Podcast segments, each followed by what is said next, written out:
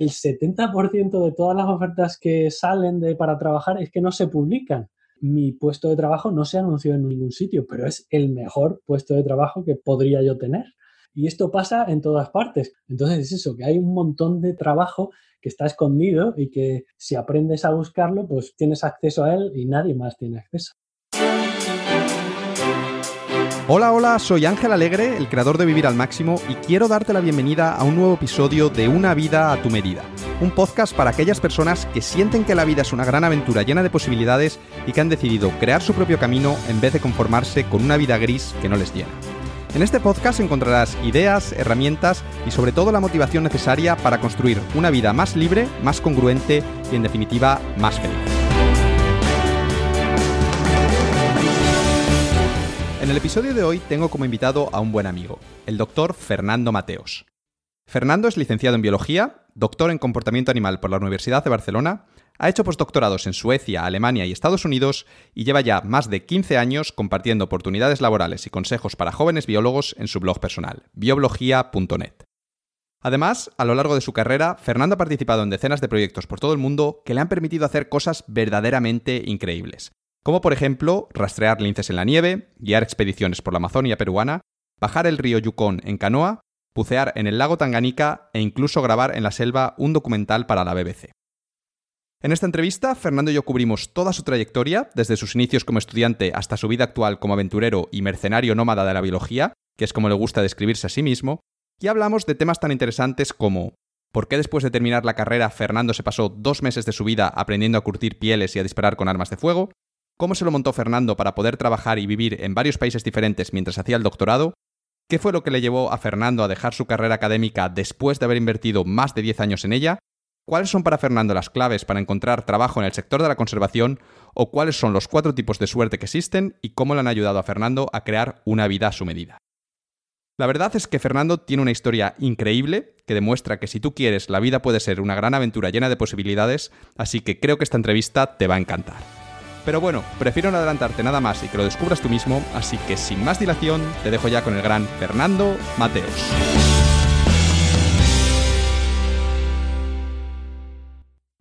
Bienvenido al podcast, Fernando.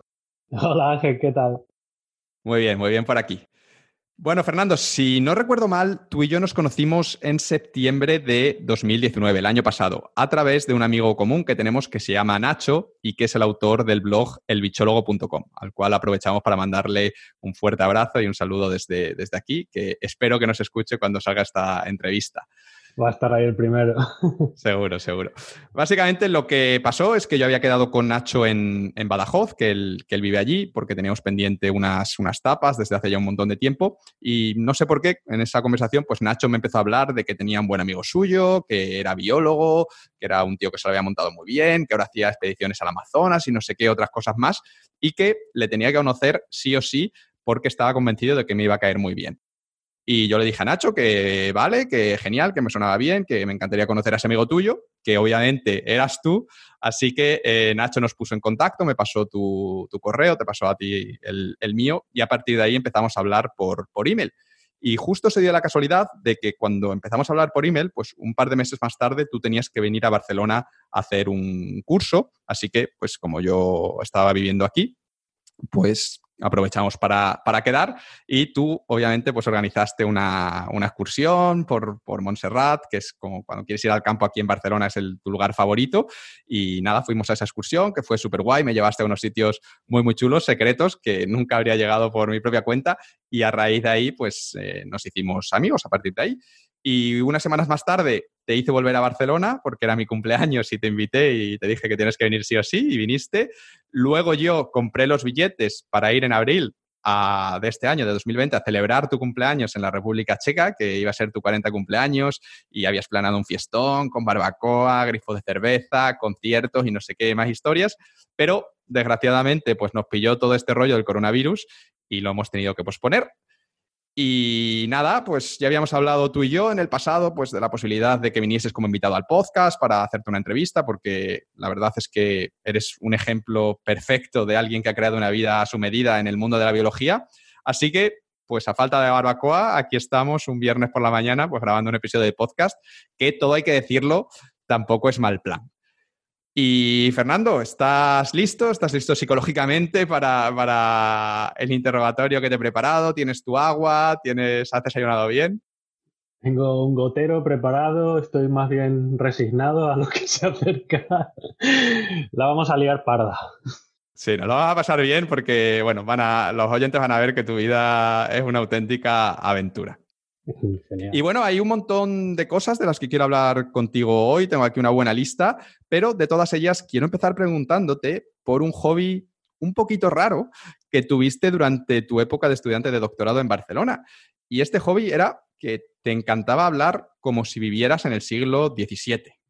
Y, no, me, he equivocado, ¿no? Tu, tu afición, tu, tu entretenimiento era hablar como si fueses un señor que vivía en el siglo XVII. Y de hecho, todavía te quedan algunos resquicios de aquella afición, como por ejemplo una expresión que utilizas mucho que es es imperativo, ¿no? Cuando hay que hacer algo, en vez de decir, oye, esto es importante o lo que sea, es imperativo, así con, ese tono. Y, y, además lo dices un montón. Así que, Fernando, por favor, ¿nos puedes explicar de dónde viene este interés tan particular, por llamarlo de alguna manera? Claro que sí. Esto viene de... Yo creo que el origen está en eh, cuando vivía en Barcelona con mi amigo Pedro Llanillo, que era también, eso, un poco friki como yo, y, no sé, no sé cómo empezamos, pero empezamos a hablar todos los días así, cada vez más enrevesado, y cosas como, yo qué sé, si por la mañana yo me estaba duchando y él llegaba tarde a trabajar, pues en vez de decirme, Nando, date prisa, pues me decía cosas como, Compañero, tardía es la hora. Muéstrame el significado de la premura. y así hablamos todo el día.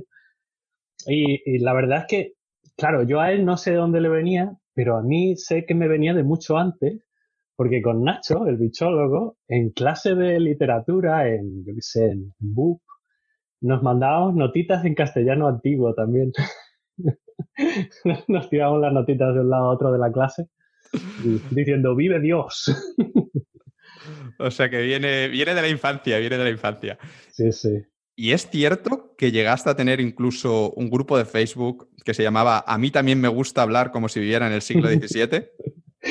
Ostras, sí. Eh, no sé, no sé si te acordarás tú, pero al principio de Facebook, esto historia del, del abuelo Patata, al principio de Facebook se puso de moda esto de, las plataformas y los grupos y los clubs de fans, que era como los grupos de ahora, pero, pero con un tema así muy específico. Y yo, por ejemplo, pues tenía ese, el, a mí me gusta, a mí también me gusta hablar como si viviera en el siglo XVII. O hicimos uno que era plataforma para la correcta denominación del paso de, de Drake, que es en realidad el mar de Oces.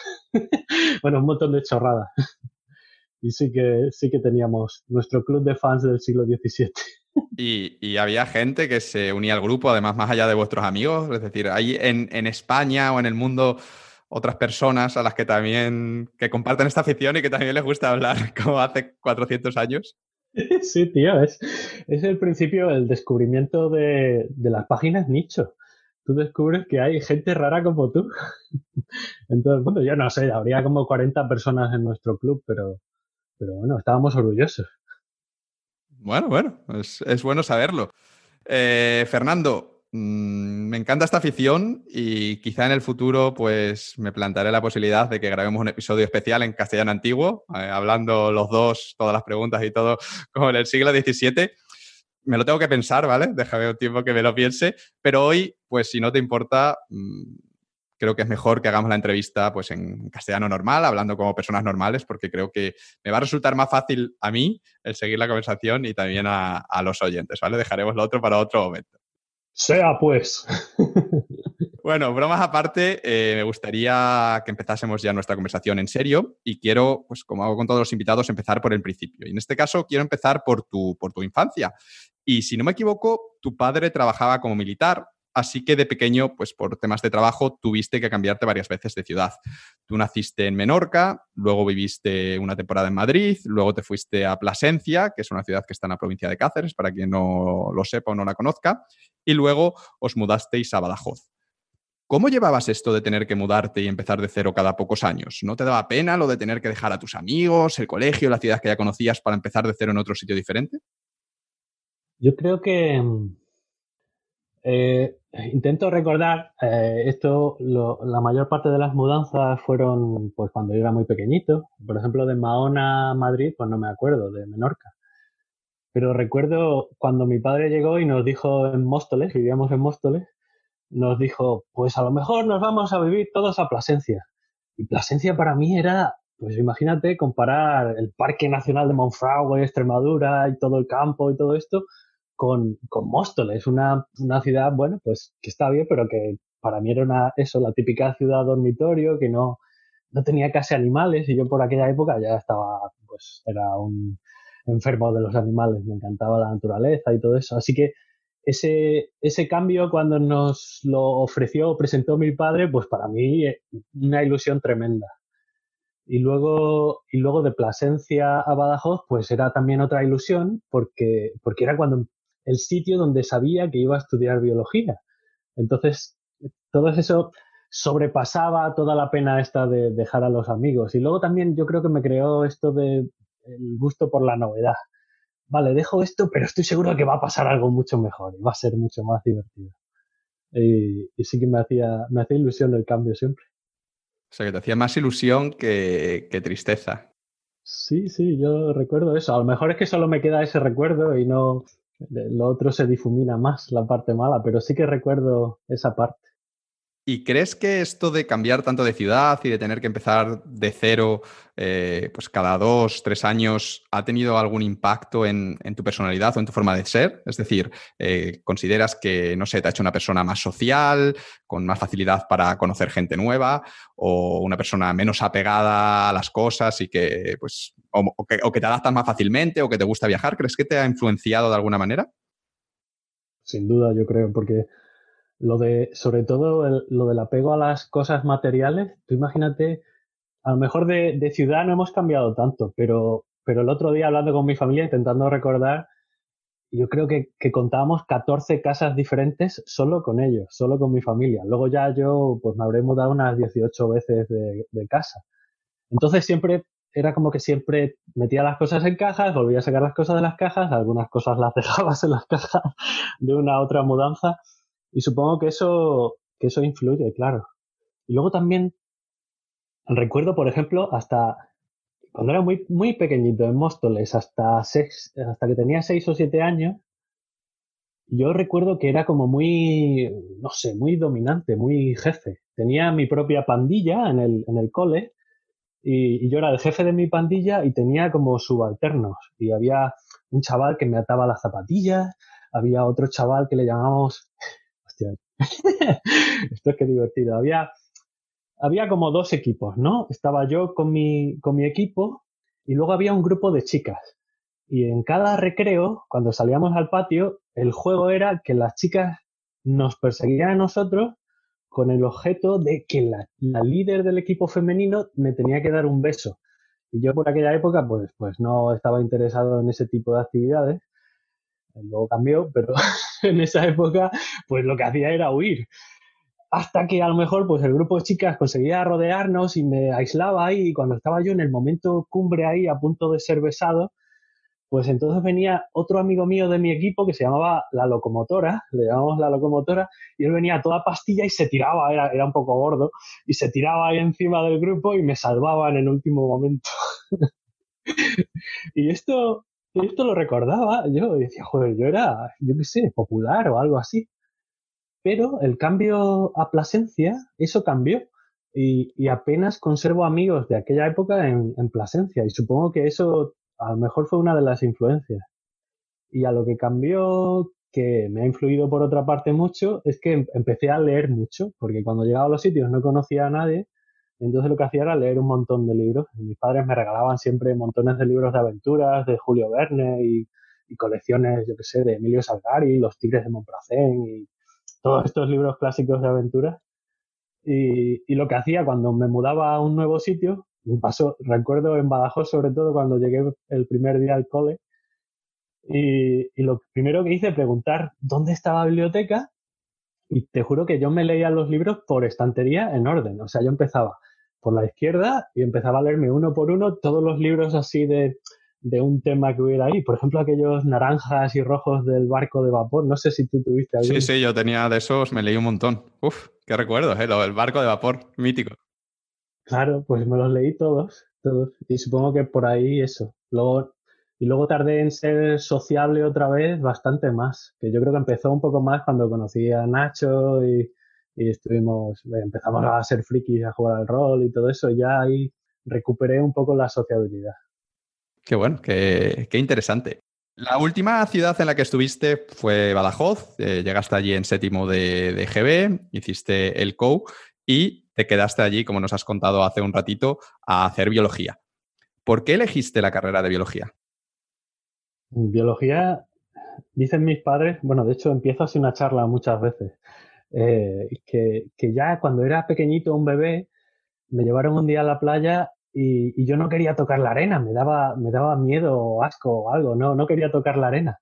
Hasta que, que al lado de mi toalla pasó un, un escarabajo andando entonces olvidé todos los miedos, todos los, todas mis, em, no sé, lo que tenía contra la arena y me fui detrás del escarabajo. Y dicen que desde entonces no he dejado de perseguir animales por todas partes.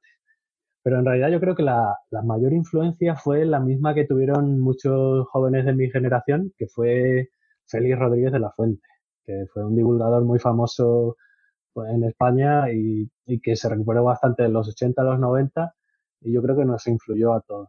Y luego, ah sí, otro, otra influencia de mis padres muy buena fue el... ¿Tú te acuerdas de David el Nomo? Unos dibujos animados que había. Sí, sí, los veía mucho con el zorro y con los trolls y todo pues era, era como muy, no sé, muy conservacionista, muy, muy hablando de la naturaleza y tal. Y, mis padres me regalaron una colección de libros de, que se llamaba El libro secreto de los gnomos. Y yo creo que eso me influyó un montón. Tenía un montón de trucos y cómo ir a, a buscar animales al río y todo. sí, sí, desde siempre.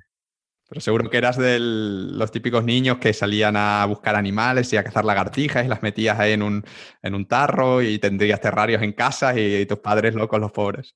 Mucho peor, mucho peor, tío. Yo eh, me acuerdo en Plasencia que una vez llevé al, al cole un, un, bote de, era una botella de Coca-Cola, que no, no sé cómo lo hice. Recuerdo que una botella grande de Coca-Cola que la había llenado de escorpiones, tío. bueno, no, no estaría llena. Yo recuerdo meter escorpiones ahí que conseguía en Monfragüe y, y llevármelos al cole para enseñárselos a la gente. Y luego, yo qué sé, tenía eso, animales tuve siempre en casa y llegaba mi madre, la pobre, y, me llamaba, Fernán, ¿qué has metido en el garaje que hay una caja que se mueve? Y yo le decía, tranquila mamá, es una garza que tiene una, un, una ala rota y la voy a llevar al centro de recuperación o tal. La pobre se daba unos sustos. Cuando, cuando tuve una, una araña lobo, que es como una, una tarántula que tenemos en, en, España, es una tarántula muy pequeñita, es una, una araña así bastante grande y venía con un, una bolsa de huevos. Entonces yo quería ver cómo, cómo salían los huevos de, cómo salían las crías de la bolsa de huevos, que no lo había visto nunca. Me lo llevé a casa, lo puse, puse la araña esta en un bote y, luego me fui por ahí, fui a ver pájaros, lo que fuera, y cuando volví, pues todas las arañitas pequeñitas se habían salido por los agujeros que había hecho en el bote yo para que respirara la araña. y pues los meses siguientes pues estuvieron apareciendo arañas lobo por casa y mi madre llamándome Fernán. Los pobres. Luego dejé un tejado, una de las casas estas en las que vivimos, pues me olvidé en el tejado de la terraza, me olvidé una colección de cráneos de montones de animales que los tenía allí secando, con, pues yo qué sé, para que me los limpiaran las hormigas. Así que imagínate la persona que comprara aquella casa cuando se encontró una colección de calaveras ahí en el tejado. Resumiendo, que lo tuyo era vocacional y que, que tenías claro desde hace muchos años que, tenías que estudiar biología, que estaba claro que era, que era lo tuyo. Era imperativo, Ángel. Era imperativo, era imperativo. Entonces, eh, elegiste biología, empezaste la universidad y tengo entendido que durante la carrera, pues no ibas mucho a clases, sino que preferías dedicar tu tiempo a colaborar con el departamento de zoología de la facultad. ¿De qué tipo de colaboraciones estamos hablando y ¿por qué no ibas a clase? Que se supone que es lo que debes hacer cuando eres estudiante, que es donde te enseñan pues todo lo relacionado con la biología. a ver, lo, de ir a clase yo al principio lo intenté, porque claro, iba a empezar biología, era mi ilusión de siempre, yo tenía que, que aprovecharlo al máximo.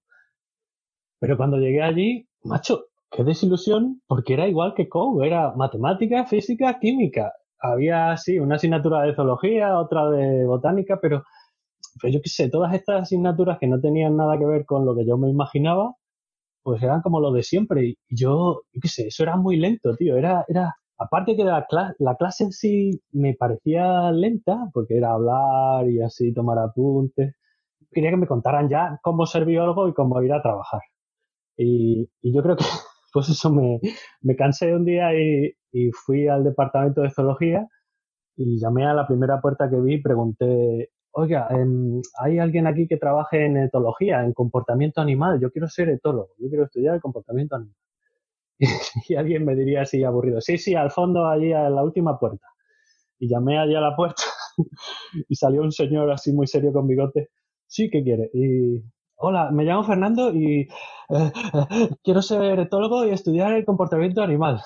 Y Tinín, el doctor, profesor súper importante Florentino de López Rebollo, pues directamente cogió unas llaves de allí de, una, de un gancho, me las dio y dice, Fernando, baja a, a, la derecha del edificio afuera, hay un aviario, abre la puerta, empieza a cambiarle el agua a los bebederos y echa comida a los comederos de los pájaros y luego vuelve que te digo qué más puedes hacer.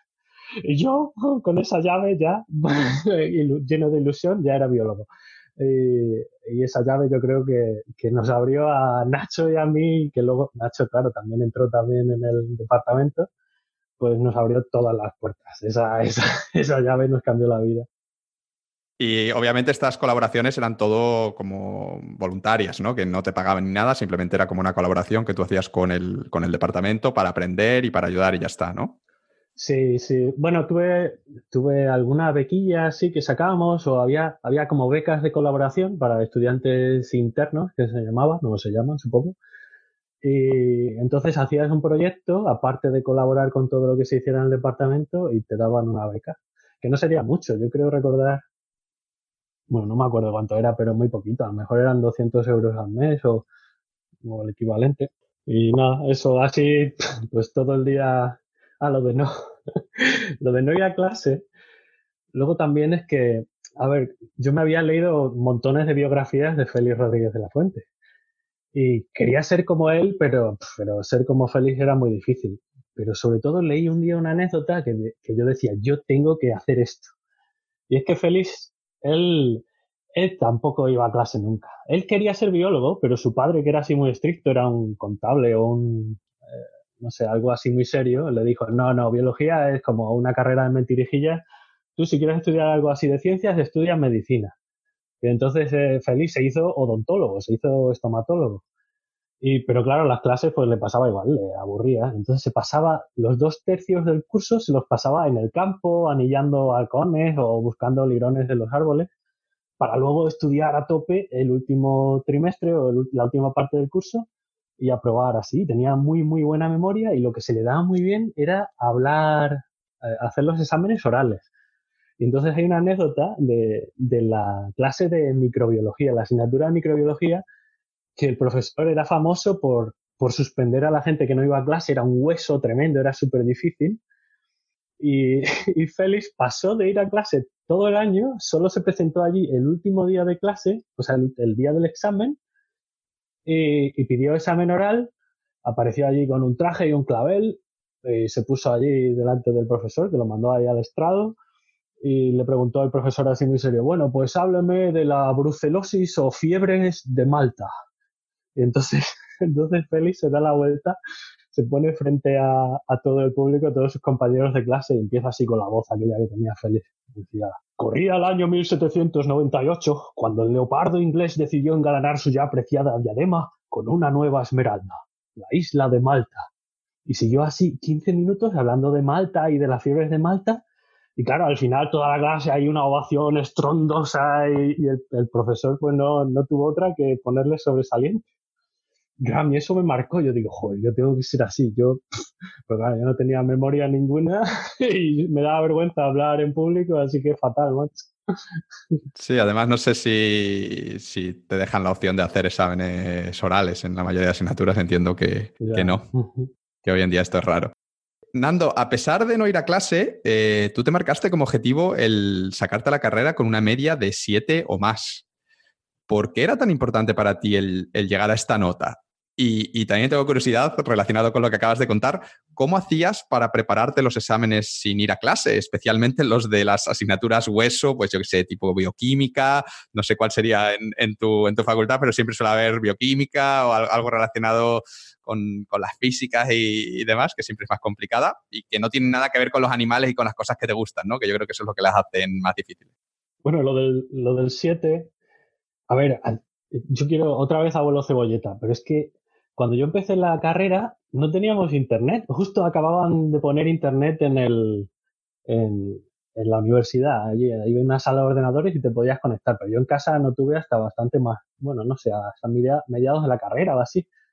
Y luego además es que si te metías en internet, pues es que no había nada. A lo mejor había, es que no había ni blogs, no había Google. ¿Cuándo salió Google? Yo creo que mirábamos en Yahoo.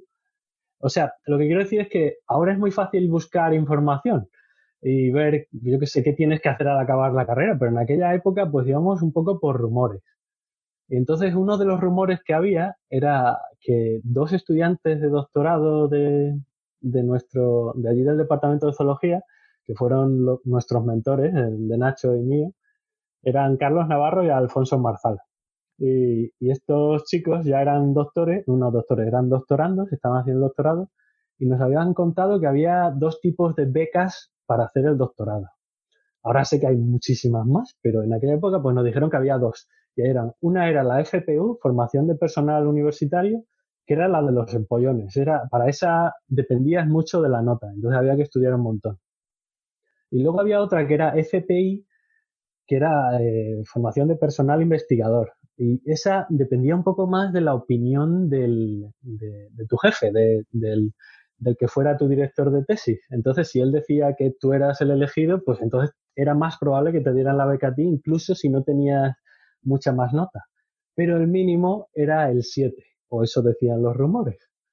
Así que yo Claro, viendo que yo no tenía la memoria de Félix y, que tampoco tenía el interés, porque es que yo matemáticas, joder, yo suspendí matemáticas desde segundo de BUP hasta tercero de carrera y me fueron pasando, pero yo suspendí todos esos años hasta que aprendí matemáticas y me senté una vez y, y, ya saqué notable, pero, pero eso, no, yo decía, bueno, yo tengo que aquí equilibrar fuerzas y decir, a ver, si, si yo no voy a sacar nota, voy a, en vez de pasarme todo este tiempo en clase, voy a intentar conseguir toda la experiencia que pueda y, así, aunque no tenga mucha nota, pues al menos tendré, tendré la experiencia para decir después que valgo la pena como candidato.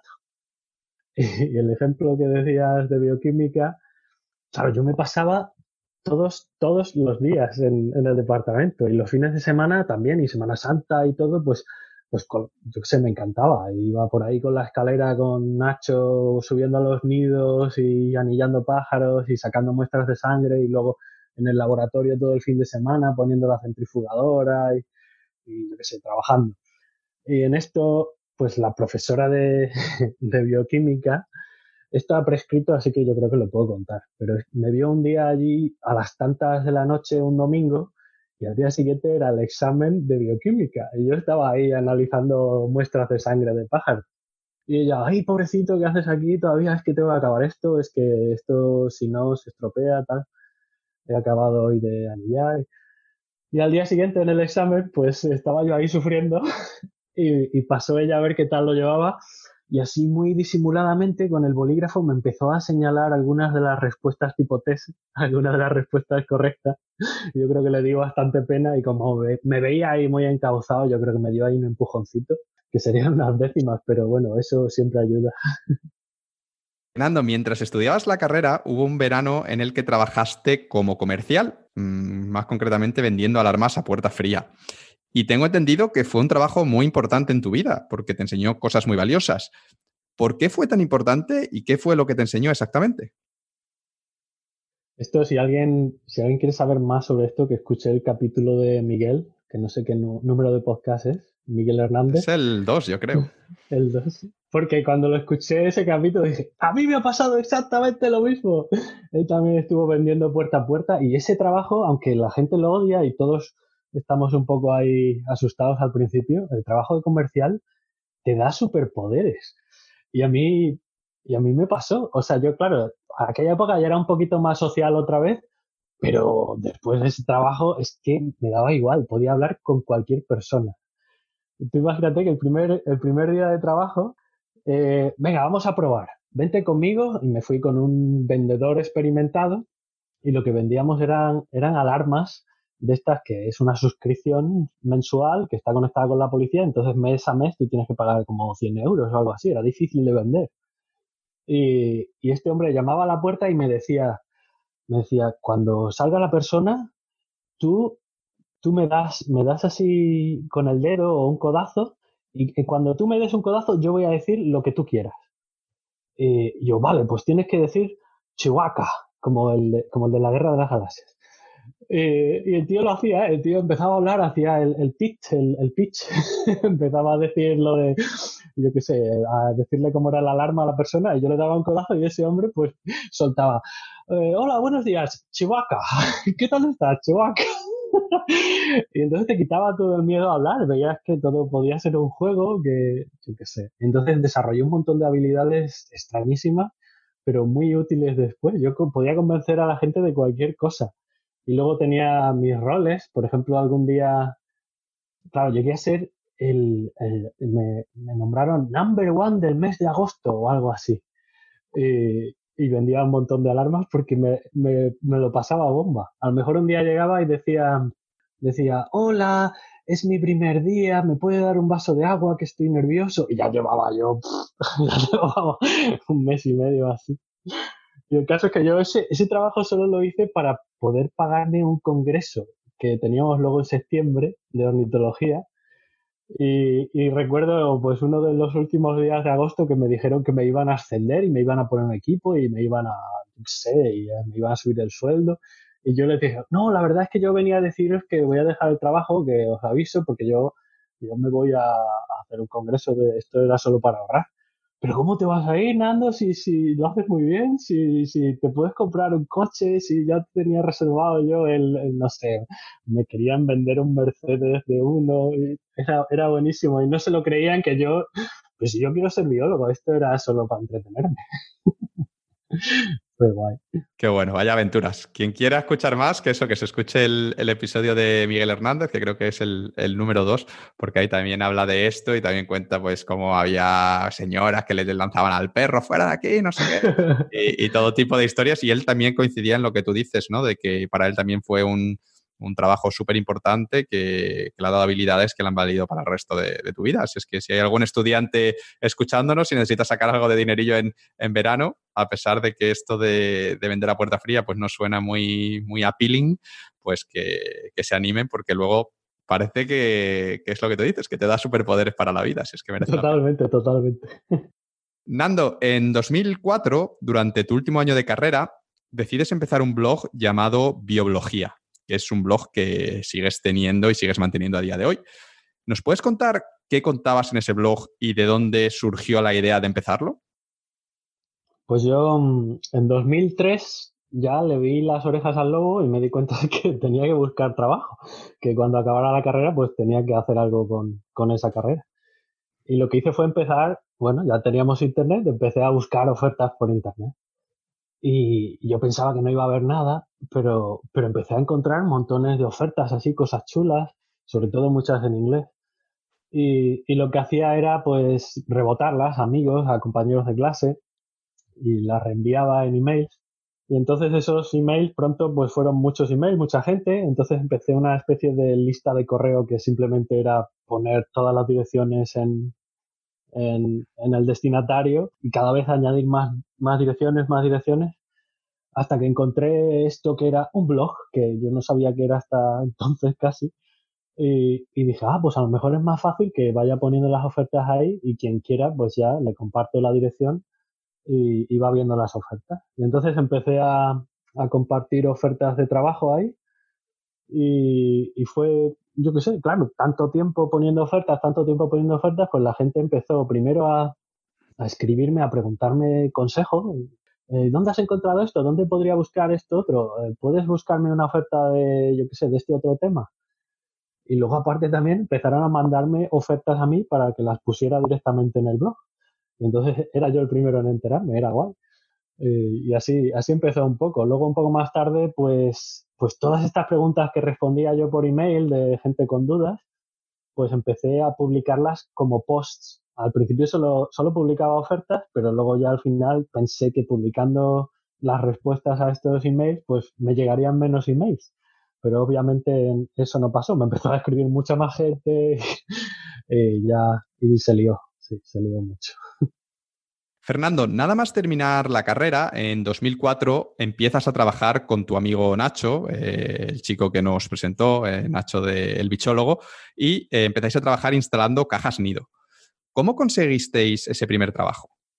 Ese fue guay porque fue una de las poquísimas veces que estábamos los dos en clase y no sé por qué vino una representante del Colegio de Biólogos, del Colegio Oficial de Biólogos, a pedir voluntarios para una cena de representación de, toda nuestra, ¿cómo se llama?, de, nuestra generación de biología de ese año, los que se iban a graduar. Y, nosotros que no habíamos, bueno, Nacho iba un poco más quizá, pero yo no había ido nunca a clase, eh, pues preguntaron, pidieron dos voluntarios para representar a toda la clase y todas las clases. Y yo no me lo pensé, yo levanté la mano directamente, cena gratis, conocer gente, genial. Y Nacho también, pues levantó la mano y fuimos, claro, es que fue casi inmediato, a nadie más le dio tiempo, así que dijeron, ah, pues estos dos. Y en esa cena, pues eso, conocimos a un montón de gente, un montón de leads, y nos ofrecieron un montón de cosas raras, pero una, uno de una de las ofertas, pues fue este trabajo guay, que consistía primero en, en poner mil cajas nido en, una zona de reserva del Parque Nacional de Monfragüe que no podía ir nadie y entonces solo nosotros podíamos ir por ahí a, poner cajas nidos en árboles para que criaran los pájaros. Y luego el trabajo continuaba y tuvimos que primero pasar un mes en plan inmigrante ilegal construyendo cajas nido de corcho en un, en un almacén que yo creo que me daba una alergia tremenda y lo, pues lo pasé un poco mal ahí.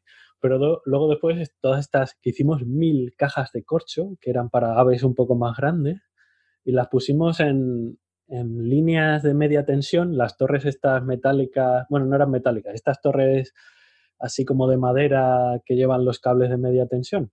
Pues por toda Extremadura nos fuimos por ahí con una furgoneta a, poner estas, estas, estas cajas nido. Y estuvo muy guay.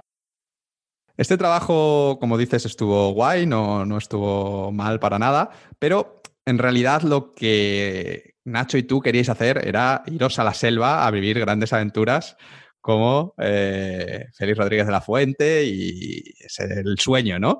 Así que después de unos meses montando las cajas nido, pues hablasteis con vuestro supervisor, le contasteis que, que queríais ir a la selva y él dijo que, bueno, que, iba a mover hilos a ver qué, conseguía. Y a los pocos días recibisteis una llamada de Javier Castroviejo, que eh, estaba buscando en Wikipedia y parece ser que es una leyenda de la biología. Fue director del Parque de Doñana, muy amigo de Félix Rodríguez de la Fuente y un montón de cosas más. Tiene un currículum súper extenso. Y os llamó Javier Castroviejo para deciros que quería entrevistaros a ti y a Nacho. ¿Cómo fue esa, entrevista?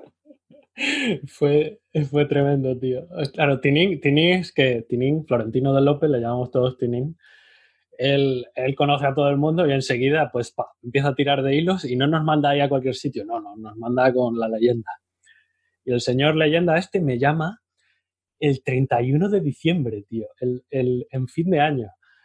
Y, me llama, hola Fernando, me ha dicho Tinin que, que estabas interesado en, en hacer una tesis en la selva. Ah, así que vente mañana a Sevilla, eh, por la mañana eso de las nueve o así, y tenemos una entrevista y os digo qué tenéis que hacer, a Nacho y a ti. y yo, yo ah, ah, eh, gracias señor, pero, pero mañana es 1 de enero. y, me chocó muchísimo que dijera, ¿ah, sí? es 1 de enero. Bueno, pues pasado mañana. Os espero aquí a eso, vaya, a las 10. Entonces, el 2 de enero, pues bueno, me acuerdo además que ese fin de año Nacho y yo estábamos ahí como una especie de nube, pero ¿qué iba a pasar? Eh, habíamos, claro, también preguntado información acerca de este señor y qué íbamos a hacer y esto en qué consistía. Y llegamos, bueno, pues después de un fin de año ahí un poco muy tranquilo y, soñador, eh, nos fuimos para Sevilla y llegamos a la casa de este hombre y la casa es que era, bueno, a lo mejor no era su casa, pero era, era como una especie de museo antiguo lleno de animales disecados, llenos de cubiertos con bolsas de plástico, todo oscuro, que iba llegando a un cuarto iluminado casi con, yo, a lo mejor mi, mi, memoria me está fallando, pero yo me lo imagino ya como luz de velas, un mapa antiguo en una mesa y, y el hombre este llega y lo primero que hace es decir, acercaos, acercaos aquí a la mesa. Y había un mapa antiquísimo de Sudamérica con Bolivia muy grande eh, y empieza a, apuntar con el dedo ahí a, a explicarnos directamente lo que íbamos a hacer, ni entrevista ni nada. Empezó directamente a decirnos, empezaréis en esta estación biológica y luego os cambiaréis a los dos meses a esta otra en mitad de la selva, luego iréis al llano, luego iréis a... Y Nacho y yo nos miramos así de reojo, ¿esto qué es? ¿Qué, qué, qué pasa?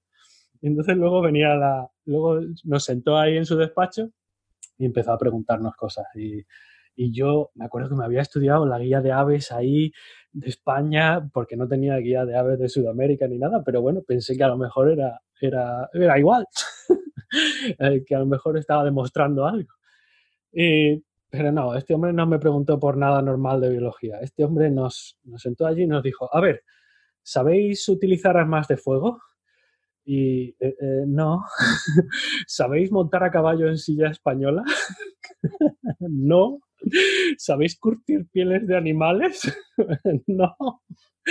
Así que, bueno, da igual, no pasa nada. Lo que importa es la actitud. Eh, os vais a poner ahora rapidísimo, en cuanto volváis a casa, os vais a poner a entrenar.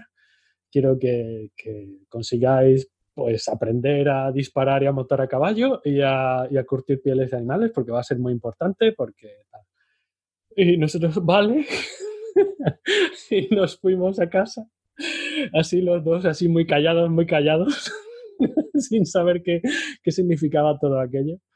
Pero luego sí que nos lo tomamos en serio. Sí, eso te quería preguntar, que si os lo tomasteis en serio, porque son como unas habilidades ahí un poco, un poco raras. A lo mejor pensasteis, yo, este tío está loco, yo, no quiero ir a la selva, ¿qué, ¿qué, vamos a hacer ahí en la selva matando a caballo con una, con una escopeta? No sé, ¿qué, qué, hicisteis? Eh, ¿Os pusisteis a, a, practicar estas cosas? Porque ¿Cómo se practica el curso de animales o el disparar con armas? No sé, no, no hay una academia que te enseñe estas cosas, digo yo. Es que éramos tremendos, macho. Es que además directamente nos fuimos ahí a nuestro trabajo y le dijimos al jefe que nos vamos a Bolivia a hacer la tesis, que tenemos que dejar el trabajo, así que en 15 días pues que no cuentes con nosotros. Y con esas pues nos fuimos. Y entonces nos pusimos a pensar y no sé a quién se le ocurrió o quién nos dio el consejo, pero lo primero que se nos ocurrió fue ir a una fábrica de estas, una factoría donde procesan pollos. Y entonces las gallinas y los pollos que llegan a la cadena de, transporte, que llegan ya muertos, pues no entran, no entran en la cadena de trabajo. Y entonces nos lo regalaban todas estas gallinas muertas. y con eso pues nos llevábamos no sé cuántas, 20 gallinas cada día a mi casa y en la terraza tenía una terraza grande, una, era una casa de dos plantas y arriba tenía como una azotea y allí nos poníamos Nacho y yo con, con información que conseguimos de la biblioteca a disecar pieles de gallina. O sea, sacamos, quitamos la piel y sacamos lo que es la gallina y nos quedamos con las plumas y la piel y todo eso lo curtíamos con sal y más o menos pues fuimos aprendiendo así.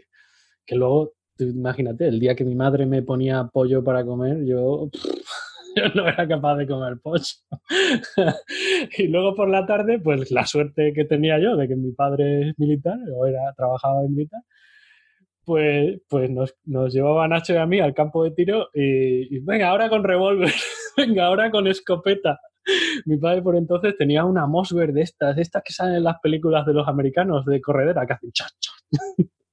Pues con eso pegando tiros, madre Y luego la suerte también de que Alfonso tenía un caballo. Alfonso era el, estudiante de doctorado que también trabajaba con Tini, nuestro hermanito mayor. Y, y, pues nos dejaba montar a caballo, no sé si en silla española, todavía no sé qué es eso de la silla española, pero bueno, nosotros lo intentamos. y así nos pasamos un par de meses.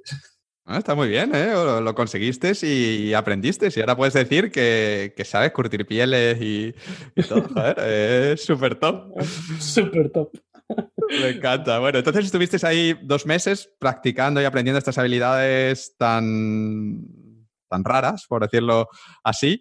Pero a pesar de todos vuestros esfuerzos y de vuestra gran actitud, de la que Javier Castroviejo seguro que estaría orgulloso, eh, el plan de la selva pues finalmente se, cancela, porque creo que en esa, situación, en esa época eh, en Bolivia había una situación política complicada, entonces era un poco peligroso ir para allá. Así es que al final no lo ves claro y hablas con el catedrático de zoología de la universidad y él te ofrece un trabajo como asistente de investigación para hacer la tesis con él allí en la Universidad de Badajoz. Y tú le dices que, sí.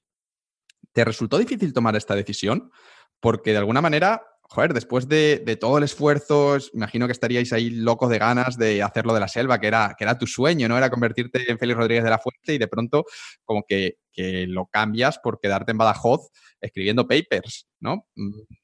¿Fue duro esto y por qué no buscaste otras opciones, otras alternativas para irte a la selva? Porque a lo mejor Bolivia no, pero yo qué sé, te podías ir a Perú, a otro sitio. Fue, fue bastante duro. La verdad es que eh, tú imaginas la situación de, todos los días entrenando, todos los días con ilusión y todos los días resistiendo la tentación de llamar a este nombre, de a Javier Castro Viejo, para preguntarle cuándo nos íbamos, cuándo es el vuelo, cuándo nos vamos. Y, alguna vez le llamábamos y, nos decía, vosotros seguid, ya os avisaré, ya os avisaré. Y nos daba largas. Y entonces se alargaba la cosa. Yo llegaba a casa y mi madre estaba viendo las noticias y el presidente de Bolivia cambiaba cada dos días y aquello se estaba poniendo muy, muy mal. Y ella pues se pasaba el día llorando y luego llegaba mi padre de trabajo súper orgulloso, traía cosas así del trabajo, de unas raciones de emergencia militares para que cuando te vayas, él estaba súper emocionado como yo, otro, otro aventurero de, de, con ganas de ser explorador siempre. Así que claro, había mucha ilusión, pero a la vez es que no pasaba, no pasaba, no pasaba. Y un día, pues eso, le comenté la situación a, a Tinín y él, que siempre ha sido un mentor genial de todos nosotros, pues me dice, bueno, Fernando, piensa, piensa una cosa, piensa que cuando tú estés allí haciendo la tesis, si ahora te cuesta contactar con, tu director, con Javier, eh, si ahora te cuesta contactar con él y que te dé información, imagínate si allí necesitas algo, si necesitas material o unas redes japonesas para capturar pájaros o cualquier cosa y eh, pues a lo mejor una alternativa es que trabajes aquí, te formes en Europa como doctor y, ya vayas allí con tus propias condiciones, así, con más libertad y, condiciones para poder elegir tú, con más seguridad. Y no sé, esa lógica pues, pues funcionó y dije, va, venga, pues venga, yo creo que es buena, es buena idea, me quedo aquí. Y lo, que, y lo que me ofreció no fue hacer la tesis, porque la tesis, eh, esa beca a la que yo podía acceder, la FPI, que estaba asociada a un proyecto, que era un proyecto que pedía él como director al Plan Nacional de Investigación. Y ese proyecto pues, se puede pedir cada dos o tres años. Creo que era cada dos. Y entonces acababa de, hacer, de pedir uno y no podía pedir uno hasta dos años más tarde. Y lo que me podía ofrecer hasta entonces, no sé si hasta entonces, pero era una beca de estas de colaboración y empezar a trabajar eso en, investigación, pero todavía la tesis no. La tesis estaba en el futuro. Entonces empecé, ah, fue súper guay, porque empecé a trabajar con, con golondrinas, que es, es, que es un animal maravilloso, era, era precioso. Y ya, ya había trabajado un poco antes de colaborador como alumno interno, pero ahora era como mi proyecto y, no sé, me hice, muy, me hice más especialista y, era muy feliz. Sí, me gustó mucho. Te lo vendió bien, ¿eh? La verdad es que te lo vendió muy bien lo de, bueno, mira que te Badajoz, que es buena idea, el futuro, tal. Sí. Me ha encantado. Bueno, entonces eh, entras, empiezas a trabajar como investigador en la universidad haciendo esto de las golondrinas, empiezas en primavera de 2005 y solo unos meses después, pues te llega a través de tu blog, que eso es un proyecto que sigue funcionando, pues una de las ofertas que te llega es la de una beca de formación en el gobierno de La Rioja para trabajar en flora y fauna. Y tú, cuando te llega esta oferta, lees la descripción y fue amor a primera vista, como que lo leíste y dices, joder, esto, es mi trabajo perfecto, esto es lo que quiero hacer. Así que no te lo piensas dos veces, presentas la solicitud y unos días más tarde te llaman para que fueses a, Logroño a hacer la entrevista. ¿Cómo fue la cosa? ¿Cómo salió esa entrevista?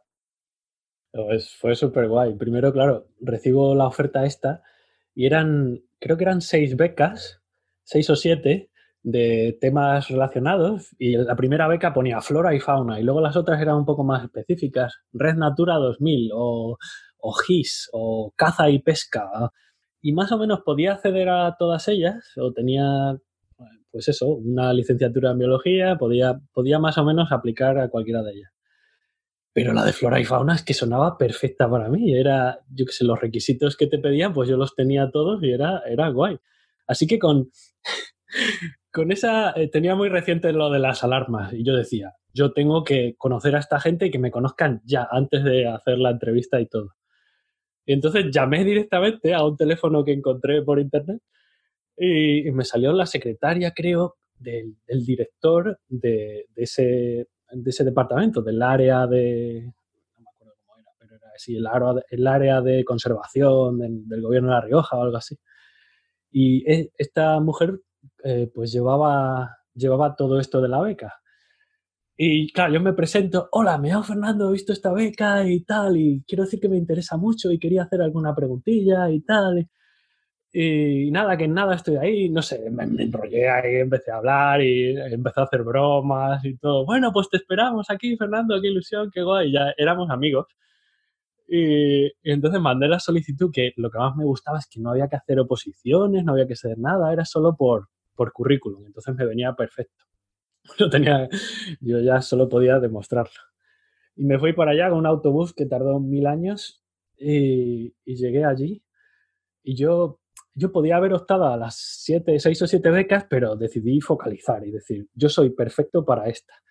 Y entonces lo que hice fue ponérselo muy fácil a los entrevistadores. Entré allí y había como siete personas que, que me podía haber asustado un montón, pero yo creo que claro, en aquella época yo estaba, me sentía muy feliz en la cresta de la ola y yo, ah, esto es el comienzo de una aventura. Y entonces entré con mucha confianza allí y, cualquier cosa me preguntaban, esta, esta gente, yo tenía una respuesta, tenía un ejemplo perfecto de un voluntariado que había hecho en verano o ¿tienes experiencia con aves?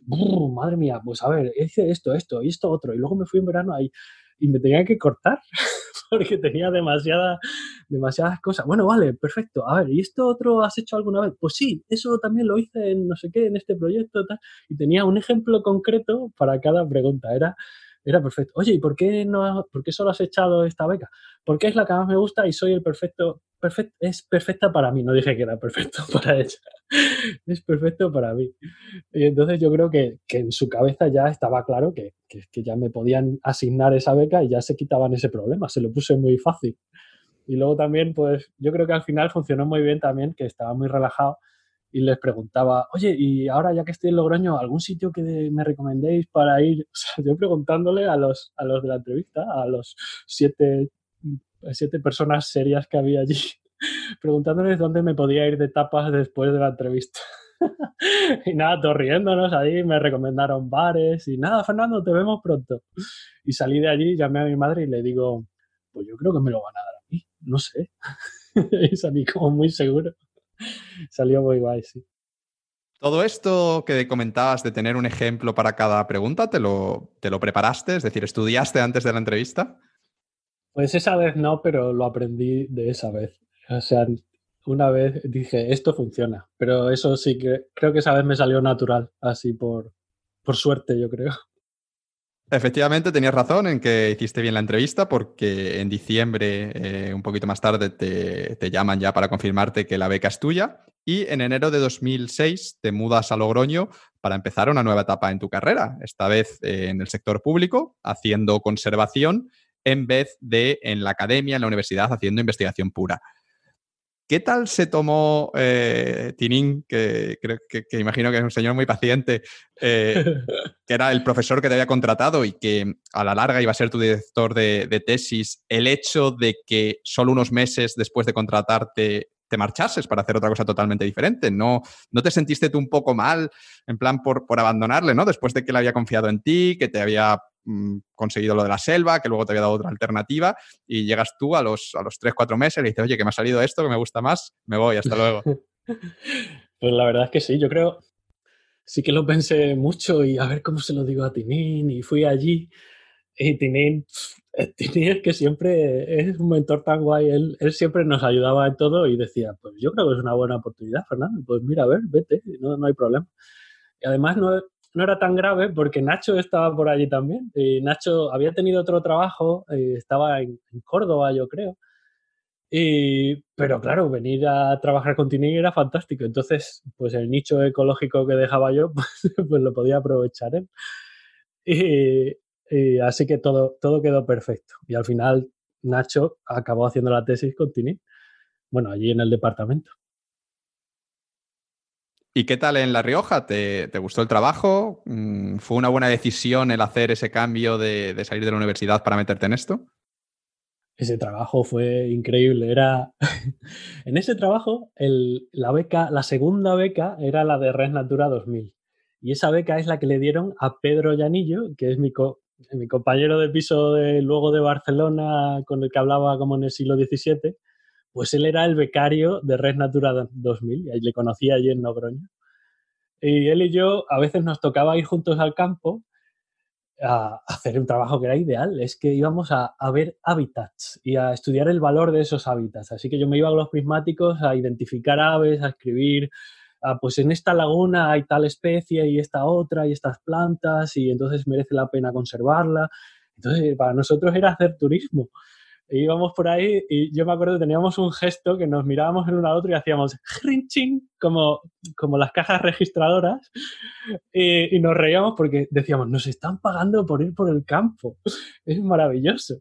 Y luego volvíamos allá al despacho y a lo mejor, pues, pues eso, te ponías a aprender cosas de sistemas de información geográfica o yo qué sé. No sé, hacíamos cosas súper interesantes y muy, muy, muy variadas. Todo el año haciendo cosas con murciélagos, con rapaces, con era fantástico, me encantó. Qué guay. El trabajo, pues eso, te, encantaba, pero tenía un pequeño problemilla, que es que esa beca que te habían concedido, pues era una beca que duraba solo tres años. Y lo que venía después, las salidas que se te ofrecían una vez que terminase la beca, pues no eran tan chulas como el trabajo que estabas haciendo durante la beca. Así que, como tú eres un tío previsor, creo que ya nos lo has demostrado, pues un año y medio antes de que terminase esa beca, pues tú ya te pones a, investigar y a buscar alternativas para ver qué es lo que puedes hacer una vez que termine esto. Y enseguida, pues al final, como estás conectado a través de lo del blog y, y, demás, pues enseguida, en verano de 2007, te salen dos opciones que te gustan, que te parecen interesantes.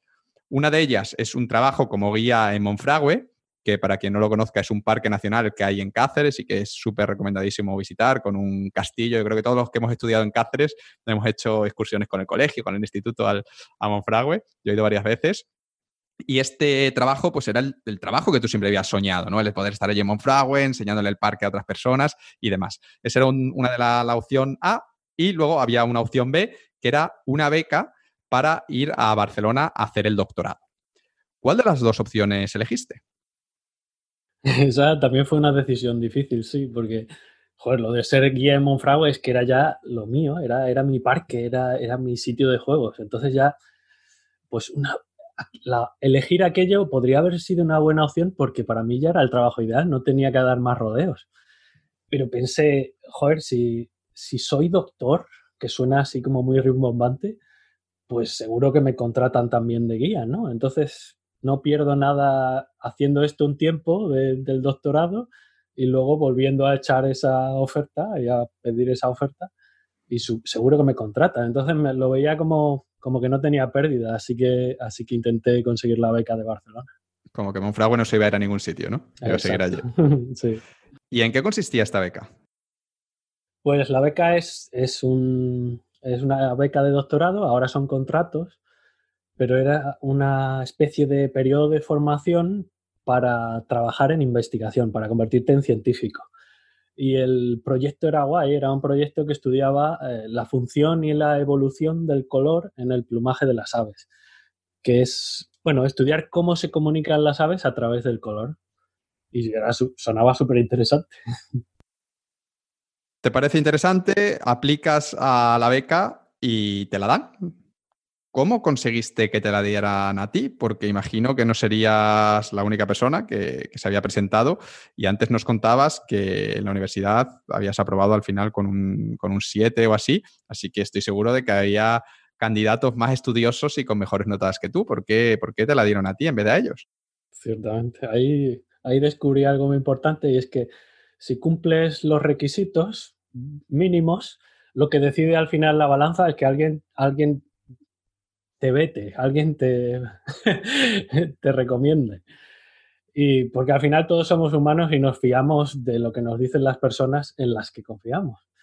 Y bueno, Tinín otra vez pues conocía a Juan Carlos Enar, el que iba a ser luego mi director de tesis, y por lo visto le mandó una carta tremenda ensalzándome como el estudiante perfecto, que iba a ser genial. Eso luego me lo confesó Juan Carlos que, que, fue decisivo.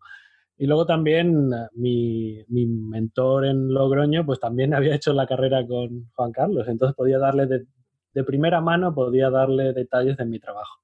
Entonces, claro, el primer paso y, lo básico es cumplir todos los requisitos y, trabajar bien. Pero si vas allí y todo el mundo le ha dicho a esa persona que puede confiar en ti, pues, pues pan comido. Si haces la entrevista bien y, bueno, la entrevista fue muy fácil también porque yo tenía un montón de experiencia en esos mismos temas y, y tenía había salido no en, no en papers ya como autor, pero sí en los agradecimientos y tenía un montón de presentaciones en congresos o sea, tenía bastante avanzado.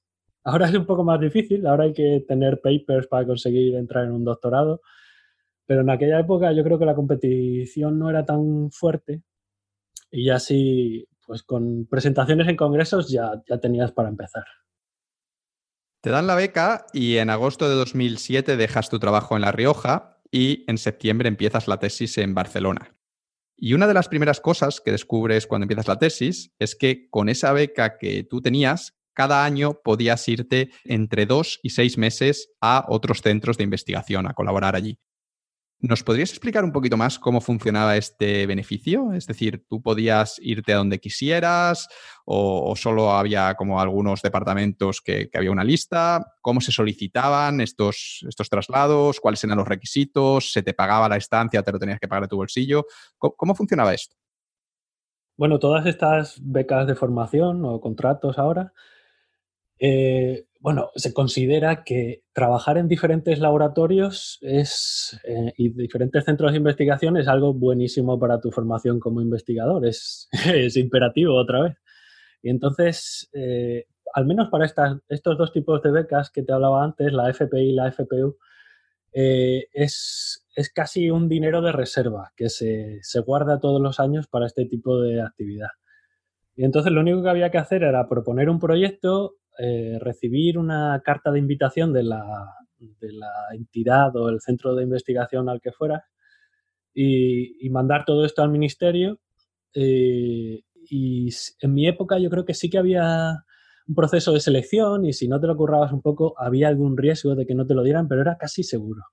Y te daban, pues aparte de tu sueldo, una ayuda que dependía del sitio al que fueras. Si te ibas, por ejemplo, pues al otro lado del charco costaba más, te ayudaba, bueno, te pagaba también el, vuelo, los viajes. Y, y, a lo mejor en Europa pues era un poco menos, pero sí, venía muy bien, era una ayuda estupenda. Entonces era, tú buscabas un departamento que estuviesen haciendo algo conectado con, tu tesis y les decías, mira, yo soy Fernando, eh, estudio el plumaje de las aves y he visto que vosotros estudiáis no sé qué, he pensado que puedo ir allí tres meses y hacemos esta investigación y luego sacamos este paper juntos, algo así, ¿no? Entonces le hacías esta propuesta, si te decían que sí, lo mandabas todos los papeles y te lo, te lo daban. Sí, la mayor parte de las veces era, era tu director de tesis el que proponía los sitios. Él ya tenía los contactos, ya tenía pasadas colaboraciones y a lo mejor podías continuar un proyecto que había hecho un doctorando anterior. Entonces, pues yo seguí un poco el, el consejo de mi director. ¿Y sabes si esto se sigue pudiendo hacer o ya lo han quitado? Sí, sí, eso yo creo, al menos en estas dos becas, que ahora se llaman un poco distinto, bueno, la FPU sigue siendo igual formación de personal universitario y sigue teniendo este, este, este, esta ventaja. Y la FPI, que ahora se llama de otra forma, pero es exactamente lo mismo, pues también lo tiene. Y creo que estas ayudas ahora están preconcedidas directamente, o sea, ahora no hay dudas, te las dan sí o sí. Lo que no sé es si ahora el tiempo es entre dos y cuatro meses. Me parece que es un poco, pero vamos, yo es que irte medio año ya es demasiado porque tienes que trabajar en lo tuyo también. Sí, sí, pero bueno, me parece, me parece una bomba el que puedas hacer esto. Y, y, tú, exactamente, tú en cuanto viste esto, pues dijiste, esto lo tengo que aprovechar y te pusiste manos a la obra. Y básicamente lo que hiciste durante todos los años que estuviste haciendo el doctorado era que la primera parte del año pues te la pasabas en Barcelona haciendo tus experimentos, investigando para tu tesis y luego más o menos en septiembre, a veces un poquito antes, a veces un poquito después, pues te ibas unos meses a investigar a otro sitio, a otro laboratorio. En 2008 pues te fuiste a, Sevilla, aquí en España, a, Doñana, que es tu primera estancia fuera de Barcelona, pero en septiembre de 2009 pues ya decides irte un poquito más lejos y te marchas a Suecia, más concretamente a una ciudad, a una ciudad que se llama Uppsala. Y claro, yo me imagino que tú estabas encantadísimo de poderte ir a, Suecia, porque tú en esa época estabas soltero. Las suecas tienen fama de ser pues todas altas, rubias y guapísimas, así que, pues joder, qué mejor lugar al que ir que irte unos meses a, Suecia. ¿Cómo fue la cosa por allí? ¿Cumplió Suecia con, tus expectativas? Porque yo nunca he estado, entonces no sé si es verdad que son tan, tan altas, rubias y guapas. Madre mía, Ángel. A ver, esto también eh, claro, no nos va a dar tiempo a hablar de, algo legendario que fue Mallorca 81, que fue uno de los muchos pisos en los que viví en Barcelona, pero que fue como el germen de un montón de fiestas loquísimas y, los amigos del máster liamos unas, unas fiestas horribles, terribles, increíbles. Y entonces yo iba ya on fire. Yo, yo digo, ¡buah! Suecia, voy, voy a comerme el mundo.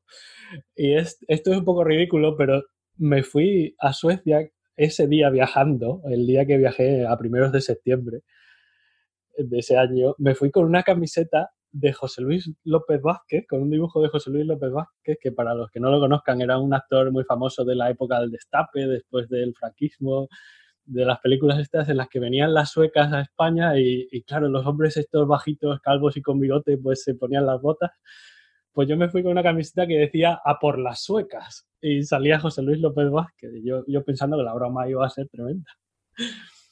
Y llegué, llegué allí a Usala y lo primero que hice fue algo que había hecho otras veces en, otra, en otros ámbitos, que fue presentarme directamente a lo grande. Y entonces yo escribí un email a todo el departamento de, de allí de Animal Ecology de Usala presentándome. Y yo digo, hola, me llamo Fernando, vengo de España, soy así, soy asá, esto me gusta, me gustaría conocer a todo el mundo.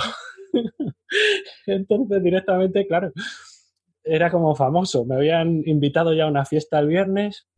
Yo, antes incluso de ir desde Barcelona, ya voy a buscar por internet un sitio para ir a escalar el fin de semana y me quedaba en casa de unos amigos nuevos que había hecho por internet en Estocolmo entonces llegó el viernes ese, llegó la fiesta. En la fiesta conocí a una chica. O sea, cuatro días después de llegar conocí a esta chica que se llama Miriam. Y estuvimos hablando toda la noche y yo dije, qué lindor de chica, qué maravillosa. Así que el domingo, cuando volví de, escalar, me fui todo el fin de semana allá a Estocolmo y volví a Uppsala y, y llamé a esta chica. Hola, ¿quieres hacer algo? Y ella, ay, pues habíamos pensado ir al cine con unos amigos, si quieres te puedes venir. Y yo me quedo así pensando y digo, joder, al cine con sus amigos. Oye, ¿te parece que si en vez de ir al cine con tus amigos veamos una peli en tu casa? yo iba, iba a full. Y claro, ella, pues otra cosa que tienen las suecas es que, pues si lo ven bien, para adelante. Entonces ella dijo, pues sí, vente, venga, para que le den a los demás. y me fui a su casa y ya me quedé allí. O sea, me fui ese domingo a ver una peli en su casa y solo volví a mi, a mi habitación de alquiler que tenía a recoger las cosas para mudarme a su casa. Y estuve siete años con esa chica. Toma ya, ¿eh? Y todos mis amigos no se lo creían, pero ¿qué has hecho? Yo pensaba eso, vivir Suecia así, pero no, me enamoré. Doblaste la camiseta de Amor las Suecas, la guardaste en lo más profundo de la maleta y, nada, a disfrutar del amor. Ahí quedó, ahí quedó. Qué bueno. Y aparte de, echarte novia, ¿qué, te pareció el país? ¿Te gustó la cultura, la manera de trabajar? Es decir, ¿qué fue lo que aprendiste de, esos meses allí en Suecia? Porque ya te digo que yo no he estado, pero imagino que, todo, tanto la cultura, la manera de trabajar la gente, pues debe ser muy distinta a la de España. De eso hay, hay mil, mil anécdotas. Es, es un país maravilloso. Es como vivir en una postal todo es bonito, todo está limpio, todo es perfecto, todo el mundo es súper amable, eh, eh, todo es muy igualitario, sí, igualitario. Eh, ves ahí a los superjefes limpiando lavavajillas, o bueno, de hecho hay, hay vídeos del presidente o del primer ministro también limpiando lavavajillas. Todo es, todo es así, muy, muy bonito. El, el clima de trabajo también es muy sano porque vas ahí por la mañana a trabajar, a las 10 es el FICA, que es oficial, todo el mundo deja de trabajar y se va a la sala del café a charlar un ratito, muy amigablemente, todo, vamos, es sagrado. Y, luego sigues trabajando hasta media tarde, a las 5 la gente empieza a irse a su casa, porque no hay que trabajar tanto, hay que ser eficiente, no trabajar mucho. Y nada, todo maravilloso. Y luego Uppsala, Uppsala era una fiesta constante también, era hay, una cosa muy, muy interesante en Suecia que son las nations, que son como asociaciones antiquísimas de estudiantes eh, que son un poco como, yo como logias, así, como, como grupos así antiguos de, con sus normas y sus actividades especiales. Entonces yo escogí una que tenía, yo había hecho esgrima en, esgrima en, en Logroño, y entonces intenté buscar algo parecido y lo que encontré fue una, de estas nations que hacía eh, lucha con espadas de medievales, así a lo bruto, con armaduras y demás. Entonces digo, yo quiero hacer eso. Y luego había otra que hacía tiro con arco. Así que, y luego todas esas nations tenían eh, fiestas todos los días. Entonces cada día podías, cada noche podías ir a una de esas fiestas y había, había asociaciones a lo mejor de Europa del Este y con, yo qué sé, música de Europa del Este. Era súper divertido. No, Suecia fue genial. Después de tu experiencia en Suecia, que, parece que fue muy muy buena, vuelves a España a seguir con la tesis. Y como siempre, pues la primera parte del año, en este caso 2010, la pasas en Barcelona y en septiembre te vuelves a ir fuera unos meses y en este caso te vas a, a París. ¿Cómo compaginabas ese estilo de vida con lo de tener novia en Suecia? Porque claro, esto de las relaciones a distancia es complicado ya de por sí, pero es que en tu caso todavía era más complicado, porque no solo tú vivías en Barcelona y ella en Suecia, sino que además tú cada año pues te ibas tres, cuatro meses a investigar por ahí. Pues sí, es, es difícil y yo ya llevaba no sé cuántas novias he tenido a distancia ya, pero parece ya como una maldición. Lo único bueno de, de esto, de esta situación, es que Miriam también estaba haciendo la tesis. Y y en este mundo algo que se valora mucho es la flexibilidad. Y si te llevas bien con tu director de tesis y lo juegas bien, pues puedes tener un montón de flexibilidad. Entonces, por ejemplo, yo me fui a Suecia un montón de veces a hacer cursos de R, que es un, lenguaje de análisis de datos, un lenguaje de programación. Y, entonces yo podía haber hecho eso, a lo mejor por internet o en Barcelona, pero, pero hablando con mi director, pues como, como de todas formas iba tenía proyectos allí yo ya, pues me venía muy bien ir allí, hacer el curso y de paso trabajar un poco en los proyectos que tenía allí con mi otro director allí en, en Usala. Y de paso, pues tenía allí casa y todo, o sea que era, era posible pasar tiempo allí con Miriam. Y luego ella hacía lo mismo, ella se venía a Barcelona muchas veces, pero luego es que además es que estábamos planeando cosas todo el tiempo. Entonces, por ejemplo, salía un, en, septiembre de 2010 hubo un congreso de comportamiento animal en Australia. Pues yo podía, como era también medio alumno en Suecia, podía pedir becas en Suecia para ir a este congreso en Australia. Y entonces nos íbamos a Australia de congreso y luego nos tirábamos a lo mejor un mes de vacaciones. Eh, eh, hasta mediados de octubre a lo mejor por aventuras nos fuimos por ahí de, por toda la costa oeste y yo qué sé, siempre estábamos como viajando y haciendo cosas. Y luego, pues, con el mismo plan aquel de la universidad de trabajar mucho a tope el resto del tiempo, nos podíamos tomar todas estas vacaciones o, visitas de, congresos y demás. Entonces os, lo apañabas, os apañabais bien, como con la flexibilidad esa que os da la investigación, que es, por lo que cuentas, es lo que mejor, lo, mejor que tiene, ¿no? Que, te da mucha flexibilidad, no hay como un horario estricto ni nada de eso. Depende mucho del departamento donde lo hagas, de tu director y de las condiciones, pero yo creo que se puede negociar siempre. Al año siguiente, en 2011, haces pues eso, lo, mismo de siempre, ¿no? Pasas unos meses en Barcelona y luego te vas unos meses a investigar fuera. En este caso, te vas a Auburn, en Alabama, en Estados Unidos. Pero antes de que nos cuentes qué tal por allí, que seguro que también tienes historias interesantes, quiero preguntarte por un artículo científico que publicas ese año, en 2011, en el que explicas por qué los pájaros más sexys, y además utilizas esta palabra sexys, también son los más espabilados a la hora de resolver problemas. Y este artículo es un artículo que lo peta, que aparece en periódicos, en revistas del sector. De hecho, estuve buscando en, Google eh, Fernando Mateos, eh, Sexy Birds y aparecían un montón de resultados y eran, todos tuyos. Y, e incluso este artículo estuvo a punto a punto de aparecer en la revista Nature, que es de las revistas más prestigiosas que hay en el campo de la biología. De hecho, creo que te mencionaron como uno de los papers científicos que merece la pena leer, que te mencionaron explícitamente. ¿Por qué crees tú que tuvo tanto éxito este paper? ¿Fue suerte? ¿Fue casualidad? ¿O es que realmente tú lo lees y dices, joder, es que hicimos ahí un descubrimiento que es la leche que ha cambiado el rumbo de la biología. Bueno, em, ah, lo primero que debo decir aquí es que, que siempre, algo que decimos mucho es que siempre hacemos investigación a hombros de gigantes. Y esto era una hipótesis que ya habían trabajado antes muchas personas, entre ellas un coautor del, del, paper, que es mi hermanito mayor, Javier Quesada. Y, y Javi era alumno, era alumno de doctorado, fue alumno de doctorado antes que yo. Y él había intentado ese experimento, pero por lo que fuera, a lo mejor estaba haciendo otros experimentos a la vez o, el foco fue a otro sitio porque por ahí tiraba su, tesis y no, no pudo acabarlo, no salió tan bien. Y entonces tuvimos que retomarlo y pensar en cómo podíamos diseñar el experimento de otra forma para, para aislar este efecto. Y, yo tuve esa mm, relativa suerte de haberlo, haber tenido ese tiempo para diseñarlo mejor, a lo mejor, o algo así, que salió bien. Y era una hipótesis que, que todos sospechábamos, y es que, que un, un, ave, un macho de alguna especie de ave que sea más atractivo, pues es atractivo a la hembra por algo. Entonces, una hembra no se va a ir con cualquiera, ¿no? Pues se va a ir con alguien que pueda traer mucha comida a sus pollos.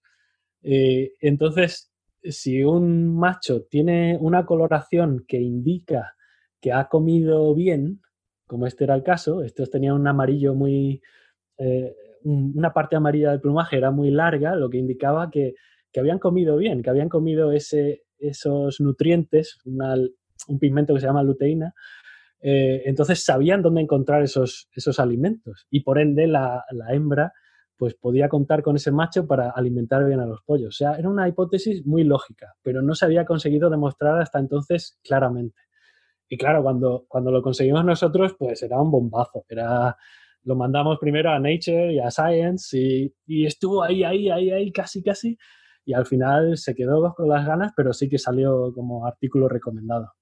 Y luego el éxito que tuvo pues en periódicos y en revistas y demás, a ver, como interés el artículo, pues para el círculo científico tenía un montón de interés, pero yo creo que para el círculo así más abierto lo que lo petó fue el título. y es algo por lo que luché mucho. Yo creo que fue el primer ejemplo del valor del copy, del copywriting, que yo sin saberlo lo estaba haciendo. Y en vez de decir que machos con plumaje más atractivo o algo así, a ver, estos machos son más sexys, es simplemente así.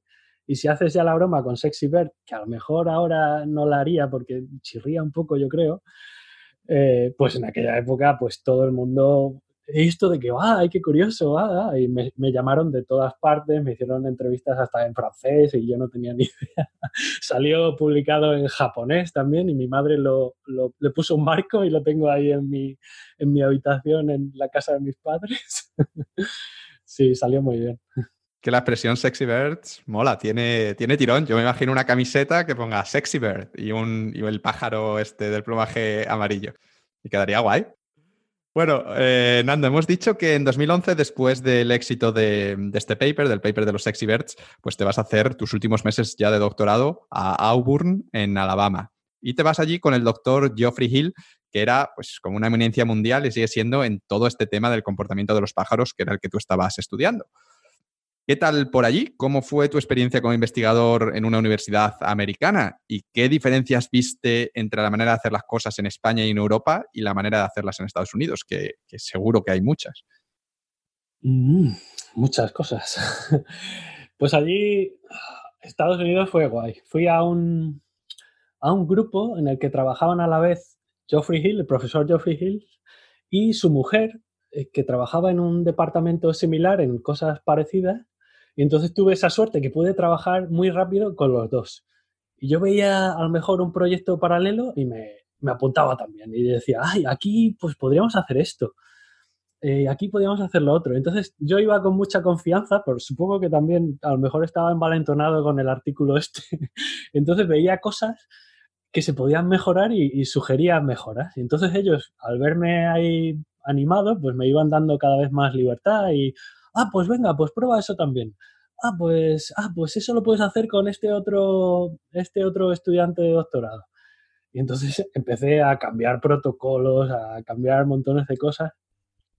Y, y no sé, disfruté un montón. Trabajé una burrada y, y, todos los días ahí. Y esto, aquí, aquí me acuerdo de una cosa que, que siempre tuvimos presente y a lo mejor lo tenía que haber contado antes, pero algo que pasó en BUP que fue muy importante fue que conocí, antes, de, antes incluso en la universidad, fue que conocí a, un amigo que vino de Suiza y empezó a estudiar con nosotros y se llama Carlos y le llamamos Carlos el Suizo.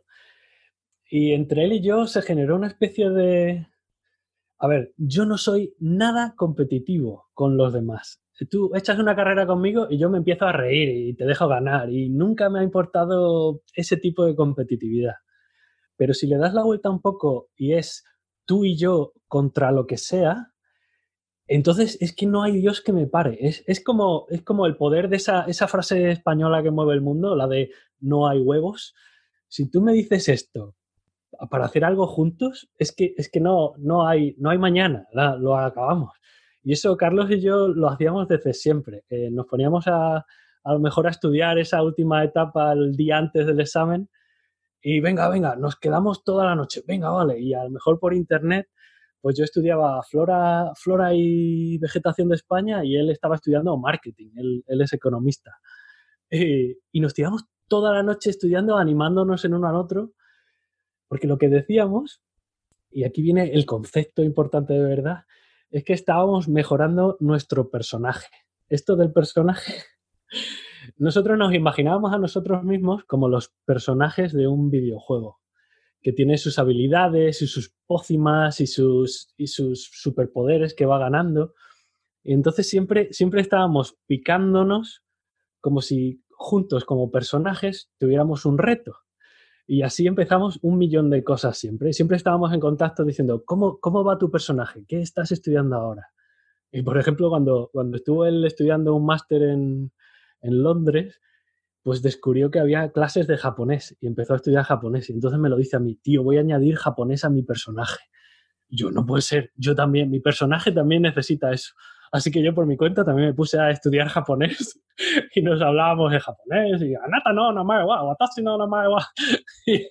Y, estuvimos así siempre. Y cuando estuve en Estados Unidos, pues yo le iba contando esto también y le decía, mira tío, ha salido esto y, y yo creo que se lo voy a añadir también a mi personaje. Es una, es una cosa que puede ir bien.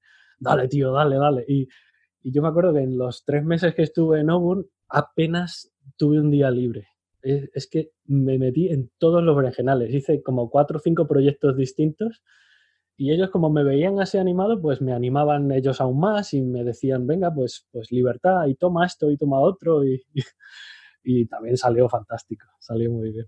Yo creo que quizá eso es lo mejor de Estados Unidos, que si tú tienes ganas de hacer cosas eh, y te van a dejar proponer, te van a dejar hacer, te van a dar todo el trabajo que quieras y, te van a animar. Y además suelen tener bastantes recursos, lo cual facilita todo este tipo de cosas. Necesitas no sé qué para tu investigación, pues mañana lo compramos y, lo tienes, ¿no? Que yo, amigos que han, que han investigado en España, pues muchas veces se quejaban de eso, ¿no? De que necesitaban una cámara y tenían que pedir permiso no sé cuántas personas y luego era el modelo peor y tal. En Estados Unidos tienen dinero y es como, ¿necesitas esto? Pues, pues toma. Entonces me resuena mucho eso conmigo porque yo que también he vivido allí, sé que funcionan bien en ese sentido.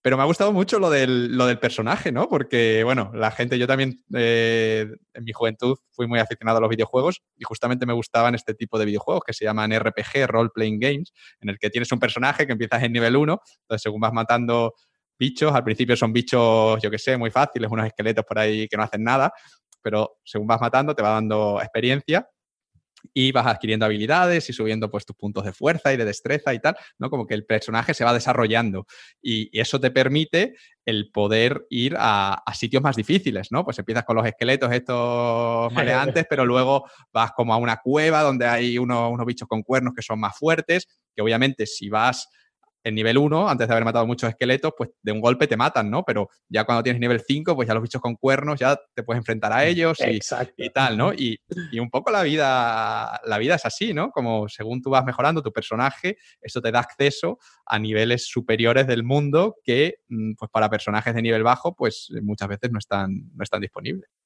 Es cierto, totalmente. Yo creo que nos influyó mucho que éramos muy frikis y, Nacho, Nacho el bichólogo también. Y que nos pasábamos en aquella época en la universidad muchos fines de semana jugando al rol, jugando al Señor de los Anillos y eso de los personajes y la hoja de los personajes es que estaba al día, es que lo, yo creo que nos, nos improntó.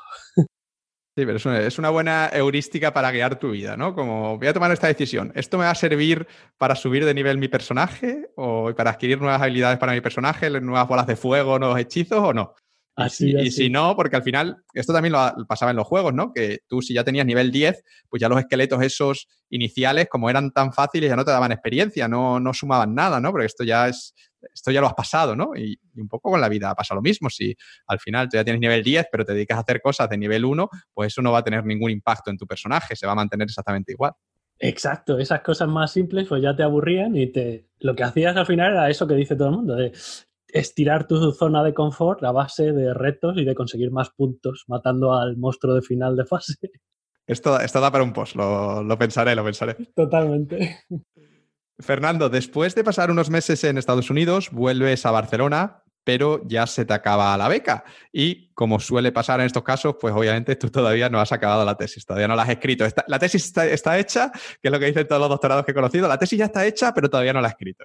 Entonces, como a tu novia sueca le habían dado a Miriam, le habían dado una beca de investigación en Sevilla, pues lo que decides hacer es irte allí con ella a terminar de escribir, ¿no? Pero ya no tiene sentido que te quedes en Barcelona.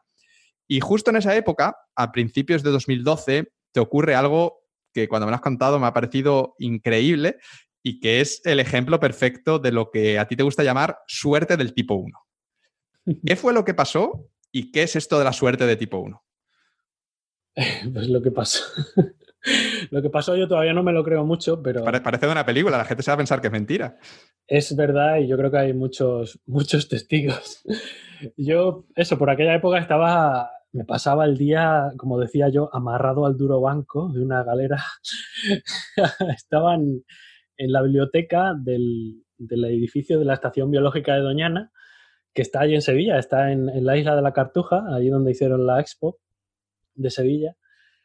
Y, y, me estaba costando también escribir, como a todos los que escriben la tesis, eh, seguro que comparten esta experiencia de pereza de por escribir. Entonces yo me ponía a buscar otras cosas y oportunidades y ideas y encontré un, congreso que se daba, que se hacía en abril, por la fecha de mi cumpleaños, en, un pueblo remoto de por allí de Francia. Y yo digo, ah, qué guay sería ir a esto. Y entonces me puse a investigar ahí y empecé a calcular cuánto costaría y cómo sería ir. Y entonces vimos que ir en avión pues era un poco engorroso porque luego tendríamos que alquilar un coche desde París o algo así. Entonces pensamos que al final la mejor opción podría ser ir desde Sevilla alquilando un coche. Y estuve calculando cosas porque ya tenía que tener cuidado, porque como bien dices, se me había acabado la beca. Y entonces estaba ahí en el tiempo de descuento este que tienen todos los de tesis, que es, que, es el paro. Y estaba usando ya el paro y aunque tenía ahorros, pues, pues ya estaba pensando yo, a ver, hay que, hay que contar con cuidado que no hacer muchos gastos. Y entonces calculé muy bien mi presupuesto y necesitaba exactamente 240 euros para hacer ese viaje e ir a ese congreso. Y, después de un rato haciendo eso, pues salí fuera a llamar a un amigo, salí a la, calle a llamar a un amigo. Iba hablando con mi amigo por teléfono y en este momento pasa, allí por la lejanía se acerca, se acerca un coche eh, en mi dirección y, veo que por la ventanilla empieza a tirar papeles de colores y le digo a mi amigo, mira el guarro este que está tirando papeles y joder, qué cerdo, qué asco. Y me quedo así mirando, oye, esos papeles es que parecen, parecen billetes. Y será publicidad o algo así, facsímiles de estos. Y en esto veo que un autobús urbano frena en seco ahí en mitad de la carretera ¡eh! Y se abren las puertas y empiezan a bajar, empieza a bajar gente del autobús como loca. Y yo, yo digo, ostras, que va a ser que son billetes de verdad, tío. Y mi amigo, corre, corre, ve para allá, ve para allá. Entonces pues tuve suerte de, que, de estar más cerca yo del coche que la, toda esa gente que venía del autobús en plan de Walking Dead, que venía ahí wow, lanzándose. Entonces llego allí y empiezo a ver el suelo lleno de billetes y empecé a coger billetes de 20, de 10 euros, de, había alguno de 50, empiezo a pillar. Y bueno, seguro que ya sospechas cuánto dinero recaude. Exactamente 240 euros. Que fue, es que, a ver, imagínate qué casualidad. Y esto es yo desde siempre, pues todo el mundo me dice que tengo muchísima suerte, pero esto era ya, era increíble. Mi amiga, mi amiga Marian, Clavito, hola Clavito, ella, ella dice que nací con una flor en el culo y es que es, verdad. Muchas veces, bueno, me han pasado cosas malas también como a todo el mundo, pero, pero los golpes de suerte buenos como este son increíbles. Y a esto lo llamo suerte de tipo 1 porque es el tipo de suerte eh, básico, es la suerte pasiva, la que tú no puedes controlar. Tú dependes de circunstancias externas. Es la misma suerte que tenemos tú y yo de haber nacido en España y no por ahí, pues, yo que sé, en alguna aldea de la India sin tantos recursos, o la suerte que tenemos de tener padres que nos han pagado la carrera. Y eso, algo importante sobre este tipo de suerte, que he pensado siempre, es que no hay que avergonzarse de ella. Hay que, you have to own it.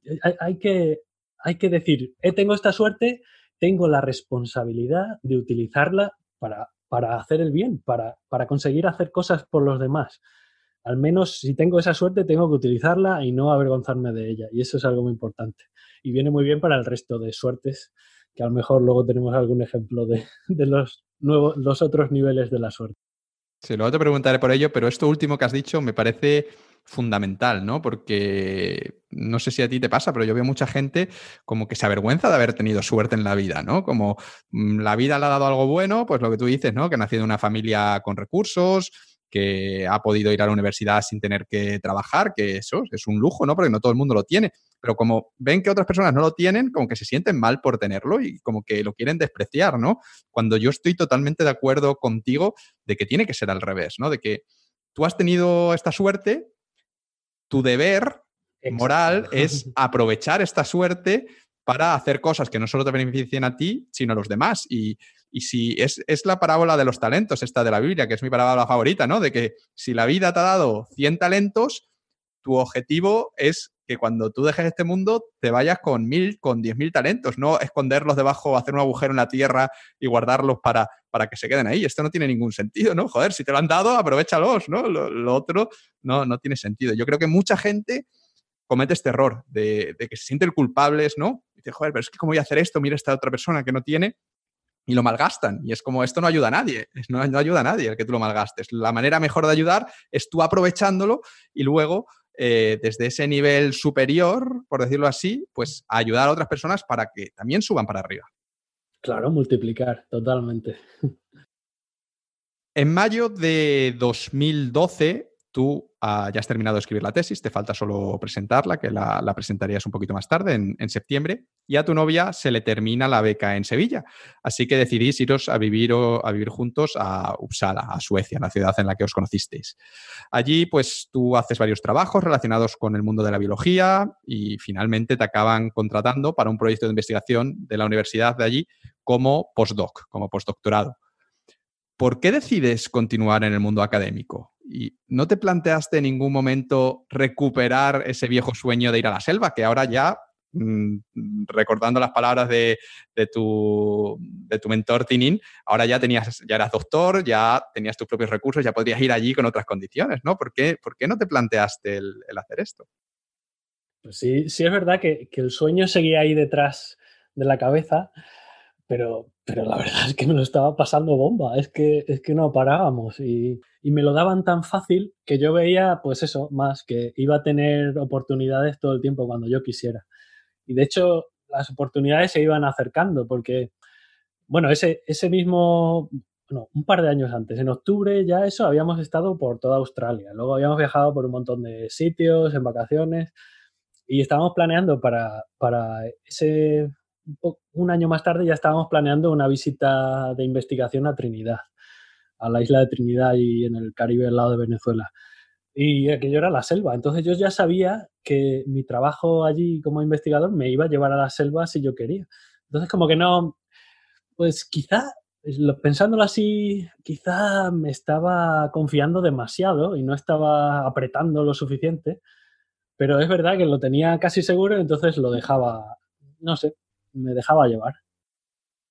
En enero de 2013 te vas unos meses a Canberra, Australia, a trabajar con un profesor que habías conocido en un congreso y después de eso tienes que volver a Suecia a continuar con ese postdoctorado que hemos dicho que habías empezado. Pero entre medias, entre abril y junio concretamente, pues tienes ahí unos meses libres, unos meses colgando. Así que lo que decides hacer es una aventura épica con tu amigo Sergi, que fue uno de tus compañeros de maldades en Barcelona, en aquella mítico piso de, Mallorca 81 y, y, demás. ¿Qué locura se os ocurre? ¿Qué decidís hacer? el problema con Sergi, a ver, Sergi le conocí yo en el, en el máster que tuve que hacer para hacer el doctorado, que me lo pagaba también, me lo pagaba también el doctorado y, lo empecé allí en Barcelona también. Y ahí fue donde se generó este, este grupo mítico de amigos de Mallorca 81. En Mallorca 81 yo vivía con Sergi, aparte de otros compañeros de piso. Y Sergi es otro biólogo que es un salvaje tremendo. Y el problema es que los dos tenemos ese no hay huevos. Y si uno de los dos propone una cosa, pues el otro la dobla y le multiplica. Y así hemos estado a punto de morir un montón de veces. Hemos hecho cosas terribles. Yo creo que te contaba alguna también que no nos dará tiempo a hablar, pero yo qué sé, lo de cruzar de una isla a otra en las Baleares en, en, canoa hinchable, por ejemplo, allí estuvimos a punto de morir. Hemos hecho un montón de aventuras. Y esta, pues ya teníamos muchas ganas de hacer otra. Y yo estaba ahí en Australia y decía, joder, dos meses y luego tengo que empezar otra vez a trabajar, esto hay que aprovecharlo. Sergi, ¿cómo, cómo tienes para hacer algo gordo entre estos, este periodo libre. Y él me decía, pues sí, sí, también perfecto, también tengo ahí un mes y medio o algo así. Entonces empezamos a calcular y, dijimos de hacer algo en bici y una ruta así de cicloturismo así bonita. Y empezamos a pensar, ¿qué podía ser épico que, nos diera para hacer en, en mes y medio? Entonces calculamos que haciendo 100 kilómetros al día con algo de buffer, así, algo de tiempo por, por si acaso y para hacer turismo y lo que fuera, pues que podíamos hacer unos 2.000 kilómetros. Entonces, con esa medida de 2.000 kilómetros, fuimos por todo Google Map buscando sitios épicos que cruzar y sitios épicos sobre todo donde acabar. Queríamos que el final fuera súper épico. Entonces, entonces, era perfecto desde Windhoek, la capital de Namibia, cruzando casi toda Namibia, al menos la mitad, hacer algo primero así por Namibia para rellenar kilómetros y luego tirar rectos de norte a sur, cruzando la mitad de Namibia y toda Sudáfrica hasta el Cabo de Buena Esperanza en, el, final de África. Nos parecía increíble. Así que no lo pensábamos mucho más y nos empezamos a preparar para eso. Y luego me acuerdo que Sergi me mandaba algo que había visto en, en, en la Lonely Planet, decía Namibia no vayas aquí con la bici. Es un país horrible para montar en bici, es un desierto eh, muy duro y vas a tener que ir empujando la bici y nos reíamos. ah, va a ser genial, va a ser genial. Y para allá que nos fuimos. ¿Y, cómo fue? ¿Qué, ¿Cómo fue por allí? ¿Llegasteis al destino? No sé, cuéntame alguna anécdota así más loca de, cómo atacar a una serpiente o una cosa así que seguro que os pasaría algo. A ver, pasaron mil, mil historias, pasaron eh, locuras tremendas. Bueno, primero dinos, llegaste, ¿no? Sí, sí, llegamos. Sigue, vivo, estás aquí hablando conmigo. Estamos aquí, llegamos los dos, todo, todo el mundo sobrevivió, incluso la gente que nos encontramos por el camino. Eh, pero sí que tuvimos alguna, algún close, call. Eh, ahora que mencionaba serpiente, hubo un día que nos levantamos por la mañana de a lo mejor de dormir al raso ahí en alguna granja y empezabas a pedalear. Y muchas veces lo que hacíamos ser y yo es ponernos un, auricular con música y pues íbamos un poco así independientes, nos veíamos el uno al otro y, teníamos tiempo para pensar. Es, muy relajado esto de montar en bici, bueno, como, como hablaba Baikanir en el capítulo anterior, es maravilloso. Y, y Sergi, pues este día iba a ir un poco más adelante y yo iba detrás y noté que, o sea, me di cuenta que se me había caído una chancla. Y a ver, una chancla a lo mejor no es importante para alguien que viva en una ciudad, pero cuando toda tu vida, todo, todas tus posesiones están acumuladas ahí alrededor de tu bici en un metro cuadrado, una chancla es súper importante. Es, es, como una medida de tu comodidad que, con la que no puedes partir. No, no, no. Es muy importante. Entonces llamé a Sergi y le dije, Sergi, yo voy a volver para atrás a buscar esta chancla que se me ha caído. Tú sigue recto por aquí, no, no vayas, no pilles ningún otro camino. Miramos ahí el GPS. Ok, si no te veo, pues te encuentro en este punto y te espero allí.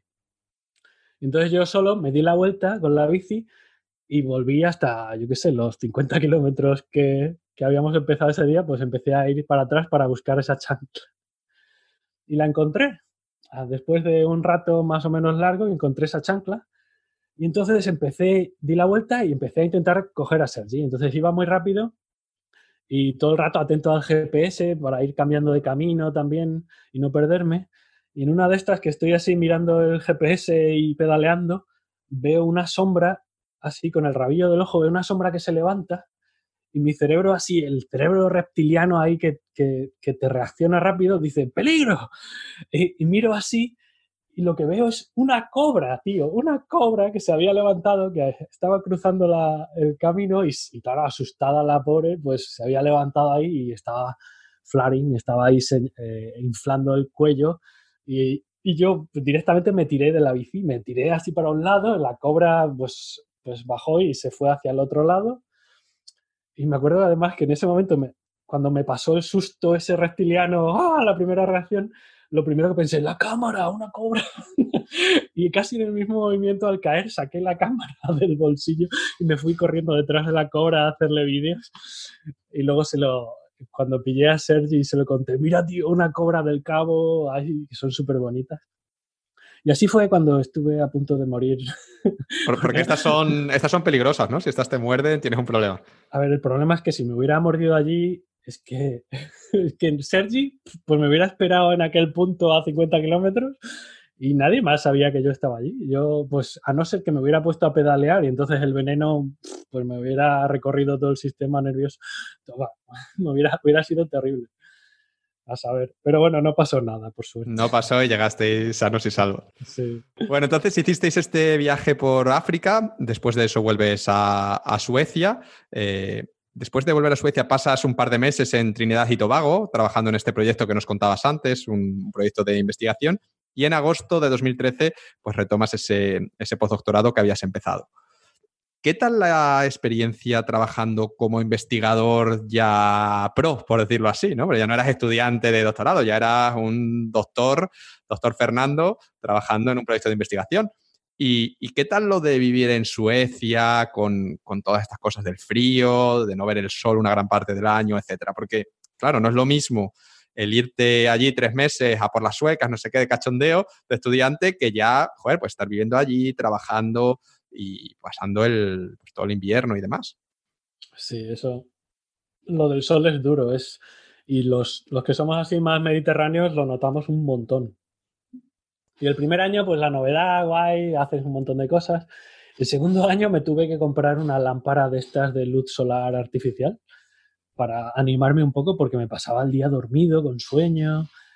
Eh, de hecho, ah, me acuerdo de una anécdota, compartía, compartía despacho con, otro, otro postdoc, mi amigo Matt, que era de Inglaterra. Y, bueno, en Inglaterra tampoco es que vean mucho el sol, pero ese año es que así, había sido especialmente malo en Suecia y había salido hasta en el periódico que en todo el mes de noviembre habíamos tenido dos horas, en todo el mes, dos horas de luz solar directa en, en Uppsala. Joder o sea, no había visto el sol. Era, si salía estaba nublado y salía así un ratito en, en noviembre que apenas sale y se hacía de noche enseguida y estábamos todos destrozados. Y recuerdo que un día así en el despacho con mi amigo Matt, los dos notamos así como una especie de, claridad extraña y miramos por la ventana y era ya, claro, era casi mediodía y entonces el sol se estaba metiendo, pero dio la casualidad de que un rayito de sol estaba alumbrando una esquina del edificio de enfrente y era la primera vez que veíamos el sol en todo el mes, así que los dos sin decir nada tiramos todos, salimos corriendo y nos fuimos a ese trozo de esquina de edificio de enfrente a ponernos allí al sol como lagartijas y la gente aplaudiendo desde las ventanas, riéndose y nosotros los pobres así. Buah, esa parte fue dura. Pero bueno, lo, te adaptas haciendo cosas. Nosotros Hacíamos mucho esquí de travesía, por ejemplo, o patinábamos en el hielo. Luego viajamos un par de veces en invierno al Ártico a ver la aurora boreal. En diciembre empezaba la, época de ver la aurora boreal. Que, fui dos meses, y fui dos, veces allá al Ártico, a Kiruna y más allá de Kiruna. Y para luego descubrir que podía ver la aurora boreal desde la ventana de la cocina de Usala. Pero bueno, fue guay. No, pasaron muchas cosas también por allí, muchas aventuras. Entonces con eso compensabas, con aventuras allí suecas. ¿Y el trabajo de investigador de postdoctorado, qué tal? El trabajo guay. Es como te comentaba al principio que en Suecia el clima de trabajo es fantástico. Y además empecé a colaborar con, con un profesor asistente que era pues solo un poco mayor que yo y, y nos llevábamos súper bien. Y entonces teníamos un proyecto que era guay, que eh, lo que hacíamos era estudiar la evolución de ciertos parásitos en, climas, eh, en, ¿cómo lo explico? Bueno, en, eh, estudiando el efecto del cambio climático en la evolución de estos parásitos. Era algo un poco específico, pero en, el fondo lo que estábamos estudiando es cómo afectaría a, estos parásitos el que de repente hiciera más calor, que aumentara la temperatura en el planeta. Y esto lo hacíamos en un sitio muy especial, que era una parte artificial del Báltico, una especie de isla dentro del, del Báltico que tenía un muro así y había hecho un círculo y toda el agua esa que había en el, en el Báltico estaba aislada del agua de fuera. Y entonces teníamos allí un centro de investigación y ese agua estaba, era la que usaba una central nuclear que sacaba el agua del Báltico, el agua normal, la pasaba por, el, por una parte controlada del núcleo de la central nuclear y luego este agua que salía mucho más caliente después de refrigerar la central nuclear, pues acababa en este, esta especie de contenedor artificial de un kilómetro, un, kilómetro de diámetro.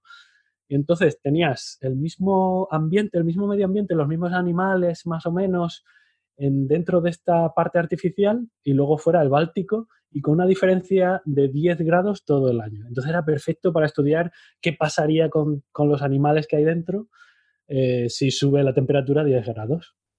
Y eso, eso estudiábamos allí. Qué interesante, qué interesante.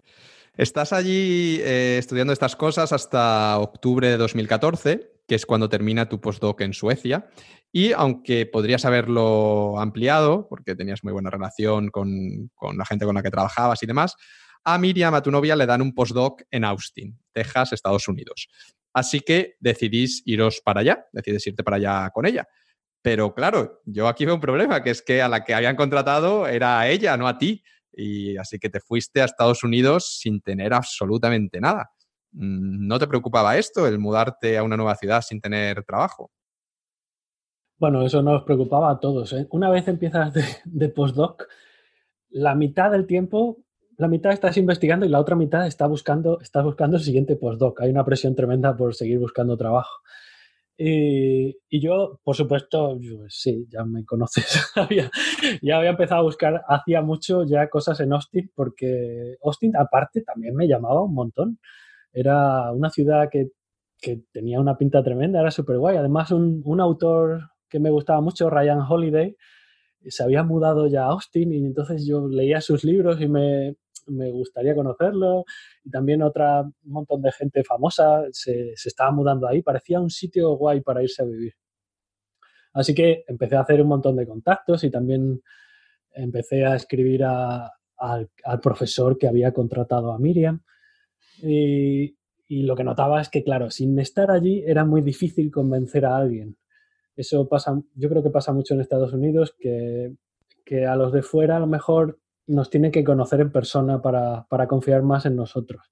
Entonces aposté un poco por ello, digo, pues cara a cara seguro que consigo algo, aunque no tenga ahora algo aquí, yo tenía buenos ahorros, pues me voy de aventura otra vez. La novedad, lo de siempre. ¿Y qué fue lo que pasó? ¿Encontraste algo?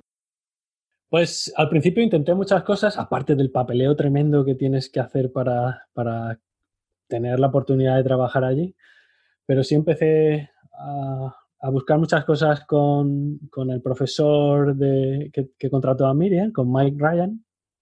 Y ya desde el principio él, él me metió ahí también en el departamento y yo trabajaba, aunque fuera así de gratis, yo tenía ahí mi despacho, tenía muchas facilidades que él me había dado hasta que encontrase un proyecto. Y estuvimos haciendo algo, empezamos un proyecto con, con pescadores, haciendo, haciendo cebos de competición y diseñando experimentos para probar que esos cebos de competición funcionaban mejor y eran, atraían a los peces mejor. Aquello no salió muy bien porque no quisieron, la empresa no quiso pagar nuestro trabajo como investigadores, decían que era mucho dinero y no podían invertir en eso. Pero luego, a través de otro compañero de allí, un postdoc eh, que estaba trabajando con Mike y al que le dieron un puesto más importante en Alemania, pues él me consiguió un contrato de postdoc eh, a control remoto desde el Max Planck en Alemania. Entonces yo trabajaba en Austin, en el laboratorio, y trabajaba ayudándole a diseñar un laboratorio nuevo que estaban construyendo enorme en el Max Planck en Alemania. Y entonces yo pues empezaba los experimentos para que cuando ellos construyeran el laboratorio allí en Alemania, pues eh, pudieran empezar hit the ground running, que pudieran empezar así directamente a tener resultados. Y yo estaba probando cámaras, estudiando comportamiento de peces en grupo. Estudiamos unos, unos, unos pececitos de, de África que viven en el lago Tanganica. Y entonces eso era como una promesa futura guay de, ay, primero trabajamos en esto y luego a lo mejor vamos a hacer trabajo de campo al lago Tanganica. Y era algo que me llamaba muchísimo. Era ahí, ah, trabajo mucho ahora y luego puedo ir a, a tener aventuras ahí en África. Qué chulo, qué chulo. Y me alegro que encontrases trabajo. Yo creo que lo que has comentado de que hay muchas oportunidades que tienes que ir al sitio para poder acceder a ellas, que es clave. Y yo lo he visto con algunos amigos que estaban en Cáceres y decían, no, es que quiero salir de aquí, quiero encontrar trabajo en Barcelona, por ejemplo, pero estoy mandando currículum, si no me llaman, no sé qué. Y yo el consejo era ese, como vete a Barcelona, vete una semana, te alquilas algo, una habitación, porque Así es como vas a encontrar trabajo. Quizá lo puedas encontrar desde fuera, pero es mucho más difícil porque hay cosas que tienes que hablar con la persona y, ir allí en persona y, hay algunas oportunidades que solo son accesibles así. Y efectivamente fue a Barcelona y encontró trabajo y ahora, ahora está viviendo aquí. Así es que ese es un, un detalle importante, un buen consejo. Entonces consigues este postdoctorado en la Universidad de Texas, en Austin, que debo decir además que Austin es una ciudad chulísima, que muy vivible y muy recomendable, aunque ahora se está poniendo demasiado de moda, espero que no se la carguen. Entonces te vas para allá y, bueno, estás allí investigando, igual que tu novia, y estáis allí hasta noviembre de 2016, que es cuando se os acaba el contrato. ¿Qué tal la experiencia de vivir y trabajar en Austin? ¿Fue muy diferente eh, a Suecia o incluso a Alabama? Uh, sí, muchísimo. Eh, bueno, Alabama es un poco como, como más, yo lo veo como más el sur o como Texas fuera de Austin. Es, es como, están mucho más relajados, más tranquilos y como en España también, no sé, o como en Suecia sobre todo, que en Suecia sí que notas la diferencia, que la gente pues tiene un clima de trabajo muy relajado. En Austin empecé a sentir algo eh, que a lo mejor también dependía de, la etapa en la que estaba. De, cuando has hecho un par de postdocs hay que empezar a, a pensar en consolidar tu posición y hay que pasar al siguiente nivel, hay que buscar un puesto de profesor asistente o algo así. Porque los postdoc es eso, dos años y ya está. Y luego tienes que buscar otro en el otro lado del mundo y es muy difícil estabilizarse así. Y empecé a sentir eso allí, esa presión. Y además es que Austin es, es una universidad pues importante, estaba llena de hotshots, de gente, investigadores muy, muy pros. Y venían, cada semana teníamos allí visitas de gente súper importante que estaba publicando un montón, eran súper famosos. Y yo empecé a sentir que me estaba quedando atrás, que no me salían las cosas tan bien. Recuerdo perfectamente un día que vino un chaval que era, yo creo que era un año más joven que yo, y dio una charla espectacular allí, vino invitado por el departamento, estaba haciendo cosas con arañas que eran súper guay y le salían unos resultados increíbles y publicaba en todas partes y yo ahí, joder, yo quiero ser como este, ¿por qué no puedo ser como este? ¿Por qué no me puede salir así?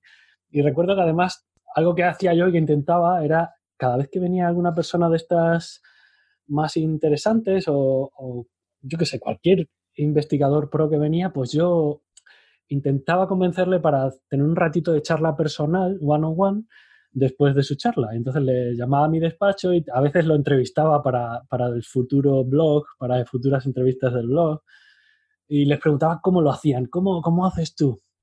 Me acuerdo este chaval que me decía, bueno, tienes que seguir intentándolo, a veces es un poco la suerte, pero tú no te desanimes, sigue adelante. Y me intentó animar mucho, pero yo me quedé peor, tío, me quedé peor después de hablar con él, de decir, yo decía, si yo antes era así, si yo, si yo antes era, vamos, era tan optimista como este hombre y ahora no lo veo, no, no puede salir. Y, y todo esto me fue carcomiendo bastante, porque además yo veía que cada vez me quedaba menos libertad yo tenía antes esa libertad de decir, pues ahora me voy por acá, ahora tengo un mes y me voy de congreso. Pero en, ese, en esa etapa Miriam también estaba ya bastante, estaba también muy tocada, estaba entrando en lo que yo creo que ya era una depresión y yo la estuve rozando. Y, y bueno, luego además pasó algo bastante grave y es que el profesor de Miriam tuvo un accidente muy bestia y, y se quedó parapléjico.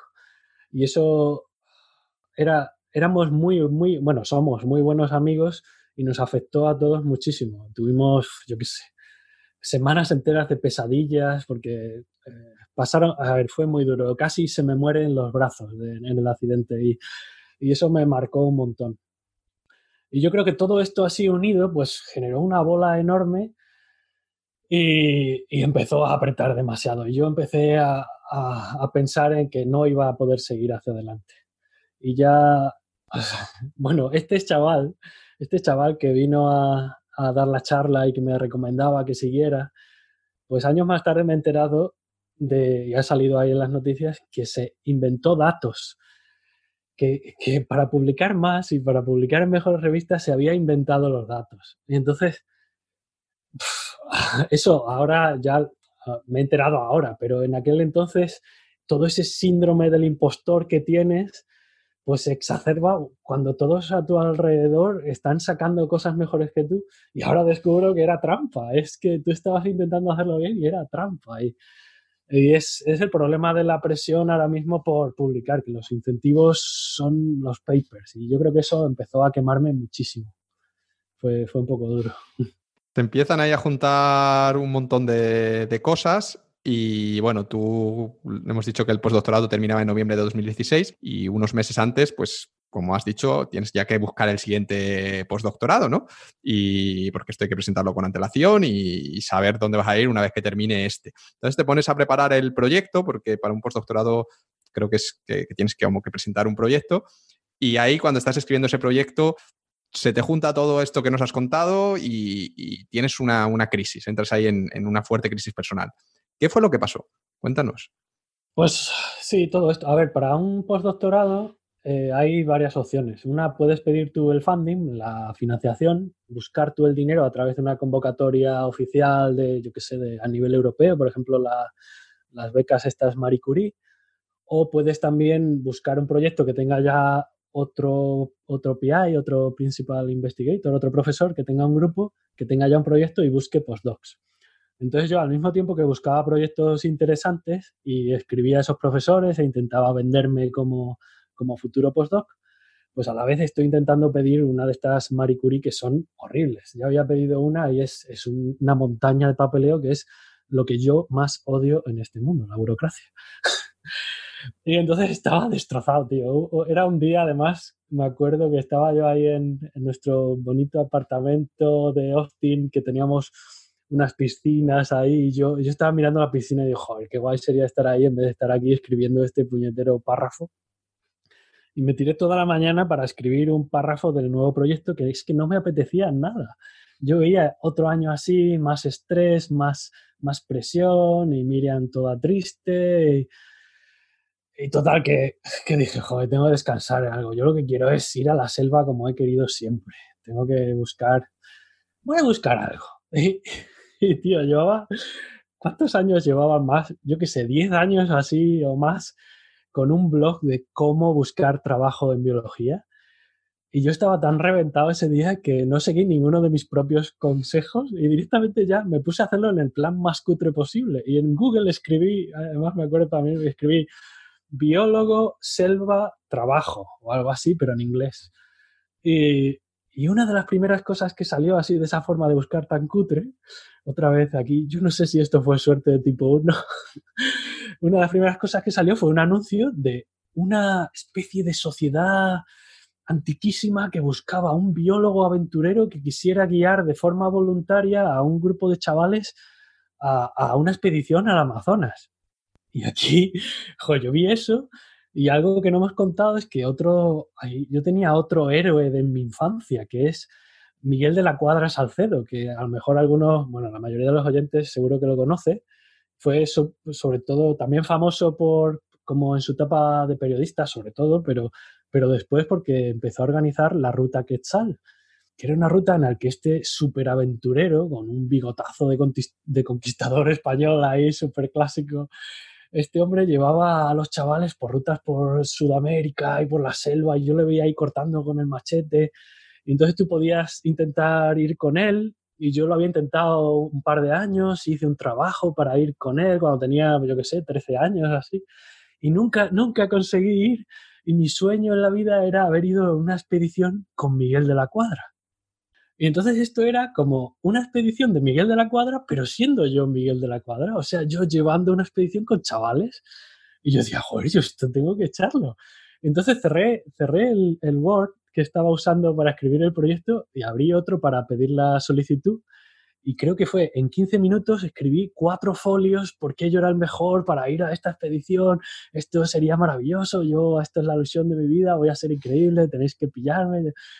Y además que esto era la British Exploring Society, que es eso, inglesa, la sociedad eh, inglesa de exploración, que, que, pintaba un español ahí en, llevando a chavales.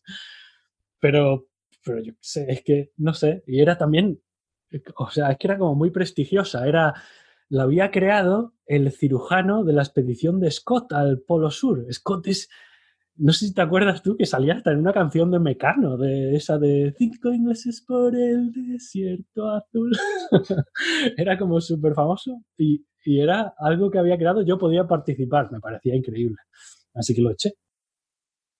Fue una auténtica, como una auténtica señal del universo, ¿eh? Fíjate que hay en una crisis y buscas y justo como ese recordatorio de tu sueño que, estaba ahí latente o oculto y, de pronto, como todo, ¿no? Como la expedición perfecta, siendo Miguel de la Cuadra Y, demás. Pero lo bueno que hiciste fue que lo detectaste y que lo aprovechaste, ¿no? Porque podrías haber dicho, eh, pues mira, no, tengo que seguir con esto, ahora tengo que seguir con la investigación que he invertido muchos años. De hecho, te quiero preguntar por eso, ¿no? Porque después de tantos años que habías invertido en tu carrera como investigador, ¿no, no te parecía un error el como ahora lo dejo esto para volver al sector de la conservación? no era como dar un paso atrás, encima que es como voluntario, ¿no? A ver, también a lo mejor no sé qué tenías en mente, si, si ya me, dedico a esto al 100% o, o, solo lo hago como unos meses y luego sigo con la investigación o, no tenías ni idea de voy a echarlo y a ver qué pasa y ya veremos. A ver, eh, estaba aterrorizado, tío. Eh, o sea, la inversión estaba hecha. Yo había, llevaba más de una década rodeado de gente que estaba luchando por el mismo puesto, estaba luchando por, por continuar una carrera académica. Todo mi modelo mental estaba basado en eso. Entonces, realmente en ese momento yo esa decisión no creo que la tomara por estrategia, sino que la tomé porque no podía más. Y sobre todo, una vez cerré ese Word y, eh, escribí el otro en cinco minutos y me di cuenta del efecto y me dije, a ver, es que esto es no es algo que tenga que hacer por estrategia, es que es algo que necesito. Entonces esto es muy importante. Y entonces pensé, bueno, no lo voy a pensar mucho más. Quizá luego, aunque sea difícil, puedo volver a la academia si, si lo necesito. Siempre puedo pedir otro postdoc o siempre puedo intentarlo. Te decían siempre que era muy peligroso dejar un hueco y, no mostrar productividad, pero yo ya me daba cuenta de que, de que tenía que hacerlo, que es que me, me echaba, echaba muchísimo en falta la aventura. Y había aguantado todo ese tiempo ese postdoc que, bueno, hubo muchos problemas que no puedo ponerme a contar aquí, pero, pero en, general era que me obligaban a estar en una habitación sin ventanas, trabajando mucho con el ordenador y estaba perdiendo yo la verdadera razón por la que yo era biólogo, que era para estar con animales fuera de aventuras. Y, y entonces, por lo único que había aguantado tanto es por ese último esa última oportunidad de aventura que era pasarme un mes en el lago Tanganica, buceando en el lago Tanganica, haciendo investigación allí. Entonces me dije, bueno, pues esto es lo último que lucho por ello y luego pues me voy de aventuras, aunque sea con esta sociedad de exploración y luego que sea lo que Dios quiera. Luego ya veremos. sí. Entonces te presentas al puesto de la British Exploring Society para, guiar como voluntario una expedición de chavales por el Amazonas y unos días más tarde te llaman para decirte que, sí, que les ha gustado tu, candidatura y que vayas a Londres en noviembre unos meses más tarde hacer una, entrevista. Así que haces justo eso que nos has contado, terminas tu último proyecto del postdoctorado, que son esa estancia en el lago Tanganica, investigando con peces y demás, y de ahí te marchas a, Londres a hacer la entrevista. Y por aquel entonces tu relación con Miriam, ya nos has contado que no iba muy bien porque habían pasado ahí muchas cosas, ella estaba entrando en una depresión y demás. Y eh, llegas allá a Londres y justo la tarde antes de la entrevista te ves allí en, la casa en la que te estabas quedando, que te habías quedado en, en Couchsurfing con, con una chica que en ese momento había salido por ahí a hacer sus cosas y estabas allí tú solo, triste, pues fuera era ya de noche, oscuridad, clima, clima inglés, tú dándole vueltas a lo mal que estaba todo, que, con tu novia, que lo ibais a dejar. Vamos, la, situación ideal para, para ponerte leer un libro y llorar y meterte en la cama y ya está. Pero, claro, hemos dicho que al día siguiente tú tenías una entrevista súper importante, ¿no? Que era el, el viaje de tus sueños, por decirlo así, y obviamente el estado en el que estabas, pues no es el estado ideal para ir a una entrevista. Tú cuando quieres una entrevista quieres transmitir entusiasmo, energía, ganas y demás, y, difícilmente lo ibas a transmitir estando como estabas. Así que, en vez de quedarte en casa deprimido y llorando y meterte en la cama, lo que decides hacer es invocar a la suerte de tipo 2. ¿Qué fue lo que hiciste y qué es la suerte de tipo 2? Claro, es, la situación era terrible y tenía... Además es que acababa de llegar del lago Tanganica, había hecho una mudanza, me había ido a Suecia, tenía un montón de estrés en la cabeza y había vuelto directamente a Suecia muy rápido para ir a la entrevista esta y estaba destrozado. Pero la suerte de tipo 2, que era lo necesario, es la suerte eh, que depende de cuánto te muevas tú. Eh, la suerte de hacer cosas. Yo lo llamaba en inglés eh, Random Unexpected Situation crear RAS, Random Unexpected Situation, crear situaciones aleatorias inesperadas. Y yo sabía que, necesitaba eso, aunque me, estuviera costando mucho. Así que dije, venga, tengo que hacerlo. y Couchsurfing, por aquel entonces, no sé si todavía lo tiene, pero tiene una especie de variante de la app en el teléfono en la que puedes contactar con gente no para quedarte en tus casas a dormir, sino para que te enseñen la ciudad o para tomar algo o para tal. Entonces yo puse por ahí, oye, me voy al museo de no sé qué, no, sé, no me acuerdo a qué museo fui, a un, museo de historia. ¿Alguien se quiere venir conmigo y luego nos tomamos un café o vamos a cenar? Entonces una chica dijo, venga, vale, pues yo me voy contigo. Y quedamos ahí en el museo, y estuvimos viendo cosas y hablando y tal. Y luego me dice, ah, pues conozco un sitio para ir a cenar que está guay. Y, y nos fuimos. Y salimos del museo, vamos de camino a este sitio para cenar y pasamos por la puerta de un hotel que tiene, y ella me dice, ah, este hotel tiene un restaurante muy, muy curioso que está ambientado así como en plan, en plan africano y yo creo que te puede gustar. No, venga, vamos, vamos a entrar. Y según entramos, yo fui al baño y al salir, esta chica estaba hablando con un chaval que estaba ahí en el ordenador y estaba hablando con él y se había presentado. Entonces me pongo a hablar yo también con el chaval y me cuenta el chaval que, que está en el hotel, allí en el bar ese así más colonial africano, está con su familia celebrando el cumpleaños de su madre. Entonces digo, ah, pues vamos a decirle felicidades a tu madre. Yo ahí apretando por, hay que generar oportunidad. Entonces entro allí, le digo felicidades a la madre, em, yo qué sé, el padre, nos sentamos a hablar, el padre me invita a cervezas, yo le cuento que estoy para una entrevista, el, hijo resulta, el, que estaba ahí en el ordenador, resulta que es un, piano, un pianista famoso. Y entonces se pone ahí a tocar el piano, súper guay, la gente ahí escuchando. Entonces yo saco una pedazo de cámara que tenía, que no era muy buena, pero, pero tenía mucho zoom y tal, y, y daba como una impresión muy profesional. Y me pongo a sacar fotos del chaval, así, de la gente. Y viene el, como el gerente del hotel y viene y me dice, hola, estoy viendo que haces fotos y acabamos de renovar esto y estaba pensando que, que si me pasas unas fotos yo te invito aquí a alguna cerveza o algo, ¿qué te parece? Y yo, ah, sí, sí, perfecto, pero no me, no me invites a mí, a mí yo ya tengo una cerveza. Mándale una cerveza a aquella persona de allí y, y yo entonces iba regalando cervezas a la gente mientras iba haciendo fotos en el hotel. Luego puso música el, gerente, y entonces dije, ah, pon, pon algo de... pon algo de merengue y bachata y cosas de estas que yo había aprendido hacía muchos años. Y entonces empecé a bailar con la gente, montamos una fiesta tremenda, la gente pasándoselo bien. Algo que, algo que pasó también en Suecia es que las chicas a veces hacían cola para bailar contigo, pues allí también pasó, también las señoras mayores querían bailar y montamos un pifostio. Entonces, la chica con la que había quedado yo para ir al museo, esta chica se fue a cenar por ahí ya yo creo que se lió demasiado la cosa, pero yo me lo estaba pasando tan bien que, que me quedé. Entonces los, los padres de este chaval me dijeron, oye, ¿tienes algún plan? Porque es que nos vamos a ir a cenar y, y no, no, no, no, vosotros ir a celebrar esto, es, vuestro, es tu cumpleaños, es cosa de familia. No, no, no, tú ya eres parte de la familia, tú te vienes a cenar con nosotros. Y yo, bueno, venga, pues venga, voy a cenar con vosotros. Y entonces me llevaron a cenar a un sitio, a un restaurante italiano donde iban ellos todos los años. Un restaurante así bastante guay, donde conocían al, conocían también al, dueño del restaurante, al chef, y entonces me lo presentaron y, también yo hablando en italiano, yo no hablo italiano, pero nos entendíamos muy bien, yo hablando castellano y el, y el italiano, pues en cinco minutos estábamos ahí abrazados, cantando, haciéndonos fotos, toda la familia, yo qué sé, lo pasamos bomba, bomba, bomba. y nada, así que llegué pues súper contento a la entrevista.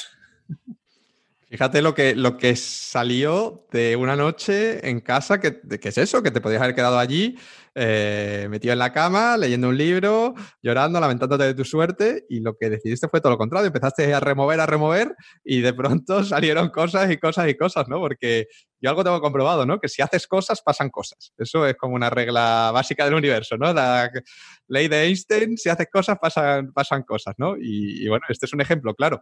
Entonces, ¿Cómo resumirías la suerte del tipo 2, el, resumen? Pues es eso, es una suerte que puedes... la suerte de tipo 1 eh, te pasa sola, es pasiva, pero si necesitas darle un empujón, algo que yo llamaba como echarle una mano a tu destino, lo que haces es apretar un poco, ponerle más fuego al fogón y moverte mucho y hacer cosas aleatorias, empezar montones de proyectos, cosas sin, sin preocuparte mucho por la estrategia, esto es, esto, ah, hay una cosa que me encanta que es eh, Taleb, eh, Nassim Taleb, este medio filósofo que está tan de moda ahora, él tiene esto que se llama la técnica Barbel o, la técnica, ¿cómo la llamamos en español? La, mancuerna. La mancuerna, que te imaginas, ¿no? Tiene, tiene como dos bolas así en los extremos. Pues yo digo siempre que hay que seguir una técnica Barbel, hay que, pero con las cosas que haces, con tus proyectos. Entonces, yo opino que hay que tener siempre un proyecto así más o menos seguro, un proyecto a largo plazo que sea más o menos seguro, y luego no enredarse mucho con, con proyectos así eh, como muy conservadores, sino pon, un montón de esfuerzo en proyectos locos, en cosas así aleatorias de suerte tipo 2 en, el otro, en la otra bola de la mancuerna. Y entonces tienes la seguridad de comer todos los días y tener tu contrato y tener tu, tu vida asegurada más o menos con tus ahorros, todo eso en la parte conservadora de la mancuerna pero luego generando movimiento de tipo 2, estas situaciones aleatorias, a veces, ¡pam!, a veces te sale algo gordísimo. Y me ha pasado un montón de veces que sin pensarlo, pues ahí tenía, bueno, descubría, por ejemplo, cosas que me encantaban y que no conocían, como, como pasó luego guiando a chavales, que yo nunca, quería, nunca había querido ser profesor, o, estar con chavales y luego descubrí que me encantaba, que, que enseñarles, yo qué sé, ser Miguel de la Cuadra, pues era, era maravilloso. Y eso nunca lo hubiera conseguido si no hubiera pensado en ese proyecto loco de, de echar el voluntariado con British Exploring. Genial, pues bueno, nos quedan un par de tipos de suerte, creo, luego irán saliendo a lo largo de la, entrevista. Lo importante es que... Subiendo de nivel. Vamos subiendo de nivel, sí. Lo importante es que ese día, cuando más lo necesitabas, invocaste a la suerte de tipo 2 y la suerte de tipo 2, si tú remueves suficiente, siempre viene y te levantó el ánimo, te fuiste a la cama con una sonrisa en la boca, habiendo vivido una aventura increíble que salió de la nada. Y al día siguiente pues eh, después de esa noche mágica tienes la entrevista famosa con la British Exploring Society para este puesto de, irte al Amazonas. ¿Nos puedes contar en qué consistió esa entrevista y qué tal fue la cosa? ¿Sirvió ese estado de ánimo? ¿Ya estabas en el estado de ánimo, de correcto para hacerla bien? Pues la entrevista, claro, primero daba, daba un poco de respeto porque la sede de la British Exploring Society está en la Royal Geographical Society, que es un edificio legendario donde, yo qué sé, Darwin daba charlas y todos los exploradores, el doctor Livingstone, típico este de doctor Livingstone, supongo, pues tiene una estatua ahí en la entrada, está ahí, ahí frente a Hyde Park, en el centro de Londres, y entonces tú llegabas allí y te sentías muy chiquitito, ¿no? ¿Qué hago yo aquí? Madre mía. Y luego veías que llegaba todo el mundo, todos los demás, los que estaban ahí para el assessment, llegaban con sus chaquetas de gore sus botas de montaña, preparados para ir, para simular una expedición por Hyde Park, que era parte de nuestra entrevista. Y, claro, te daba como, joder, madre mía, qué miedo, ¿no? Y entonces la entrevista fue, yo creo además fue mi primera entrevista, la primera entrevista de mi vida, que fue una entrevista grupal de estas con, con temas de comportamiento y, y, juegos y cosas así que, que, pues en principio claro, cuando lo leí yo, que iba a ser la entrevista así, digo, uy, qué, qué nervios, ¿no? Qué vergüenza. Pero como venía yo ya ahí bastante mal entonado después de la noche anterior, digo, pues ya está, voy a relajar, voy a jugar aquí con esta gente y no me voy a preocupar mucho. Y lo que hice fue hacer un montón de amigos. Empecé allí a hablar con todos. ¿Y tú dónde vienes? ¿Y qué, qué expedición te interesa? Porque la British Exploring ofrece un montón de expediciones cada año. Entonces yo iba directo a por la del Amazonas, claro, pero pero también había otra en canoas por Canadá, había otra en el Himalaya. Y entonces cada gente tenía sus intereses y pues íbamos hablando ahí conociéndonos. Y nos hicieron un montón de juegos súper divertidos y nos llevaron por Hyde Park y nos dieron un mapa que tenía errores, entonces teníamos que, que superar esos errores y ver cómo nos desenvolvíamos. Y luego tuve que dar una charla así impromptu, una charla de la nada, entonces bueno, pues hablo de los sexy birds y como lo tenía también muy por la mano, pues le empecé a hablar de, historias de pájaros y empezaron a reírse todos ahí un montón. Y, salió muy bien. sí, me lo pasé bomba. ¿Y qué pasó con el puesto? ¿Te, lo dieron? ¿Hubo suerte? Pues sí, al poco en diciembre ya me dijeron que sí, que me, me aprobaban como guía, no sé, lo hacían todo muy rimbombante y guay, y me aprobaban como guía oficial de la British Exploring Society y me daban un puesto en su próxima expedición al Amazonas para el verano del año siguiente. Una carta sin un pergamino quemado. Estaría guay, macho. Eso tiene que sugerir. Bueno, lo importante es que te dieron el puesto, así es que eh, te dan ese puesto, tú vuelves a, Suecia para ver si puedes arreglar las cosas con, con, Miriam, con tu novia. No sale bien la cosa, si es que pues termináis la relación y tú pues ya no tienes nada allí en Suecia, si es que decides dejar el país. Entonces paquetas tus cosas una vez más, las mandas a Badajoz, a casa de tus padres y en julio de 2017 te vas a la selva Madre de Dios en Perú con, la British. ¿En qué consistía tu trabajo dentro de la exploración? ¿Y qué tal por la selva? ¿Cumplió tus expectativas? Porque era tu sueño, por fin habías conseguido hacer realidad tu sueño de ir al Amazonas, que, que tenías desde hace años. Fue, fue una maravilla. Bueno, yo había, bueno, las cosas las mandé, por aquel entonces mis padres ya vivían en un pueblito que hay al lado de Monfragüe, en Cáceres, en, un pueblo que se llama Malpartida de Plasencia, que está ahí en, al lado del Parque Nacional. Y yo mandé allí todas las cosas y empecé a preparar con ilusión la expedición y todos los trastos y me hice una foto, ¡wow! Voy al Amazonas y yo estaba súper contento. También un poco triste por, porque había estado intentándolo mucho tiempo, arreglarlo con, con Miriam, pero ya con la idea de tengo que cambiar de fase, tengo, esto es otra etapa del personaje, tengo que cambiar de fase y conseguir nuevas habilidades y así que estaba ahí preparándome a tope. Y el Amazonas fue increíble, o sea, yo llegamos allí, yo era, yo era un science leader. Eh, en la British Exploring lo que tienen es una expedición grande, éramos como 50 chavales más un montón de monitores, y, cada, y esa expedición grande se divide en diferentes grupos de unas 10 o 12 personas, que son un grupo de chavales más dos monitores, un monitor de aventura y un monitor de ciencia. Y entonces, pues el monitor de aventura se ocupa un poco más de la logística, de que no nos no, no fallezcamos por ahí sin agua o sin comida, o también para decidir cómo, dónde hacemos el campamento satélite o todo eso. Y luego y luego el, Science Leader, el líder científico, el monitor de ciencia, pues ayuda a los chavales a generar proyectos de investigación o a interpretar el, lugar donde estamos, a enseñarles pues, cosas de animales. Claro, yo iba por allí con mis planes preparados para los chavales y mi... a ver, para que te imagines, lo que estábamos es en mitad de ninguna parte había una especie de campamento base que simplemente era un montón de cajas y, una lona así cubierto, cubriendo esas cajas que contenían toda la comida para todas las tres semanas que íbamos a estar allí.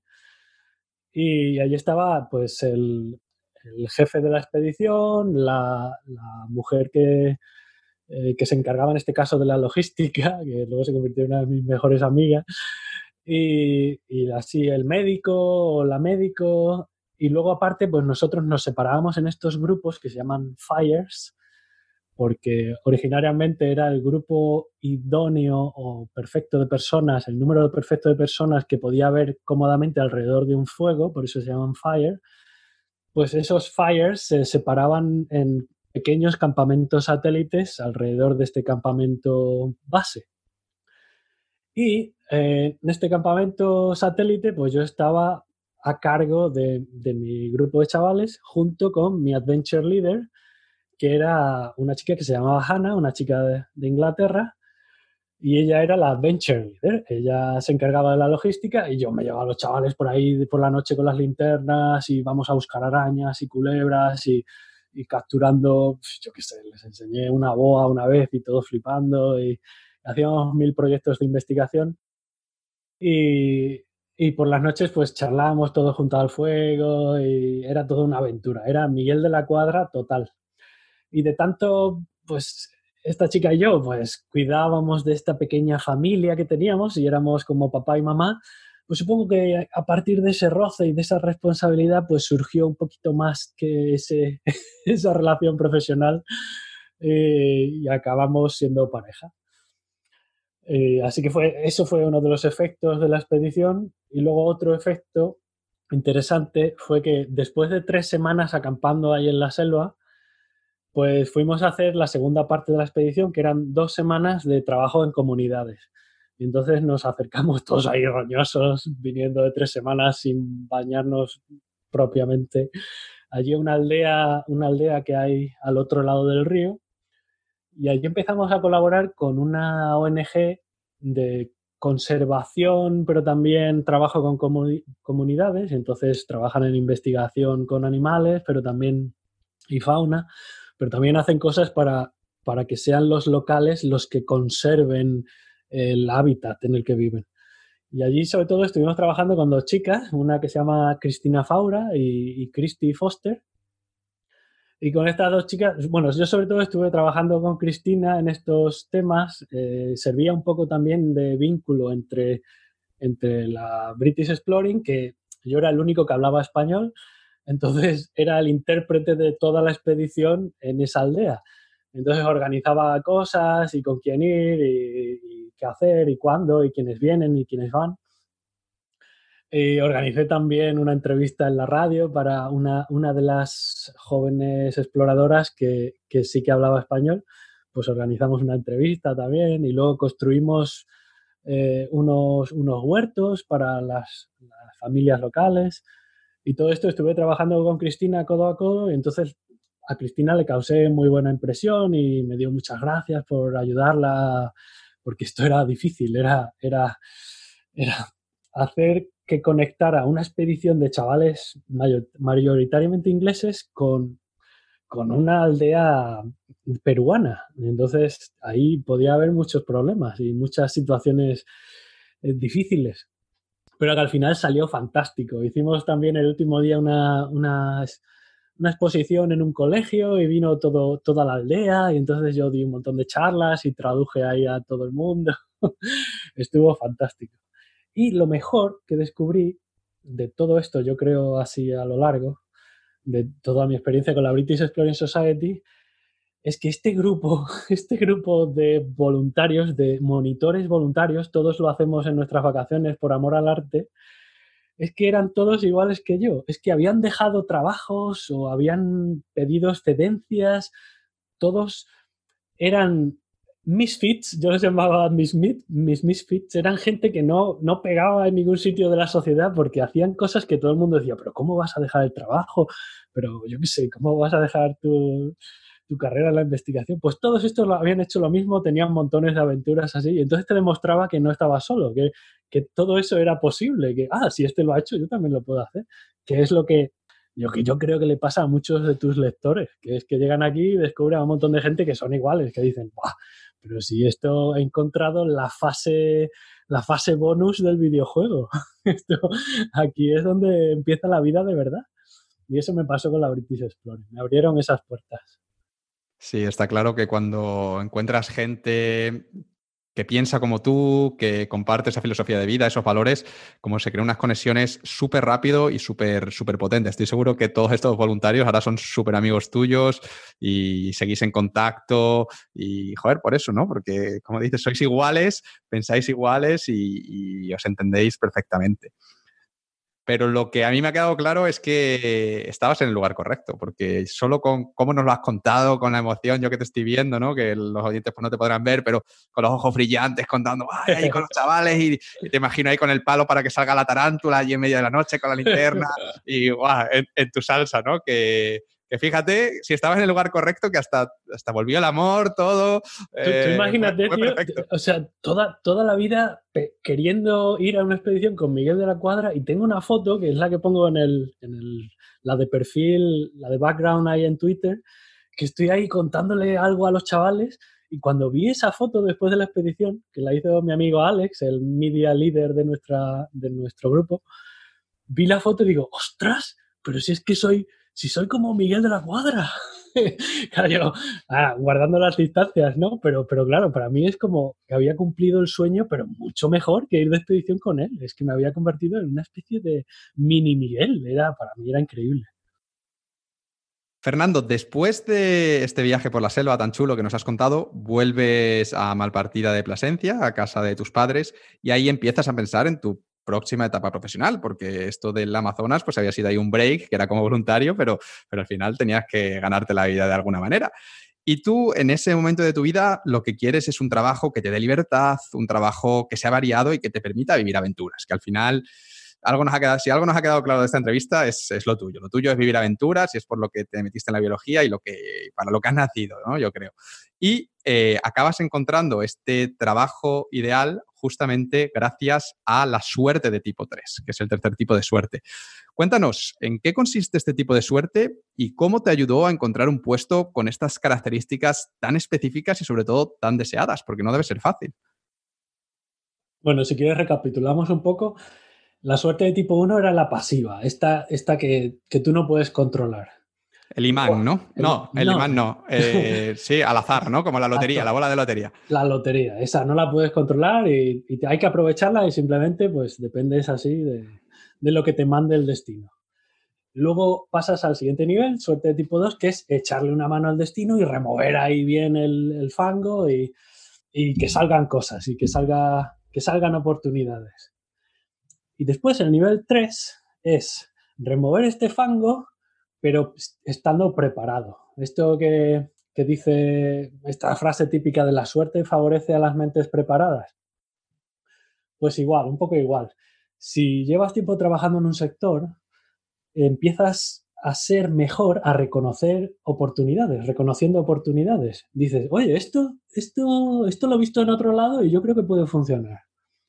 Y a ver, en este punto, sí, yo había estado como una década en la academia, pero yo todo este tiempo había seguido publicando trabajos de todo tipo en el blog y había seguido entrevistando gente, buscando ideas sobre cómo trabajar en biología y medio ambiente, leyendo un montón, me encantaba, yo qué sé, ver alternativas. Entonces, como que lo tenía muy por la mano el sector. ¿eh? Y yo era el primero a enterarme de todas las ofertas que salían, de todo lo, que podía ser bueno. Y entonces pensé, a ver, yo necesito un sitio que no sea muy grande, donde tenga la capacidad de, mover cosas, de tomar decisiones o de ofrecer decisiones y que eso pueda influir mi puesto y que pueda ser capaz de, crearme un puesto flexible para que, que, pueda hacer todo lo que me gusta a mí. Y entonces en eso estaba yo buscando y lo primero que, bueno, lo primero que me llegó fue un email de mi amigo Basek. Y mi amigo Basek creo que es la primera vez que lo nombramos, pero es un checo que es biólogo también y que lo conocí hace un millón de años en un voluntariado en Picos de Europa y que nos conocimos y nos hicimos súper amigos porque de eso, somos iguales, somos unos brutos animales. Eh, es una especie de Sergi, pero en checo, un poco más asilvestrado, y que esto del, del personaje y de, y de, no hay huevos, pues con él también funcionaba muy bien, que siempre todo era posible. Ah, hicimos, hemos vivido también mil y una aventuras cruzando ríos congelados y, ya qué sé, mil cosas. Entonces Basek llevaba mucho tiempo colaborando con una ONG en Chequia. Y cuando digo ONG, en España, por, lo menos, y a mí también me pasaba, la primera impresión que recibes, ONG, ah, esto es una charity, es, es, un grupo de gente que hace cosas así por sin gratis, de voluntariado, pero la ONG es simplemente una figura burocrática que, que, desde la cual puedes hacer muchas cosas diferentes. Y esta ONG es más bien un grupo de investigación independiente. Es como, es como una mini universidad, pero hecha como un grupo de amigos que deciden juntar sus superpoderes de científico para generar proyectos y trabajar en proyectos y, por ejemplo, asesorar a gobiernos o, asesorar. Bueno, sobre todo esta, esta ONG hacía proyectos sobre todo de conservación, de investigación en conservación. O sea, diciéndole a, por ejemplo, a Alemania qué tiene que hacer para conservar sus linces o diciéndole a Chequia cuántas nutrias tiene y cómo intentar que se atropellen menos. Pues todo eso es lo que hacía esta ONG. Y a esta ONG me habían, me llevaban muchos años diciendo que trabajara para ellos, que sería muy divertido, que podía funcionar muy bien. Pero yo por aquel entonces, pues estaba en la academia, entonces lo que hice fue presentarles a Sergi, a mi amigo de Barcelona, con el que fui a África. Y Sergi estuvo trabajando en, Chequia pues varios años, iba y venía de Barcelona y trabajaba unos meses en Chequia y luego volvía y me contaba sus aventuras y yo me moría de la envidia. Entonces, esta fue la primera oportunidad que me llegó que yo decía, mmm, Chequia, yo podía estar allí y entonces ahora que sé un montón sobre, yo que sé, análisis de datos y, y puedo escribir mis propios proyectos, escribir papers, pues podría ayudarles a generar más proyectos. Esto podría funcionar pero al mismo tiempo, siempre me vienen las ofertas de dos en dos, al mismo tiempo vi esta de una oferta que sacaba la Chris Foundation, que es la ONG fundación con la que habíamos colaborado ese año, ese verano en, en la selva. Bueno, pues sacaban un puesto muy, muy junior que era para, para guiar a grupos por la selva y que a mí me llamaba un montón, pero, pero yo veía que que ese puesto podía ser a lo mejor mucho más para mí. Yo podía ayudarles a lo mejor a sacar proyectos de investigación, a contactar con universidades, a generar, generar contactos académicos y traer a gente para hacer cursos. Yo le veía más potencial. Entonces lo que hice fue, primero se lo conté a Cristina Faura, que trabajaba con ellos, que es la chica con la que estuve trabajando en aquella comunidad y que, a la que di tan, tan buena impresión y le, pregunté por el puesto, oye, ¿qué opinas de esto? Estoy pensando en ir allí, pero, pero a lo mejor ofreciéndoles que hago algo más. Y entonces acordamos una entrevista, esto está guay, que directamente ya, pues si tienes el contacto, directamente ya pasas a la fase de entrevista y, y ya no tienes que hacer proceso de selección. Hice, hice la solicitud para que supieran quién soy y tuvimos una entrevista guay en la que yo pues les dije, me encantaría hacer esto de guía, estoy dispuesto a hacerlo durante un tiempo, pero es muy poco dinero y es muy simple y yo creo que puedo daros mucho más. Y entonces tenía un montón de ejemplos de qué podía hacer por ellos. Y, a ver, por ejemplo, este mes podemos hacer esto y el mes siguiente ya tendríamos esto otro y, y se les di una idea así muy bonita de cómo podía ser mi colaboración, pero que tendría que ir Mm, aparejada a un aumento de sueldo, a mejores condiciones o eh, les di varias opciones también. Puede, a lo mejor no necesito tanto sueldo, pero entonces me tenéis que dar meses libres para que yo me busque otros trabajos y me pueda complementar. Que era algo muy importante para mí porque yo pensaba que estar solo en la selva me iba a cortar mucho las alas. Yo quería tener también proyectos pues, por Europa o más oportunidades para, para viajar y para hacer otras, otras cosas. Yo quería hacer muchas cosas a la vez. Y en eso, pues, ¿qué pasó? Esto, claro, esto, estábamos hablando de la suerte de tipo 3. Esto no, esto no hubiera ocurrido si yo no hubiera conocido las posibilidades de, a ver, a lo mejor muchos años antes, si yo veo ese puesto de guía por el Amazonas, pues me hubiera gustado a lo mejor pero, pero es posible que ni me hubieran llamado porque yo no tenía mucha experiencia. Yo tenía a lo mejor un mes de experiencia en el Amazonas. O a lo mejor ellos tienen a montones de gente allí que conocen a los animales mucho mejor que yo, probablemente. Pero como tenía la forma de ofrecerles un extra, y eso lo había aprendido de ver cómo otra gente lo había hecho con otras ofertas, por ejemplo. Y además tenías la experiencia y los conocimientos para poder hacerles esa oferta, para poder ofrecerles más cosas, ¿no? Que eso es algo que habías ido adquiriendo mm, con el paso de los años, mm, pues de otros trabajos y demás. Claro, la, la suerte de tipo 3 lo que te permite es identificar esas oportunidades y ahí tener poder para, para elegir suerte. O sea, ahí detectas suerte y, y puedes adquirirla. Eso te, te permite. Es como ver, el ver Matrix, ¿no? Como que ves cosas que otros no ven, ¿no? Ahí, exactamente. Está, la, está la oportunidad ahí esperando a ser cogida, pero la gente no la coge porque no, no, puede acceder a ella, no la ven, ¿no? ¿no? No tienen el poder de ver Matrix. Claro, exacto. Esto es Fleming cuando, no, no sé, cualquiera de estos investigadores que le ocurre algo así y dicen Eureka, pues que es casi de casualidad, pero ellos porque tienen la preparación para decir, otras, podemos usar esto para, crear las vacunas o para, yo qué sé.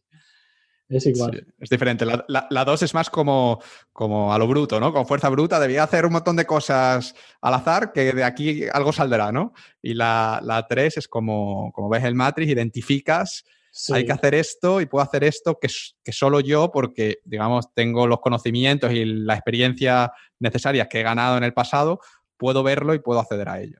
Claro, ya es más estratégica. Va dejando de ser, dejando de ser suerte un poco para, para, ya tienes tanto control que deja un poco de ser suerte.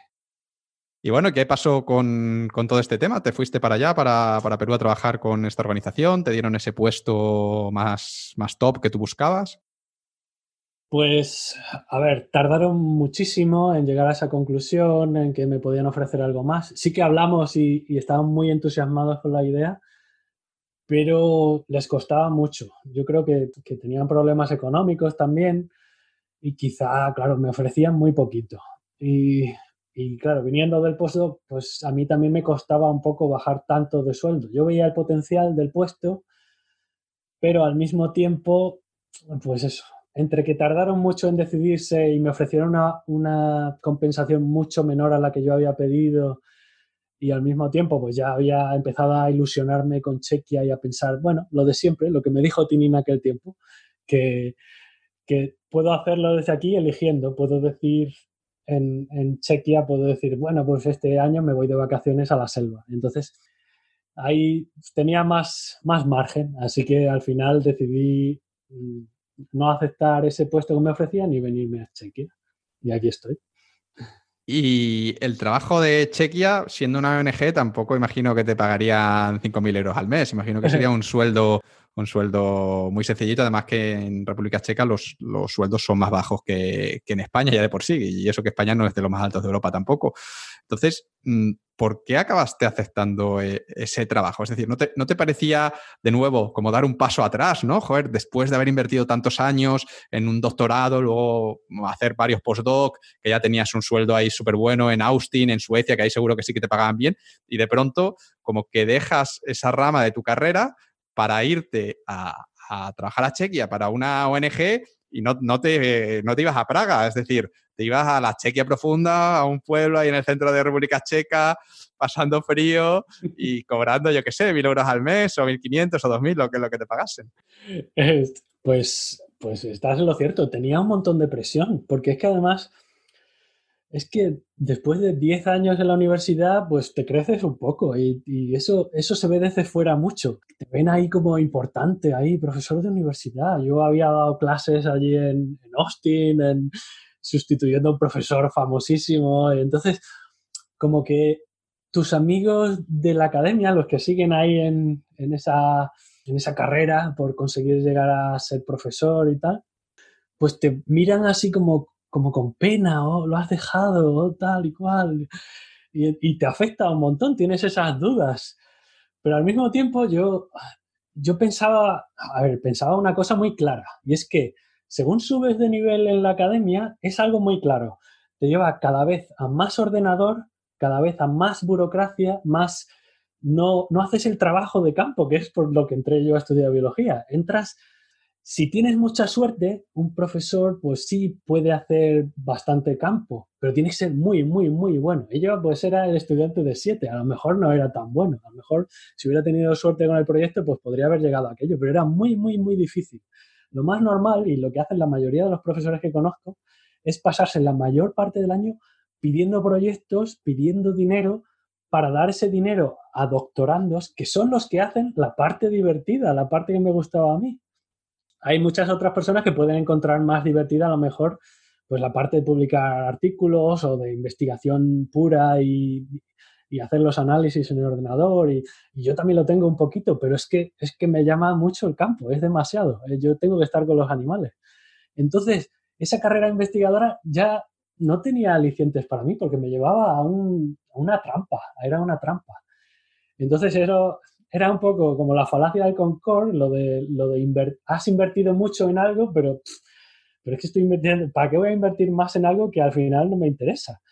Entonces dejé de invertir ahí y pensé, venga, a ver, gano, poco, gano bastante menos, pero muy curioso, en Austin yo me estaba gastando, yo que pagábamos cerca de 2.000 dólares por vivir donde vivíamos, y es que no había muchas más opciones nos gastábamos una pasta. Yo sí, cobraba bastante bien del Max Plan, pero, pero eché cálculos Y aquí en Chequia no pago alquiler, llevo sin pagar alquiler desde que me fui de, desde que me fui de Estados Unidos, entre unas cosas y otras. Y la comida es muy barata y luego aparte aquí pues salen también muchas otras oportunidades. Por ejemplo, en Chequia el sueldo es muy bajo, pero, pero aparte de que te bajas muy poco, eh, hago trabajos en Austria, hago trabajos en Alemania, en otros países, ahora tenemos un proyecto en Noruega. Y el sueldo así, a lo mejor, aunque sea por días de fieldwork, ahí cobras muy bien. Y si es, es trabajo duro e intensivo, pero ese trabajo se paga muy bien. Entonces sí que saca siempre un poco más. Y yo haciendo cálculos, pues es que al final voy a ahorrar lo mismo. Esto es fantástico ya de por sí por el lado económico. Y por el lado prestigio, eso es que me daba un poco igual, porque yo lo que quería era hacer lo que iba a hacer aquí, no lo que iba a hacer en la academia. Entonces, estaba muy claro. Al final me vine aquí y tan feliz.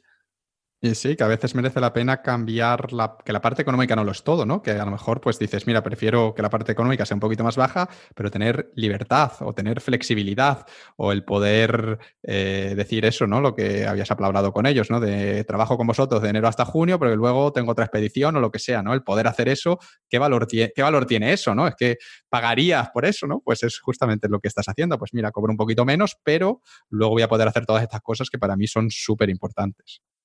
Claro, cosas que por las que pagarías para irte de vacaciones, ahora forman parte de tu vida y tu trabajo. Ideal. Entonces, en enero de 2018 te mudas a la República Checa, a un pueblo que se llama Liderovice, que espero conocer pronto cuando hagamos lo de tu, lo de tu cumpleaños, cuando nos dejen viajar, y empiezas a trabajar con esta organización que se llama Alca Wildlife, por si alguien la quiere buscar. Eh, ¿Qué tal con ellos? ¿Qué, ¿Qué tipo de trabajos hiciste esos primeros meses? Pues esto, esto es guay. Esto es un grupo de amigos que somos todos investigadores, eh, hay varios doctores y, científicos, y nos sentamos por las noches. Bueno, hacemos muchas cosas, pero por las noches a lo mejor pues abrimos una botella de vino y nos podemos a decidir qué proyecto hacemos. Es libertad total. Y entonces, cuando yo llegué, pues había un proyecto de linces con el que continuamos y entonces, pues consiste a lo mejor en poner cámaras trampa, rastrear linces por la nieve, estudiar la población de linces que hay en Chequia y también en Alemania en Austria, pues estudiarlas en el campo y luego yo hago análisis de datos sobre lo que vemos en el campo. Y bueno, lo de, lo de rastrear linces por la nieve, que es algo que siempre había querido hacer, o rastrear lo que fuera por la nieve, vamos, es que suena el trabajo ideal para un biólogo pues ¿por qué no lo intenté antes? Yo pensaba, esto es ideal. Y por ahí con la mochila, con tus raquetas, digo, me están pagando por esto. Otra vez le mandaba a mi amigo Pedro el hrinching. Así con eso ideal, luego hacemos, tenemos un montón de proyectos. Y lo que hago ahora es, claro, llegué aquí, noté esa libertad. Puedo otra vez ver procesos que se pueden mejorar y sugerir mejoras. Y entonces, desde el principio, pues empecé, pues vamos a hacer un grupo de Slack y entonces nos conectamos con todos los miembros que están en otras ciudades y entonces lo ponemos todo en Google Drive y trabajamos con esto y esto otro y ahora vamos a hacer tal y, fantástico, claro. Todo, un montón de aventuras y posibilidades de, creatividad, de cambiar cosas. Es, genial. Súper contento. Qué guay justo lo que buscabas, ¿no? El trabajo de campo, pero también el poder de poder eh, hacer cosas dentro de la, de la empresa, bueno, de la organización en este, en este caso, ¿no? De poder hacer tus propias propuestas y perfecto. Y libertad, flexibilidad, perfecto, justo lo que buscabas. Justo lo que buscaba. En verano de 2018, después de estar medio año trabajando en República Checa, te vas a Canadá a otra expedición que tenías con la British Exploring Society, ¿no? que como ya habías sido guía, pues ya contaban contigo y te invitan a más expediciones. Y a la vuelta, mientras estás de vacaciones por Extremadura con, con Hannah, con, con tu novia inglesa, tienes un golpe de suerte de tipo 4, que es el último tipo de suerte. ¿Qué fue lo que pasó y en qué consiste este tipo de suerte? A ver, primero, este tipo de suerte es ya el nivel super pro del personaje. Esto es la poción mágica total. Y ocurre, a ver, si la, suerte número 3 recordamos que era la suerte que tú dirigías y decías, quiero esa suerte, e ibas a por ella, la suerte número 4 es un nivel más allá en el que la suerte viene a ti sin tú tener que hacer nada. Es la suerte imán. Es perfecta porque te has creado un, una marca personal, que es lo que está de moda, pero vamos, te has creado una reputación que, que produce que otra gente se acuerde de ti en el momento perfecto cuando ellos tienen suerte. Cuando alguien detecta una oportunidad o le pasa algo guay dice, ah, esto le vendría muy bien a Nando, que es, pues yo qué sé, biólogo en esta experiencia con tal. Y entonces te rebotan estas oportunidades. La suerte viene directamente a ti, es un superpoder total. Y 2018 es que fue un año brutal. 2018 fue la bomba. Yo estaba, había acabado de trabajar en Alca hasta el verano y, y mi plan era irme de expedición otra vez con la British Exploring. Me habían ofrecido ser el Chief Scientist, el jefe científico de la expedición que iba a Canadá. Entonces era una expedición tremenda también de aventuras, ahí escalando montañas y luego hicimos en canoas la distancia equivalente a Londres, Londres-París, pues eso lo hicimos por Canadá, en canoas, ahí viendo osos y linces y, y pasaron un montón de cosas. Luego me quedé preparando otra expedición para ellos con un bombero y entre él y yo vivimos mil y una aventuras terribles, ya sin, ya sin los chavales, solo nosotros solos, y nos pasaron cosas increíbles. Y durante todo este tiempo, Hannah, Hannah, mi novia, estaba en Perú, de vuelta con la British Exploring en la expedición al Amazonas. Y en esa expedición estaba la que, hacía las fotos y los vídeos de la expedición, la media leader, pues resulta que era, trabajaba como productora freelance para un montón de empresas y compañías, entre ellas la BBC.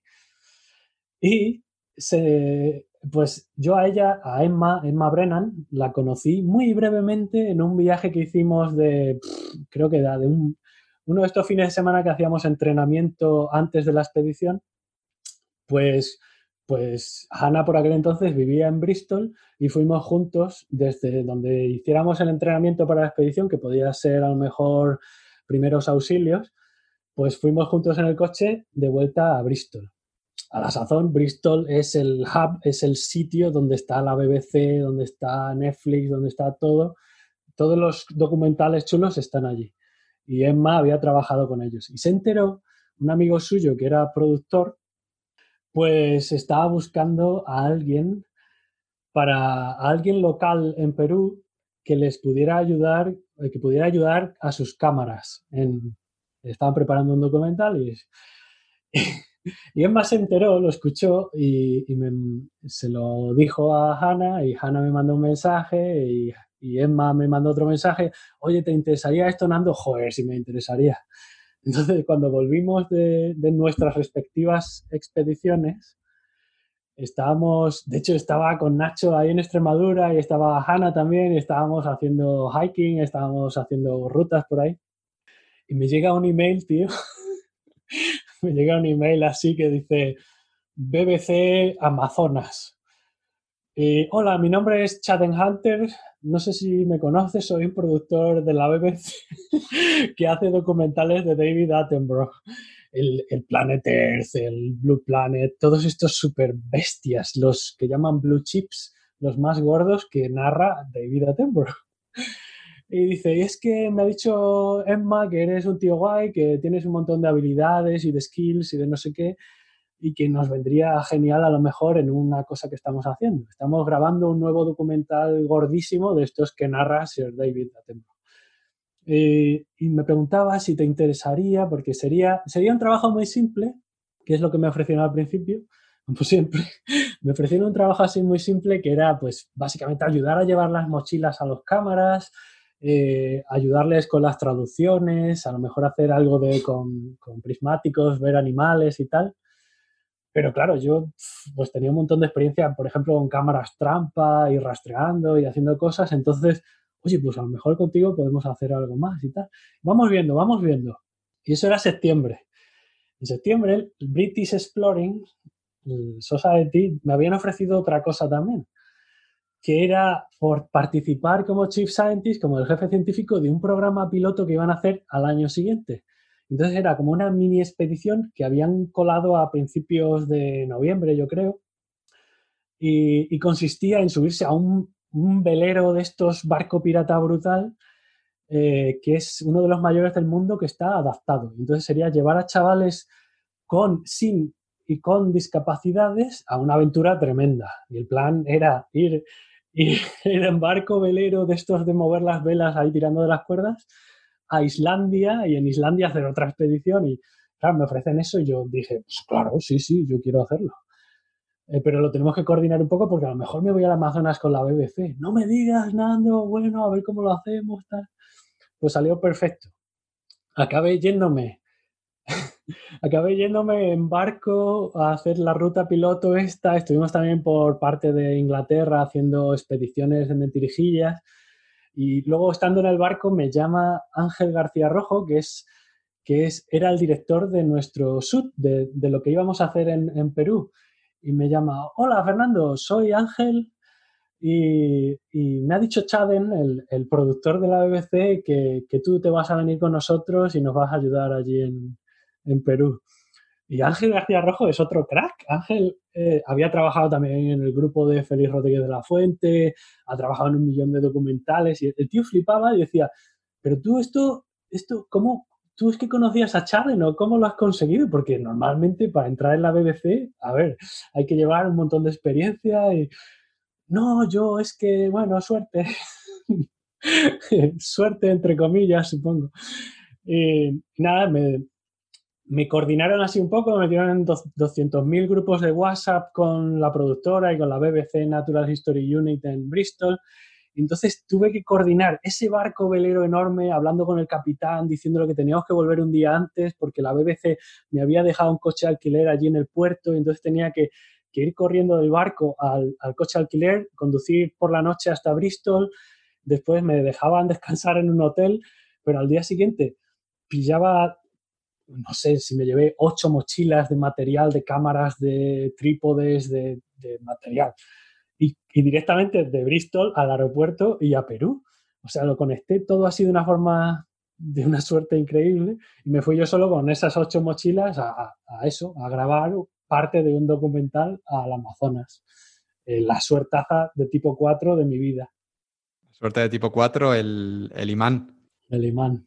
Sí, que esta es una suerte que, por ejemplo, sí, viene con, la experiencia cuando te creas una reputación, una marca personal, también viene con, activos, como puede ser un, blog, ¿no? Yo, al final, esta técnica del imán, uno de los motivos por los que creé vivir al máximo fue justamente el buscar esa suerte de tipo 4, que yo no la llamaba así, pero yo tenía una intuición de que si quería conocer a gente con un determinado perfil, pues lo que tenía que era, era contar mi manera de ver la vida y eso de manera natural iba a atraer a personas que viesen la vida como yo. Y efectivamente así fue. Empecé a escribir artículos y empezó de pronto a contactarme gente. Oye, he leído, me he sentido muy identificado con lo que has contado. Yo soy de Zaragoza, tengo un restaurante, cuando vengas por aquí te invitaré, no sé qué. De una persona totalmente desconocida, ¿no? y muchas de estas personas que me contactaron y que me siguen contactando, pues al final, bueno, a ti te he conocido a través de suerte de tipo 4, ¿no?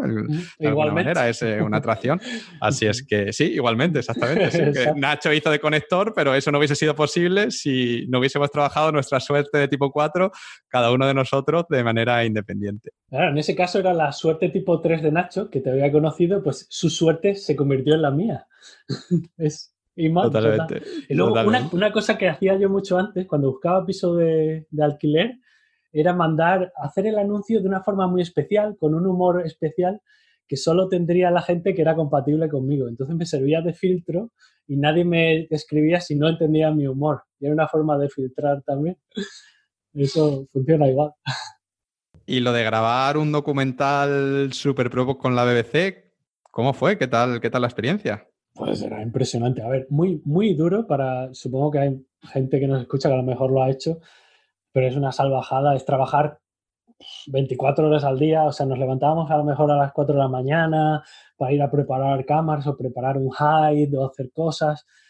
Pero dentro del, del trabajo que era duro y aventura y total, yo tuve mucha suerte porque el cámara, el cámara oficial que usa la Down Lens, que usa la cámara más cara y más complicada que hay que usar, él se tiene que quedar en su hide esperando a que pase lo que, lo que queríamos grabar, que no lo puedo contar todavía, pero, pero se queda ahí en el hide preparado y entonces mi función empezó a crecer un poco y yo aparte de, ayudarle a elegir el sitio, a montar el hide y a, traducir, a interpretar, a ayudarle a traducir el español, por ejemplo, pues, pues empecé a trabajar con cámaras trampa, a ponerlas, a hacerme una ruta por, por alrededor del sitio donde estábamos y a buscar huellas de, de animales, a preparar todas esas cámaras.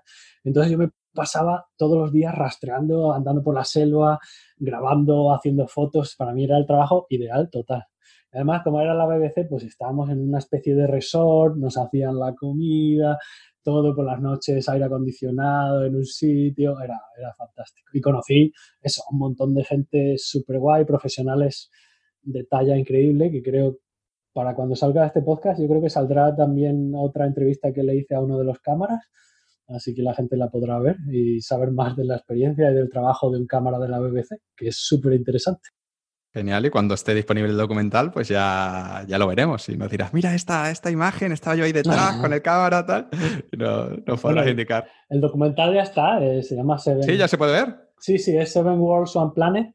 Lo que pasa es que nuestra escena, esa específica, salieron otras escenas que sí hicimos, pero esa en concreta no se pudo grabar después de todo el esfuerzo y a lo mejor se reserva para un futuro documental. Entonces no se suele decir porque aquí en esta industria de los documentales las ideas son súper importantes y se roban unos a otros, que es un gusto.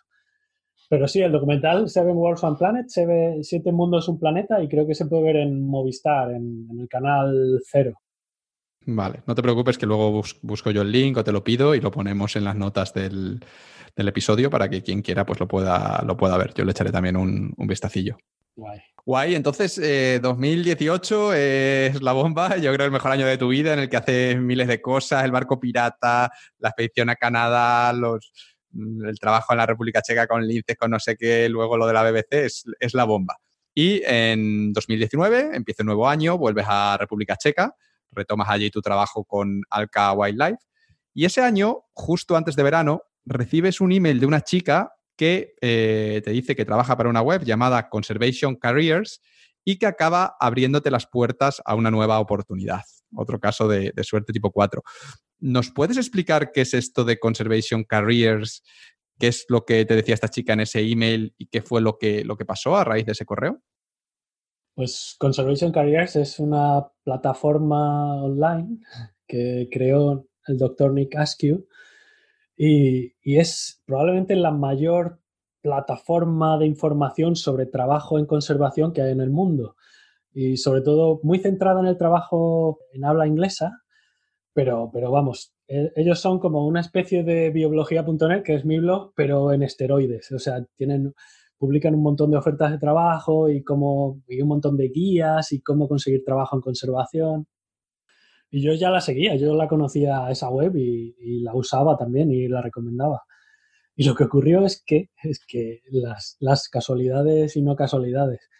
Christy Foster, la chica que había conocido en la selva el primer año, que trabajaba con la Chris Foundation, pues ahora trabajaba con Conservation Careers. Y había visto mi perfil de LinkedIn y me pedía si podía usarlo en una guía como ejemplo de un perfil bien hecho, pues, pues quería usar una guía que había hecho Conservation Careers y me pedía permiso. Entonces yo hablaba con ella y digo, ¡hala, qué guay que conoces Conservation Careers! Pues yo también tengo un blog. Y entonces buscando un, algo que tuviera en inglés para, para mandarle de ejemplo, le mandé un vídeo de una, de una charla que di en Nebraska eh, en un congreso de Science Communication, de divulgación científica. Y entonces yo en ese, en ese congreso hablé de mi blog y de mi experiencia intentando ayudar a la gente a encontrar trabajo y, cómo lo usaba a veces para divulgar ciencia. Y es cinco minutos de vídeo y ese vídeo tan pequeñito pues se lo pasó ella a Nick Askew. Y Nick vio el vídeo y sintió inmediatamente una conexión perfecta porque dice, joder, es que eso exactamente lo que explicas tú en el vídeo es lo que me ha pasado a mí y por, por la razón por la que creé Conservation Careers. Entonces nos puso en contacto con un email y empezamos a hablar y nos hicimos súper amigos, ahora somos hermanitos y, hacemos un montón de cosas y tenemos un montón de planes, pero en ese momento lo que, lo que me dijo es, ah, pues mira, estoy a punto de sacar mi, mi curso bandera, y, que es un curso para encontrar trabajo en conservación y si quieres, pues podemos intentar colaborar en él y tú nos ayudas en el grupo de Facebook a gente que se apunte, que, que sean españoles.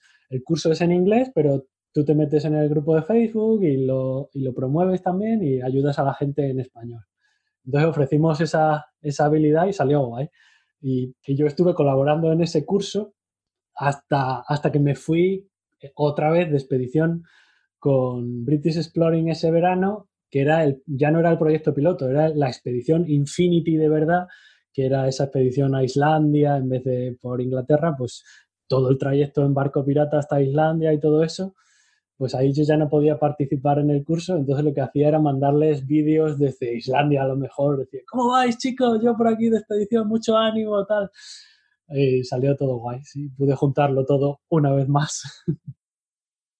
Y a raíz de esta primera colaboración exitosa con, Nick, porque Nick queda muy contento, creo que mm, promocionaste el curso en tu, en tu blog y a pesar de ser un curso en inglés, pues un montón de gente se, apuntó. Pues a raíz de eso, Nick lo que te propone es lanzar la versión en español de, su curso. Y tú, pues por supuesto, le dices, le dices que sí. ¿En qué consiste este, este curso? Claro, este curso es es para ayudar a la gente que se interesa en, este sector a, crear una estrategia para conseguir trabajo. Porque lo difícil es que hay tantas oportunidades, hay tantas, tantas formas de empezar que se hace muy difícil, que, se vuelve muy confusa la búsqueda de trabajo. Entonces nosotros lo que creamos es una estrategia. A ver, la cosa es que no hay nada así en español, que yo sepa. Y por eso se vendió también, yo creo, el primer curso, porque era la primera vez que vendías algo, un curso tan específico. A ver, si quieres trabajar en conservación, este es el mejor curso. Pues ahora vamos a crear la primera versión en español y por eso funcionará. Porque hay mucha gente que es estudiante y que está pensando ya en, buscar trabajo, o hay gente que, que a lo mejor, como yo, pues estaba en academia y quiere cambiarse de industria o a lo mejor gente que ya está buscando trabajo pero que no sabe, no le está yendo bien, no, no le responden, no le llaman para entrevistas, pues nosotros hemos, creado un sistema y estoy partiéndome los cuernos para grabar los vídeos ahora antes de que anunciemos la, el lanzamiento. ¿Y a quién va, dirigido este curso? Es decir, ¿es, solo para biólogos o también es para gente que haya estudiado otras cosas diferentes? Yo qué sé, ciencias medioambientales o algo así. ¿A, qué, perfiles va, enfocado?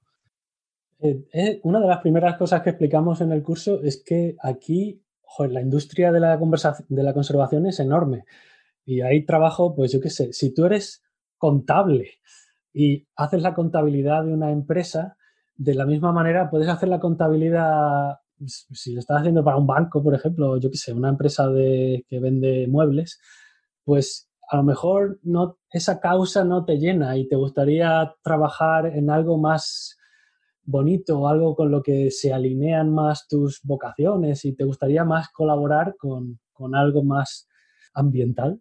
Y a lo mejor podrías ser el contable de una empresa como la de Nick, que se denomina a sí mismo ecopreneur, e intenta hacer el bien y, practicar la conservación a base desde una empresa, o a lo mejor podrías hacerlo para una ONG grande de conservación o una empresa de ecoturismo. Ah, en realidad puedes, puedes trabajar en conservación casi desde de cualquier formación.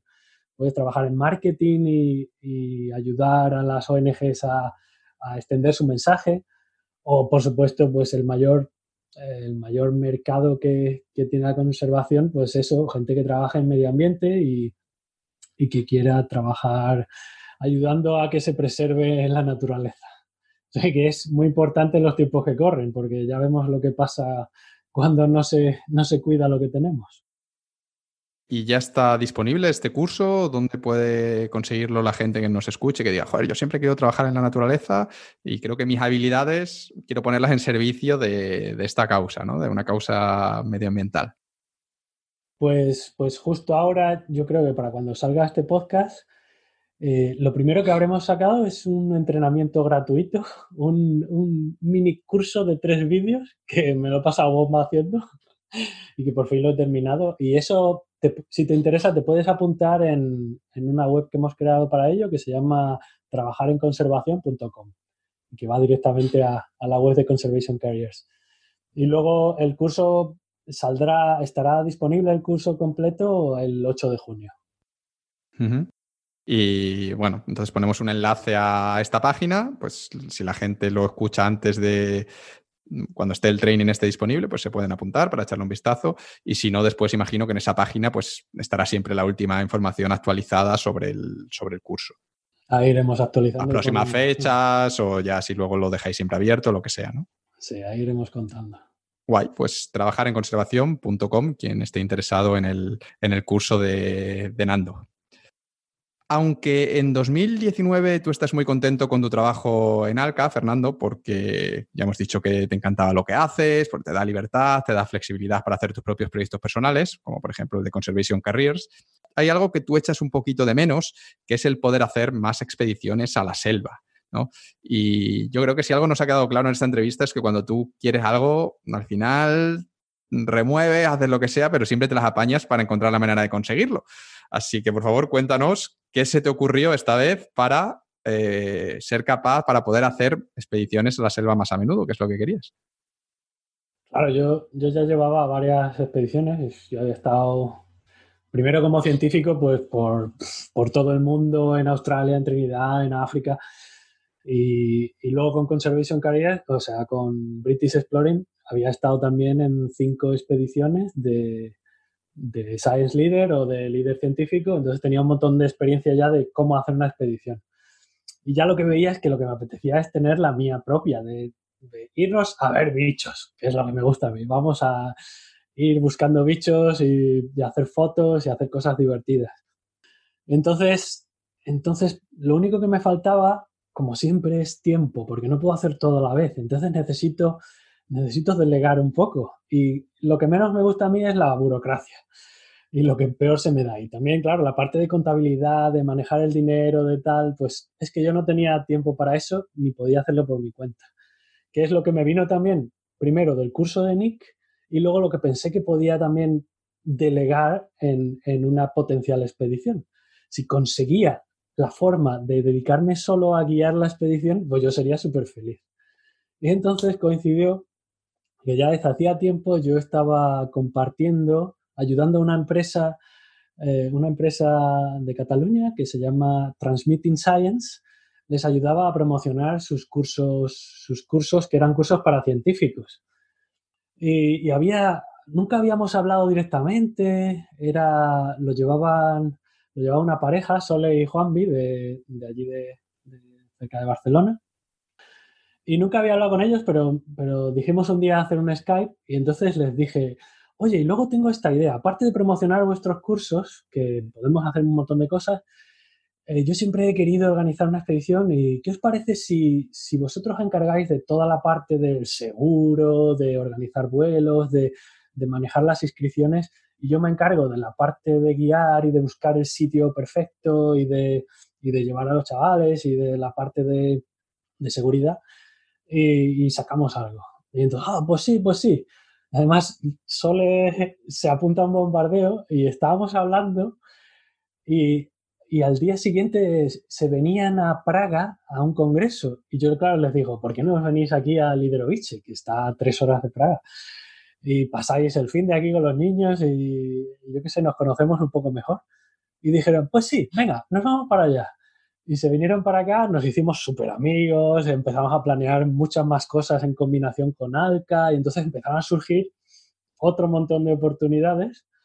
Y esta de la expedición, pues yo también hablé con Alca y entre todos pensamos que podía ser una forma de conseguir más financiación. Es una forma de no tener que pedir nosotros proyectos, sino que directamente de un proyecto que creamos nosotros, pues sacamos algo de financiación que nos puede servir pues para comprar material, más cámaras trampa o para hacer nuestros propios proyectos de conservación. Es una forma de que nos beneficiamos todos de mi trabajo ideal, es perfecto, y que es lo mismo que Conservation Careers, que todo el beneficio va a ir directamente a Alca y de ahí ya veremos cómo lo, lo organizamos. Pero a mí me hace feliz, es perfecto. Así que empecé a preparar esa expedición, empecé a buscar el sitio perfecto en Brasil, en Guyana, contacté un montón de gente y al final también así de medio de coña, por Instagram, por Instagram, conocí a una chica que tenía un sitio que, me pareció guay, que era también en la zona donde había estado yo con la BBC, que la conozco bien, claro, tanto intensivo allí con la BBC y con British Exploring, pues ya me sé bastantes cosas de ese área y tengo contactos y, y puedo manejarme bien allí.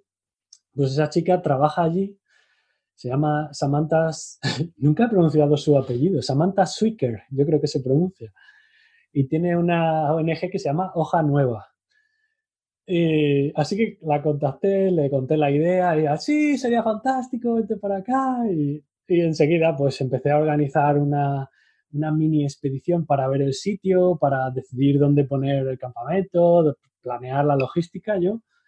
Y me fui para allá en febrero y estuve con ellos y luego también conocí, te, te, lo contaba antes, a Trevor Frost, que es un fotógrafo bastante famoso y, y cineasta que está haciendo está haciendo un documental de esta chica y de su ahora expareja que la liaron pardísima para sacar adelante un centro de recuperación de fauna salvaje allí en mitad de la selva.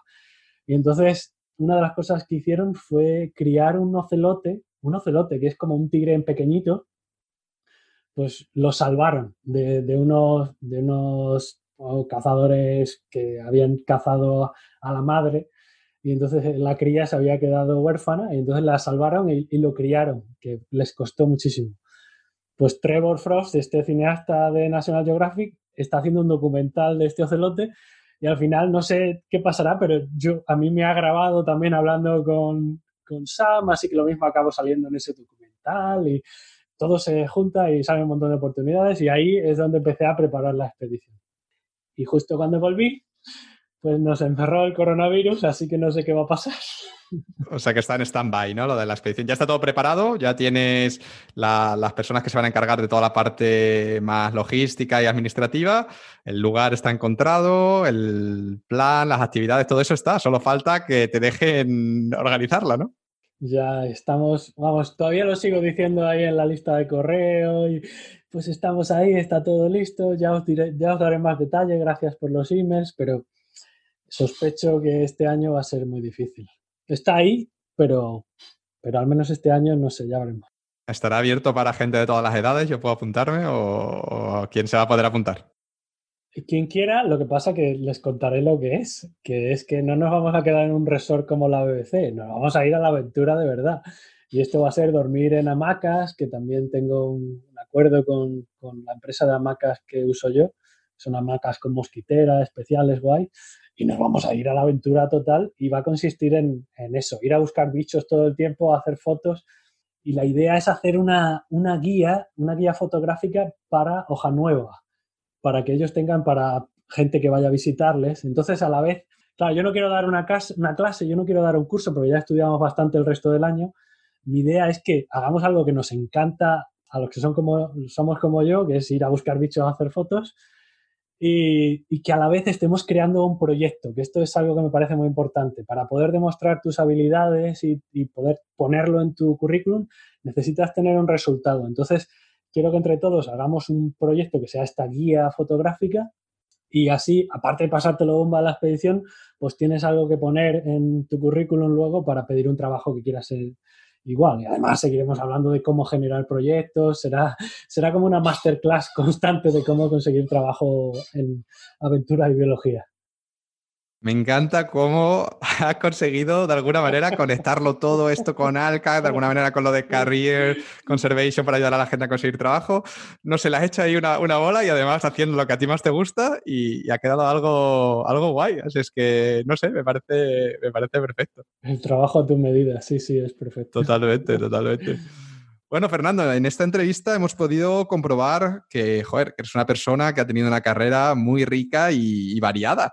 De hecho, has hecho tantas cosas y tan diferentes, eh, especialmente en estos dos últimos años, que igual hay algún oyente que, se aprecia un poco y dice, bueno, pero, pero este tío, ¿a qué se dedica ahora mismo? Ahora mismo que, estás hablando con él, ¿qué, hace? ¿Cómo se gana la vida? Así es que, si te parece, eh, ¿nos podrías hacer un pequeño resumen de, de cuál es tu trabajo a fecha de hoy, mayo de 2020? Es decir, ¿qué trabajos, proyectos o cosas tienes en marcha? Así rápidamente. Llevo, llevo semanas sin dormir, Ángel. He tenido tres, días libres, bueno, contando eso del Amazonas desde, desde el principio de año. Estamos haciendo mil cosas. Tenemos un montón de proyectos desde ALCA, proyectos de conservación con diferentes animales. Eh, mucho eh, requiere análisis de datos, así que me paso bastante tiempo analizando datos que tenemos ya, pero también seguimos teniendo eso, ese trabajo con los linces, de poner cámaras trampa. Tenemos cosas con nutrias eh, en las que también analizo datos, pero también a lo mejor Hace muy poco estuve en Austria, ahora parece que cuando nos dejen salir volveré a irme a Austria a capturar nutrias y marcar y estudiar las poblaciones, hacemos rastreo, también anillamos aves rapaces, hace poco estuve eso anillando águilas con Basek, mi amigo, mi amigo de hace mucho tiempo. Y luego tenemos un proyecto muy importante que es lo más gordo que tenemos ahora, que es, que es con Sasliks, que son unas ardillas, unas ardillas terrestres que hacen agujeritos y duermen en la tierra y que son viven solo aquí en Centro Europa y, concretamente en Chequia están en peligro de extinción. Entonces estamos haciendo los primeros trabajos para conservarla.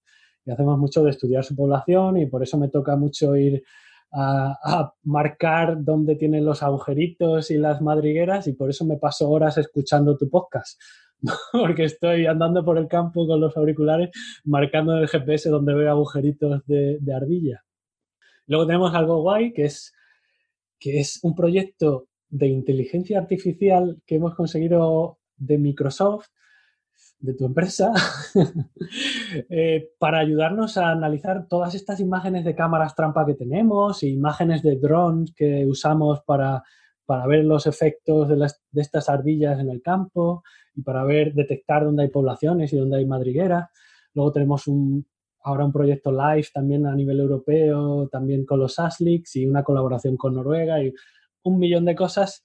Proyectos no faltan. Es terrible este año, es terrible, muchas cosas. Y luego aparte, pues todo esto, es lo, lo que me monto yo aparte que son la expedición, que nos has contado que está un poco en stand-by, mm. eh, tu blog, que lo, sigues, que lo sigues manteniendo, el curso de trabajar en conservación ¿Y este año tienes algo pensado con, con, British Exploring? ¿Tienes ahora mismo algo abierto con ellos?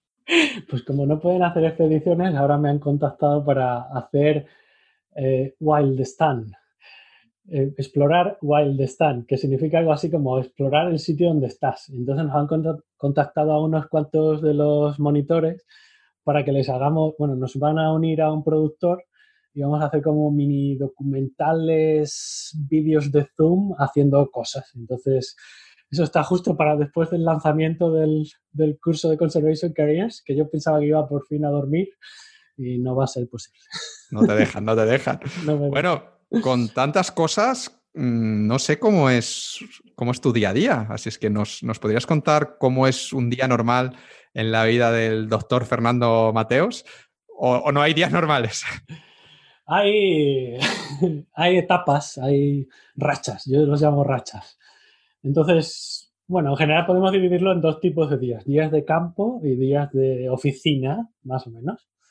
Entonces, un día de campo, pues es lo que toque, irme eso, a buscar saslicks o a escalar árboles o a, anillar halcones o lo que sea, hacer aventuras, esa parte guay, rastrear animales.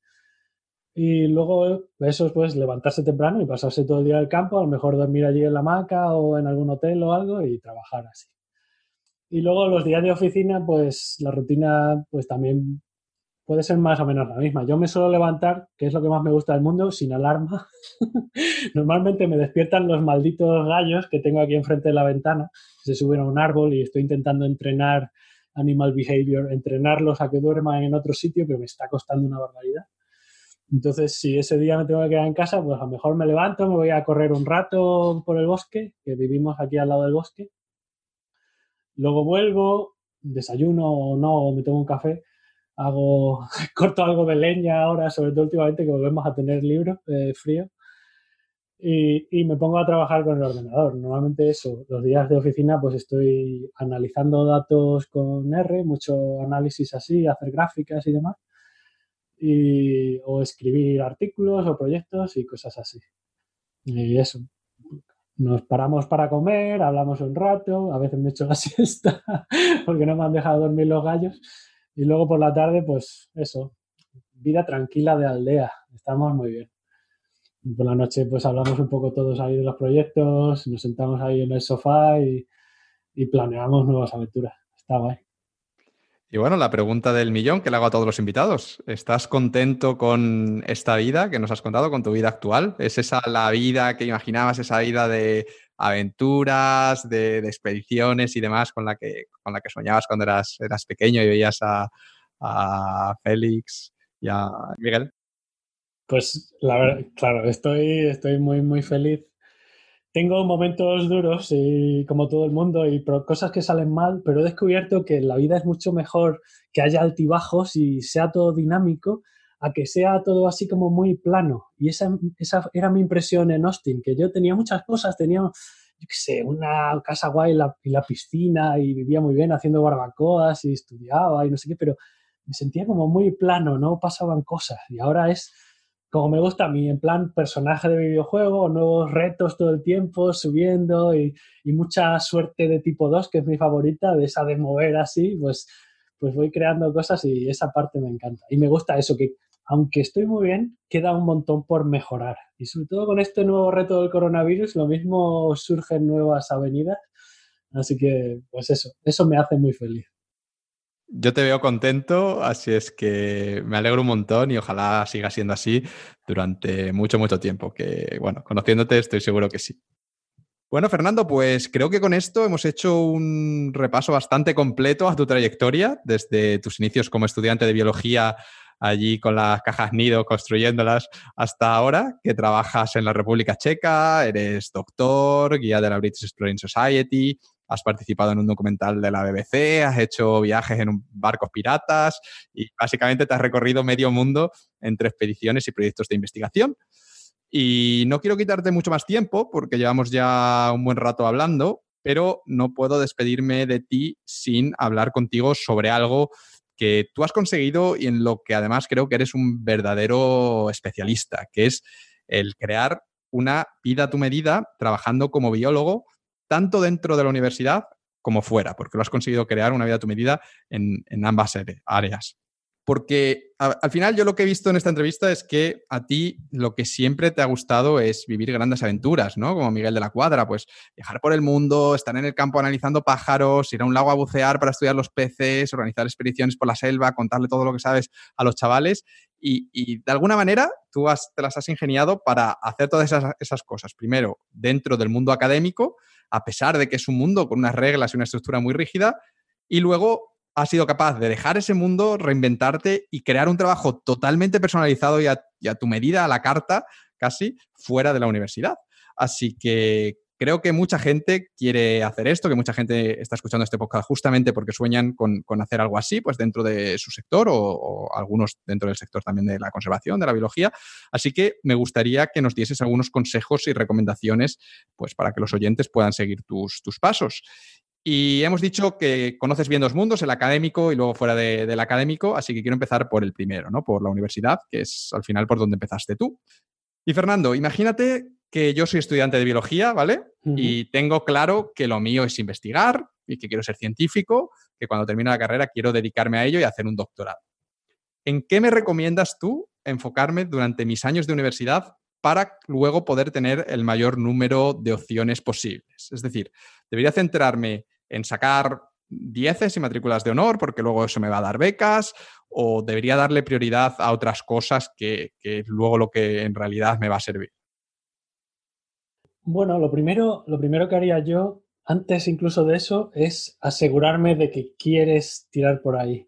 Y lo que, lo que recomiendo siempre a la gente es que busque en otros ejemplos, busque a otras personas, bueno, que escuchen podcasts como este, por ejemplo, para ver lo que es eso que te imaginas tú, para ver cómo es realmente por dentro y ver si realmente es lo que te gusta.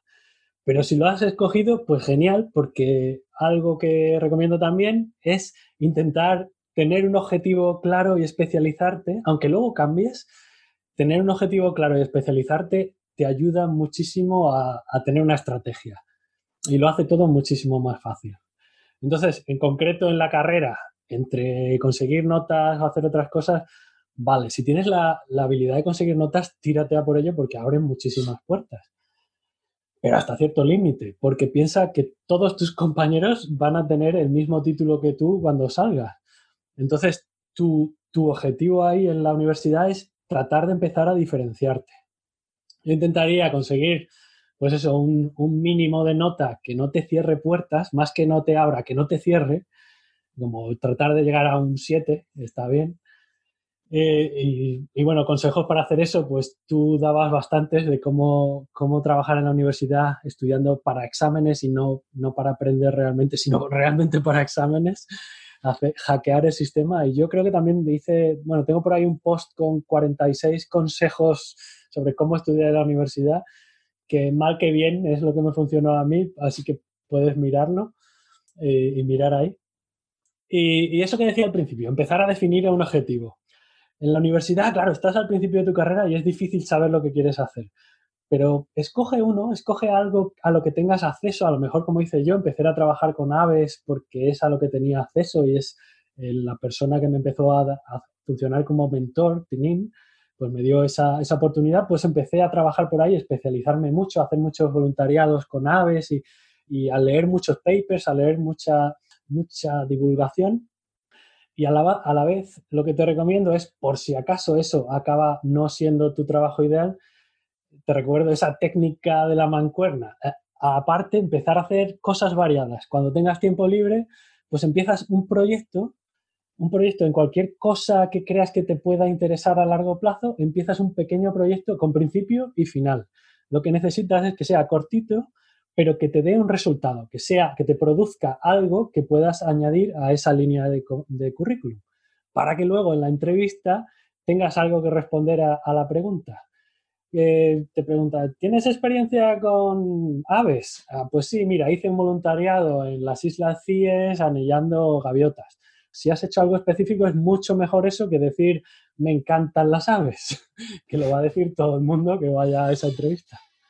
Y sobre todo eso, hacerlo en serie, no, no hagas todo a la vez, intenta empezar un proyecto, consolidarlo, tener un resultado y luego empiezas el siguiente proyecto, porque al final es lo de siempre. Tenemos, hay, hay tiempo para hacer de todo, pero no todo al mismo tiempo.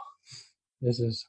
Me gustan mucho estos consejos que has dado, me gusta mucho el de, el de pruébalo antes de, decantarte por ese camino, ¿no? Porque tú a lo mejor en tu cabeza tienes una idea de que la investigación es de tal manera y luego eh, no es así. Entonces no quieres darte cuenta una vez que hayas invertido un montón de tiempo y de dinero en ese, en ese camino. Entonces, yo qué sé, te buscas mientras estás eh, estudiando la carrera algún tipo de colaboración con un departamento de investigación y ahí podrás ver cómo es la vida de un estudiante de investigación, ¿no? Además de escuchar entrevistas, de preguntar a personas, invitarles a cenar y que te cuenten cómo es su vida, etcétera. Eh, y luego también me parece muy buena idea lo que has comentado, ¿no? De decir, vale, ten un foco, porque necesitas tener un foco para poder aplicar una estrategia. Si no sabes lo que quieres, difícilmente vas a poder aplicar ninguna estrategia, pero no te cierres, es decir, no, no te cierres a todo lo demás, sino, vale, esa es tu estrategia principal, este es tu objetivo prioritario, pero aparte, vete probando otras cosas y vete llamando a otras puertas mm, que no te va a suponer ningún riesgo y que eso te va a dar, te va a abrir puertas a nuevas cosas, a lo mejor descubres nuevos gustos que no conocías, salen nuevas ideas, eh, etcétera, etcétera. Y por supuesto lo que dices de, conseguir mm, que haya resultados concretos, pues es, clave para luego la entrevista, ¿no? Me, gusta cómo ya estás pensando en lo que viene después en la entrevista, ¿no? Ir creando ese, personaje que luego será el que, el que pasará la, entrevista. Exacto, exacto. Entonces termino la, la carrera, ¿Y qué me recomiendas hacer? He seguido tus consejos, tengo pues algunas cosas, algunos voluntariados que he hecho que puedo poner en mi currículum y, demás. Tengo más de un 7. Eh, ahora, que, ahora que me recomiendas, me pongo a trabajar para conseguir algo de experiencia, eh, estudio un máster, busco algún, algún tipo de beca para hacer un doctorado. Eh, ¿cuál, cuál, ¿Cuál crees tú que es la mejor manera de empezar una carrera de investigación como la tuya, que me dé libertad para viajar y que me permita participar en proyectos chulos? Bueno, ahí, idealmente si ya has terminado la carrera, has ido haciendo cosas y quizá colaborando con algún departamento, idealmente ya tendrás algún contacto, ya tendrás alguna especialidad, quizá, ya tendrás algo que te gusta más que otras cosas. Eh, algo, algo que recomendaba yo, que podríamos haber dicho en el apartado anterior, es que, por ejemplo, si te gusta, si te gustaría trabajar en investigación en un proyecto concreto, eh, algo que recomiendo siempre es empezar a leer papers científicos, artículos científicos tipo Google Scholar, porque es lo, a lo que te vas a dedicar si te dedicas a la investigación. Es la moneda de cambio y es Ese es tu objetivo primordial. Entonces, para prepararte para eso, idealmente ya has empezado en la carrera. Porque para pedir una beca de doctorado hoy en día ya no basta, como decía antes, tener una presentación en un, en un congreso. Hay mucha, mucha más competición. También es cierto que hay más ofertas para hacer el doctorado, pero hay mucha más competición. Entonces, cada vez es más importante sacar un paper cuanto antes, sacar a lo mejor de, tu máster, sacarte un paper. Eh, imagínate, la, la, carrera investigadora es como una pirámide y en la base pues tienes eso, a lo mejor el máster, la fase de máster y doctorado, pues ahí tienes un montón de becas y oportunidades, hay muchísimas en todo el mundo. Eh, para entrar es muy fácil, luego se va estrechando mucho, mucho hacia arriba. Así que cuanto antes empieces a generar esos papers, antes generan también citas, antes generas visibilidad y funciona un poco como, el interés compuesto de los bancos. Cuanto antes empieces a generar esos papers, más rédito te van a dar más adelante. Así que lo, lo que recomiendo, por ejemplo, si no tienes ni idea, es que escojas un, un tema que te guste, empieces a leer un artículo científico cada semana y, por ejemplo, publiques en tu blog un post resumiendo ese artículo científico. Y qué es lo que más te ha gustado, qué es lo que hicieron, o tal y cual. Eso te sirve para practicar inglés, para practicar a ver cómo se ven los artículos científicos, cómo se hacen, qué estructura tienen. Empezar, aunque será difícil, ver cómo analizan datos y al mismo tiempo pues está, te está dando ya una especie de marca personal en ese tema. Si tú publicas, si haces eso varias semanas, en poco tiempo, en pocos meses, tienes una colección de artículos traducidos, has aprendido un montón y te has formado como una especie de, de, de prueba, de cosa que puedes usar cuando escribas a esos autores de esos artículos para decirles, hola, estoy pensando en empezar mi carrera de investigación y este tema me interesa muchísimo. Me interesa tanto que llevo tantos meses haciendo esto. Eh, ¿Qué os parece? Tal y cual. Ya has empezado un contacto con ellos, incluso antes de buscar funding, incluso antes de buscar becas. Y entonces ya, ya tienes ese contacto personal. Y ahí pueden pasar dos cosas. Que los autores de ese artículo, pues directamente te contacten y te digan, oh, pues nos ha encantado, eh, ¿por qué no te vienes y te enseñamos un poco cómo trabajamos hacia dentro, así haces fotos y, lo puedes poner en tu blog? O, directamente te pueden decir, oye, tengo esta beca, ¿quieres hacer el doctorado con nosotros? Entonces ya, ya vas por delante de todo de tener que pedir becas. De todas formas, puedes empezar a buscar y algo que me recomiendo para ver de un plumazo la carrera investigadora en España es una gráfica que hace la FECIT, la Fundación Española de la Ciencia y la Tecnología, cada año saca una gráfica con todas las posibilidades en España de todas las becas que te pasan a cada nivel. Hacer el doctorado, incluso antes del doctorado puedes hacer unas de iniciación a la investigación, luego las de doctorado, luego postdoc y luego las de consolidación, las Juan de la Cierva y, bueno, las, más avanzadas. Y ahí puedes empezar también a, a, tener estrategia, a pensar, a hacerte un calendario de cuál, cuándo pedir tal o cual beca y empezar a pensar en un proyecto. Me gustan de nuevo mucho tus consejos. Creo que hay, hay varios principios claves. Eh, uno es no esperar a terminar la universidad para hacer cosas, es decir, la preparación empieza antes de terminar la universidad y partirás con mucha ventaja si, si lo haces. El foco en, en, crear resultados tangibles, ¿no? Aunque sean un resumen en tu blog, pero esto ya es algo tangible, que es, que es lo que va a marcar la diferencia, que es lo que decías antes, ¿no? Todo el mundo va a salir con el mismo título, ¿no? La, tu objetivo, lo que tienes que tener en mente es qué me va a hacer diferente, por qué yo y no cualquiera de los otros que tienen el mismo título y que seguramente tengan mejor nota que yo. Y la manera, pues es, es, lo que dices, ¿no? Creando resultados tangibles que luego puedas enseñar para cuando tú contactes, no ir, hola, soy una persona con mucha ilusión, que me gusta mucho lo que haces, sino decir, no, mira, me gusta mucho lo que haces y aquí te lo demuestro. Y no es algo que hice ayer, sino es algo que llevo meses haciendo. Joder, es que esto ya te separa del 99% de la gente, es, es, automático porque nadie hace esto. Entonces es una manera. Y, me gusta también otra cosa que también es, un principio que, he visto en, al final en la gente que consigue estos trabajos a tu medida, que es un poco saltarse el, proceso, ¿no? Que es como hacer esa negociación por fuera. Es decir, si tú vas a pedir una beca no sé quién de tal universidad, primero le contactas tú en privado y, es posible que esa persona te diga, pide esta beca que hemos sacado, ¿no? Pero ya cuando pides la beca ya no pides, ya no eres uno más, ya, ya digamos que está, está decidido, ¿no? Está, La decisión ha ocurrido antes, ¿no? Entonces tienes que encontrar siempre esa manera de, de saltarte el proceso, pero al final ese proceso es por el que va todo el mundo. Si vas por ese proceso, eres uno más. No, no puedes destacar, ¿no? Mientras que por lo otro es como. Te mm, reduces la competición a tope. Totalmente, ¿no? Y en tu caso, pues lo contabas, ¿no? Que, en la beca, una parte de que te diesen la beca fue que otras personas, ya digamos, dijeron, esta es la persona. Como que hicieron la decisión. Cuando tú presentaste la aplicación formal, ya estaba decidido que ibas a ser tú.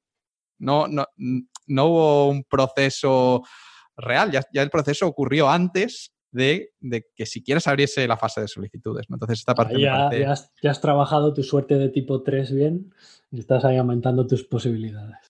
Totalmente. Eh, Fernando, no conozco a fondo todo este mundo de la investigación, más, más de lo que me han contado algunos amigos, pero tengo entendido que existen distintos tipos de doctorados. Por ejemplo, tú creo que en Barcelona hiciste un doctorado que fue en un museo pero luego pues has trabajado en departamentos de universidad más grandes y departamentos más, más pequeños y seguro que hay otras opciones que, ni siquiera yo sé que, existen, mm. y, pero que están ahí, ¿no? ¿Cuáles son a grandes rasgos los tipos de doctorados principales que existen y qué me recomendarías tener en cuenta para elegir el, adecuado para mí, para mis objetivos? Eh, pues sí, sí que hay un montón de formas distintas de hacer doctorado y, por ejemplo, mi experiencia en un museo fue que estaba trabajando yo solo con mi director de tesis y a lo mejor tenía un par, un par o tres de hermanitos de gente que había empezado a hacer la tesis antes que yo y ya se graduaba o, alguno que empezaba después de mí y ese era el contacto que tenía en el museo. Eso te da mucha, mucho acceso a tu director de tesis, que al fin y al cabo es el, el que te va a permitir hacerlo todo, el que te va a guiar, eh, pero por otra parte, tiene, cuando él está muy ocupado, tú tienes menos gente a la que preguntar y de ver menos peers, menos, menos fuentes de ayuda. Y eso lo noté un montón. O sea, yo tuve suerte porque tenía mucha ayuda de, de Carlos, de Juan Carlos Senar, pero al mismo tiempo, cuando me fui a Usala, por ejemplo, las veces que trabajaba en la UB, en la Universidad de Barcelona, pues tenía contacto con, con muchos más doctorandos y entonces te abre mucho la mente, te abre las posibilidades, descubres muchas becas esa parte también es muy importante. Lo mejor es combinar. Yo creo que a mí me salió muy bien eso de trabajar concentrado con un equipo pequeño sin, un director de tesis que tenga 30 estudiantes de doctorado y que nunca tenga tiempo para hablar contigo, pues eso no viene bien a veces.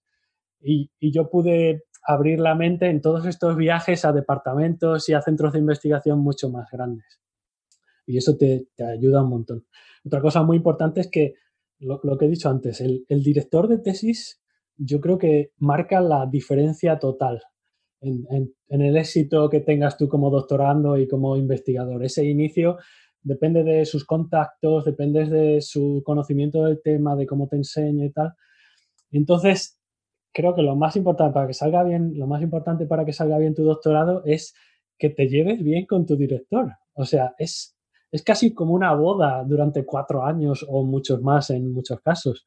Y tienes que llevarte bien. Y para eso viene muy bien una web que se llama labvisor.net, L-A-B como advisor de tu laboratorio y que recopila opiniones de diferentes departamentos, centros, grupos de investigación y entonces ahí puedes ver pues cómo de cuánto apoyo da ese director, potencial director de tesis a sus alumnos, eh, si puedes irte a otros sitios a hacer cursos, si te pagan conferencias y viajes. Eh, bueno, es esa parte que vas a necesitar sí o sí. Y eso, eso te viene muy bien. Lo del director de tesis he conocido casos que se han enfadado y se han, que no se hablan y luego ha sido un problema para terminar la tesis porque la otra persona pues tiene que al final buscar el tribunal y buscar una fecha, entonces está ocupado, pasa de ti, no te responde, necesitas no sé qué y al final se, atasca ahí y a lo mejor no, no acabas ni presentándola. ¿eh? Claro, y lo peor es que no depende de ti, pierdes todo el control, es, es terrible, yo odiaría eso. Sí, sí, puedes cambiarte, pero luego dicen que es un lío el cambiarte de, de director de tesis y demás. Así es que mejor llevarse bien y ser buenos amigos, que será todo más fácil.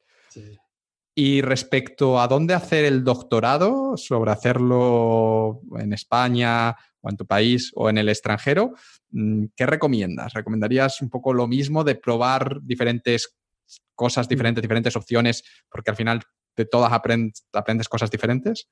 Mm, aquí, claro, hay una fuerte componente personal que es cómo es tu vida. A lo mejor tienes pareja, a lo mejor quieres quedarte en España, por ejemplo, por muchas razones personales. Y en ese caso, pues una opción como la mía de ir y venir mucho, pues te abre puertas, no te cierra otras. Eh, si tienes la libertad de irte fuera, por supuesto que te recomendaría irte a, sobre todo a un país en el que al menos el idioma de trabajo sea el inglés. Porque al final, al final ese es el idioma en el que vas a tener que trabajar en cualquier país y como investigador. Entonces te vendría muy bien, pues eso, hacer un doctorado en Estados Unidos, en Inglaterra o en, o en Suecia y que se hable en inglés en el día a día. Bueno, si se habla algún otro idioma, pues eso que ganas, otra habilidad para tu personaje. Y eso está guay. Eh, otra cosa es, es que una buena estrategia que yo nunca pensé hasta que lo descubrí más tarde, es que al final de tu tesis tienes que hacer una defensa. Y la defensa es muy diferente dependiendo del país al que vayas. Por ejemplo, en España la defensa es pública y es muy fácil pasarla. O sea, lo tienes que hacer muy mal para que, bueno, a ver, porque has tenido que trabajar mucho antes y lo que llega, lo que llevas al final de la defensa es un producto ya terminado, que ha pasado muchos filtros y, entonces es una defensa guay para, pues yo qué sé, yo, yo no lo hice muy bien, yo estaba muy nervioso, pero muchos amigos en ese momento disfrutan porque, porque le están contando al mundo lo que han pasado cuatro años creando y esa es la actitud. Y a mí me costó un poco, o sea, me lo pasé bien también, fue genial y estaba todo hecho y me lo, hicieron fácil. Pero eso, tienes un tribunal que te pregunta, que te tortura un poco y tienes que hacerlo en público. O sea, en España es así. Pero, por ejemplo, en Estados Unidos tienes que hacer unos exámenes súper duros, también tienes que hacer la exposición oral. Allí es a lo mejor bastante más difícil, aunque aprendes más. En Australia, por ejemplo, no tienes que hacer exposición pública, pero sí que defiendes esa tesis y te la machacan mucho más. Ahí sí que haces como varias defensas. O sea que dependiendo de qué país, piensa en ese, esa etapa final, porque lo mismo te merece la pena mm, ponerlo ahí en, el, en la tabla de Excel donde pongas los pros y contras de dónde ir. Guay, pues es bueno, bueno saberlo. Nunca había pensado en, esa parte, en la parte de la, la defensa de la tesis. Vale, pues imaginemos que ya he encontrado mi doctorado ideal siguiendo tus consejos y que eh, acabo de empezar mi primer año. ¿Cuáles son las cosas más importantes que debo tener en, en, cuenta para que me vaya bien como investigador? Es decir, ¿cómo funciona el juego? ¿Cómo funciona el juego? Pues lo primero que tienes, tu foco en el juego y en el juego de la carrera investigadora ya sabes cuál es. El incentivo de la academia es el paper, ese es el, es el monstruo final de fase y cuantos más papers, más oportunidades te salen. Así que ya sabes lo que tienes que hacer. Empezar a escribir todos los días. Eh, practica. Es, ah, sigue haciendo eso en tu blog, por ejemplo, traducir, traducir papers, participa en, en los journal clubs. Los journal clubs son a lo mejor pausas del café cada día que haces ahí en tu departamento y te juntas con otros estudiantes y discutís artículos que hayan salido y que estén de moda o artículos de colaboradores. Em, otra opción buena para empezar, bueno, sobre todo enseguida con tu director de tesis, pídele que te incluya en sus procesos de revisión de papers. en ciencia, para el que no lo conozca bien, pues tú cuando escribes un artículo científico, primero lo mandas a una revista y esa revista lo manda a varios científicos, varios revisores, que critican tu paper y te dicen cómo mejorarlo. Y ese proceso de crítica es, un proceso voluntario en el que nos tiramos horas todos los que trabajamos en investigación. Cada, cada mes, pues no sé cuántas horas echamos en revisar los artículos de nuestros compañeros. Nos controlamos unos a otros para que la ciencia sea de calidad. Y ahora mismo hay una crisis tremenda porque nadie tiene tiempo para revisar papers, pero todo el mundo está intentando publicar papers. Entonces ahí hay un, hay algo que, bueno, necesitamos más revisores. Así que empieza cuanto antes, habla con tu, con tu director de tesis para que te enseñe cómo revisar un artículo y lo hacéis primero a medias y luego ya, pues poco a poco tú empezarás a revisar papers de otras personas. Eso, aparte de entrenarte perfectamente y darte, darte tablas, eso te empieza a crear una reputación, porque ya saben los editores de las revistas que tú has revisado un paper en tal tema. Entonces ya te da, ya estás en una base de datos como este es el que me revisa los papers muy bien cuando son de coloración del plumaje. Pues entonces te van mandando más papers y también te da un contacto directo con otros investigadores que muchas veces no es bueno, sobre todo si les criticas duramente. Entonces hay que tener cuidado con la política y por eso es el doble ciego y por eso es intentamos que sea anónimo al principio porque a lo mejor puede haber ahí, somos humanos y le damos favores a gente que conocemos y demás. bueno, toda esa es una historia muy detallada. Tú intenta empezar a revisar papers cuanto antes. Y también cosas que mejoren tu reputación, que te hagan eh, específico en algo, que te, que te creen esa marca personal. Y para eso algo muy bueno que puedes empezar a hacer desde ya, incluso si estás ahora en la universidad, es empezar hacer, a estudiar data science, a, estudiar formas de analizar datos y usar R, sobre todo R, también Python un poquito, pero, pero sobre todo R es el que te va a venir bien para analizar datos de forma estadística. Y eso te viene guay porque te crea una habilidad que te permite entrar en papers de otras personas. Y desde el principio ya, pues si tú dices, yo sé analizar datos de captura-recaptura, que es algo que, que, es un poco mi especialidad que aprendí con Joao Carlos Senar, entonces eso te permite ayudar a otra gente a analizar sus datos. Si ellos no saben, pues te meten a ti en el paper de autor y tú les ayudas a escribir el paper, a diseñar un poco el experimento, a analizar los datos, ese sería tu principal trabajo. Y entonces ya tienes un paper solo sabiendo una habilidad que has podido empezar a entrenar desde que empezaste en la universidad. Y por último, algo muy importante, bueno, un detalle sobre eso es que no te encasilles solo en hacer papers como analizador, porque entonces ya te consideran solo eso y, y si no tienes papers tú empezando, eh, tú diciendo ideas escribiendo tú, va a ser muy difícil consolidar tu posición de investigador porque, porque te van a considerar solo el que analiza los datos. Y eso es, intenta que tu marca personal no se vaya mucho a ese lado y úsalo al principio para conseguir papers, pero enseguida empieza también a tener tu tema en el que tú eres el experto. Y por último, lo más importante es que pienses en esa pirámide.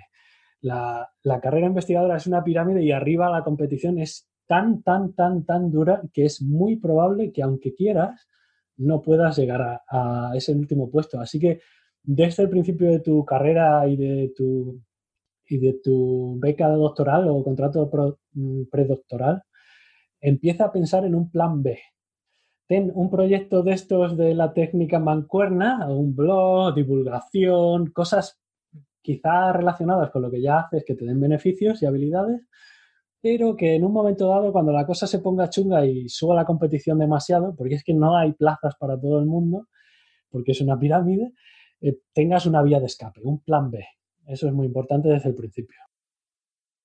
¿Algún consejo a la hora de escribir papers? Es decir, ¿Qué es lo que hace que un paper sea bueno, que tenga éxito? ¿Es eh, que el experimento está bien diseñado? ¿Es eh, que está bien escrito, como presentado de una manera interesante? Mm, ¿Cómo se escribe un buen paper? Sé que es una pregunta, como te estoy pidiendo, como la vida eterna, pero, pero bueno. un buen paper. bueno, mi forma de escribir paper es empezar, una vez tienes la idea, y ya a lo mejor llegas al departamento y empiezas a trabajar con, tu PI, con tu director de tesis, ya te dice la idea, empieza a escribir desde el primer día qué has hecho. ¿eh? Y eso escribes los métodos. Un paper tiene varias secciones y una de ellas son, es el material y los métodos.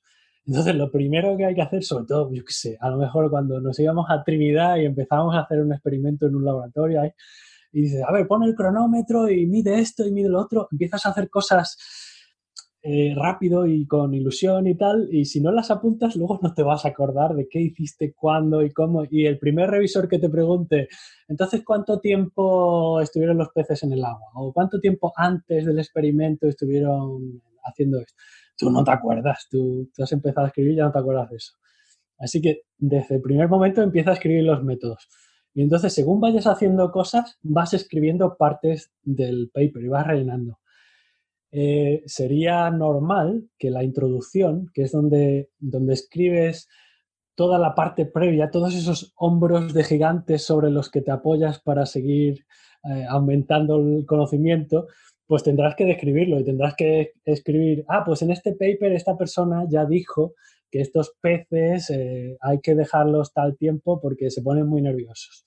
Entonces tú vas escribiendo antes en la introducción todo lo que te lleva a tu hipótesis y tienes que imaginarlo como un embudo que te lleva de lo más general a la parte que vas a experimentar tú, que es que debería ser el final de la introducción. Esa parte debería ser, eh, pues, después de todo esto, descubrimos que nuestra hipótesis era tal, que eh, las aves eh, que tienen coloraciones más brillantes, pues saben encontrar alimento mejor. Y entonces, para probar esta hipótesis, diseñamos este experimento. Y ahí, en ese experimento, es donde pasas de hipótesis a predicción, que es, esa sí que es la ultimísima parte de tu introducción, donde predices lo que va a suceder cuando hagas el experimento.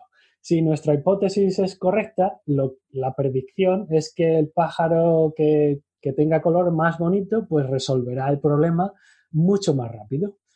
Y ahí ya empieza el material y métodos que ya has ido trabajando, has hecho ese experimento eh, eh, y de ahí ya pasas a la discusión. Y en la discusión, bueno, primero antes de la discusión tendrás los resultados, que es en raw, es en crudo. Los resultados donde pones el pájaro tal hizo esto, la media de tiempo que tardaron fue esta, el color se midió de tal forma con este colorímetro y los resultados son estos, ahí pones las tablas, pones, pones lo que ha salido y luego toca interpretarlo. Y, si te acuerdas que la introducción era como un embudo, ahora lo que tienes es que darle la vuelta al embudo. Y en la discusión entran esos resultados tan, tan, tan específicos de lo que te ha pasado a ti en tu laboratorio con tu animal de, investigación, con, lo que has investigado. Y entonces ese, esos resultados empiezas a trabajarlos y a interpretarlos respecto a tu hipótesis. Nuestros resultados aquí en nuestro experimento indican esto. Si esto lo podemos generalizar de tal forma, pasas a un siguiente nivel de este embudo al revés y puedes generalizar a lo mejor para otras especies. Es probable que para estos otros animales, si también tienen coloraciones basadas en los mismos pigmentos, pues también signifique que son buenos encontrando alimento. Y ya, pues la última parte de conclusión, puedes intentar tirar un poco más allá, generalizar un poco más, pero ahí es donde te van a dar palos los revisores y decir, bueno, no puedes generalizar tanto o añade mi paper que lo explico mejor y ahí entran otras cosas. Ya por último, pues la bibliografía y los agradecimientos. Sí, al final acabas como mm, dando pie a que otras personas retomen eh, lo que tú has hecho, ¿no? Es como un poco para continuar el ciclo, ¿no? Exacto. A mí me gustaba mucho imaginar un círculo muy grande de todo el conocimiento humano y tú estás ahí en, una parte de ese círculo dándole ahí martillazos para que del círculo salga ahí un granito hacia afuera, que es tu, tu parte de investigación y tus resultados. Y entonces entre todos estamos haciendo el círculo más grande, así cada vez más extenso. Me gusta, me gusta. Fernando, eh, yo siempre me he imaginado el, trabajo de los estudiantes de doctorado pues como un trabajo un poco aburrido, ¿no? Ahí todo el tiempo en un laboratorio, en un despacho de, la universidad, haciendo experimentos en tubos de ensayos o escribiendo papers y como mucho, pues de vez en cuando viendo alguna conferencia. Sin embargo, mm, yo creo que nos ha quedado muy claro después de escuchar tu historia que el mundo académico ofrece muchísimas oportunidades para viajar y muchísimas más oportunidades de hacer cosas chulas de lo que la gente cree. Eh, ¿Nos podrías contar cuáles son estas oportunidades a los que uno puede acceder como investigador académico que quizá algunos investigadores pues no, no saben que existen o no tienen en cuenta y cómo podemos aprovecharlas? Hay, hay, millones y millones y millones de oportunidades y no se pueden aprovechar todas. Hay tantas que no puedes aprovechar. Eh, lo mejor es que desde que empieces en tu, en tu carrera, carrera académica, empieces a buscar oportunidades independientemente de lo que te diga tu director de tesis, independientemente de lo que hagan tus compañeros. Tú, eso, abre tu mente y busca primero financiación en todas estas becas oficiales que hay por todas partes para viajar. Pero luego ve un poco más allá y pregunta en otras instituciones. A veces puedes viajar, si yo qué sé, lo que pasó en Suecia era tremendo. Tuve mucha suerte y, tanto Miriam como otra de mis mejores amigas de Suecia, Josephine, eran expertas en conseguir becas de todo tipo, incluso daban charlas para los estudiantes. Entonces me metían a mí también. Y es que en Suecia hay un montón de asociaciones y fundaciones antiquísimas que dan, que dan dinero para las causas más variopintas y diferentes. Es que hay algo que suena raro hoy en día, es que hay alguna que me hizo mucha gracia cuando lo vi, que daba solo becas a hombres y, ahora suena tan raro eso hoy en día. Hombres que trabajen en esto y no sé qué. Claro, ellos pueden dar dinero a quien quiera, ¿no? Entonces, pues si tienes una lista de todo esto y empiezas a investigar y tal, cada vez que, que tengas algo que puedas hacer una idea, puedes ir directamente a, nicho, nicho, nicho total y no tener casi competitividad, porque todas estas becas muchas veces quedan desiertas. Entonces conseguimos montones de dinero para ir a Trinidad, por ejemplo, conseguimos un montón de dinero de sitios así random. Era, era fantástico. Estos son becas, esto que has dicho, son becas para un proyecto que tú propones, ¿no? Que tú decides. Ellos te dan el dinero y tú eliges el proyecto. Exacto. Sí, y de esto, claro, puedes ir de la parte más oficial, que sean ya muy ah, institucionales. institucionales, eh, pues puedes ir desde ahí hasta cosas más alejadas de tu campo, pero hasta extremos increíbles. Puedes, yo qué sé, tú puedes hacer hasta tu propia campaña de crowdfunding y si el proyecto que tú quieres hacer es guay, pues puede funcionar. Y yo te recomiendo que lo hagas porque aparte de de conseguir oportunidades para viajar y demás, ese, eso que dices, eh, tú tienes una palabra perfecta para esto, el, el, post este del espabilismo es fantástico para esto, porque estás demostrándole a, a, tu próximo director de tesis o postdoc o el PI con el que quieras trabajar que tú te buscas las habichuelas y que no te preocupes que yo sé dónde echar dinero para irme a eso.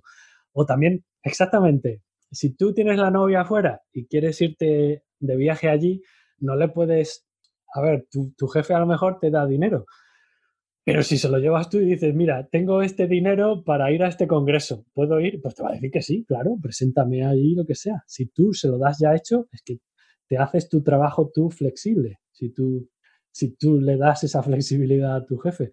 Entonces esto llega al extremo de, mi amiga José, Josephine, que es, que, que es increíble, que es que consiguió que un tío famoso, alguien, una persona famosa de allí de Suecia, pues que leyera un artículo que escribió ella y entonces tuvieron contacto y entonces el tío directamente le mandó, no sé si 50.000 euros a su cuenta, pero así, con una transferencia y directamente las condiciones eran, pero lo quiero que lo uses para investigación, que me gusta que trabajas muy bien.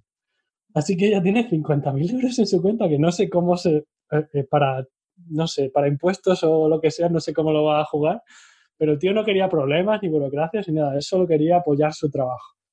Joder, pues, pues viendo que existe esa posibilidad, te puedes ir a, yo qué sé, a Ikea, a, a Carrefour y decírselo, oye, ¿queréis tener PR? ¿Tenéis, ¿Queréis tener una buena reputación? Mira, soy un científico y mira, ahora hace falta investigar porque mira cómo está el coronavirus, mira tal y cual y, y te lo vendes un poco y, consigues más libertad y menos papeleo, que es lo que yo odio siempre.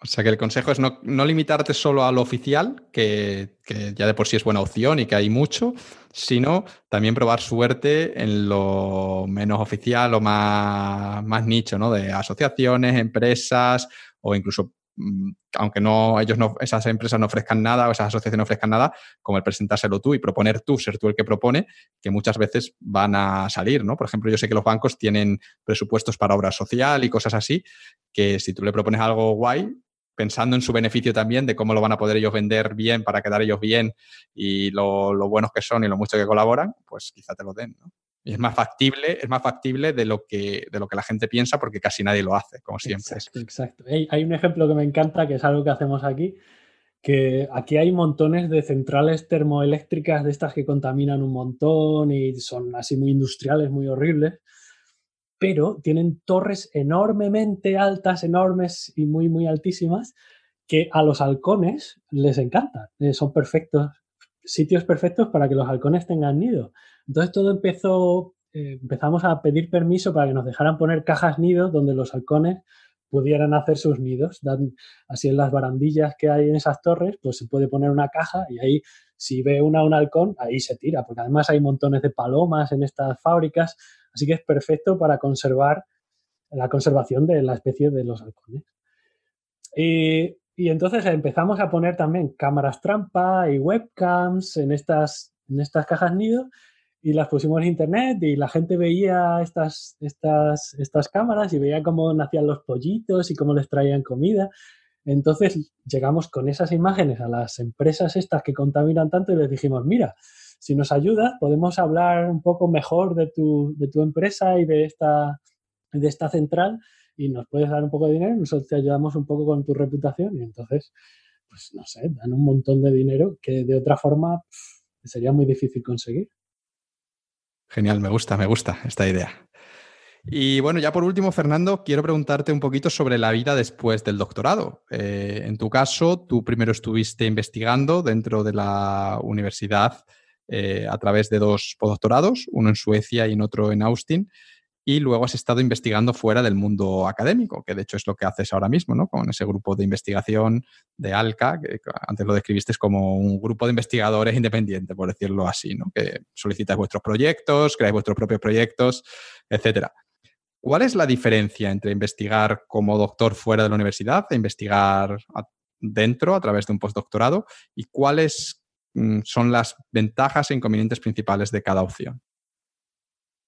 Es, una pregunta difícil porque la variedad es infinita. Depende muchísimo de, pues, de dónde estés, del país, del sitio con el que trabajes y, sobre todo tiene mucha influencia las personas en este trabajo.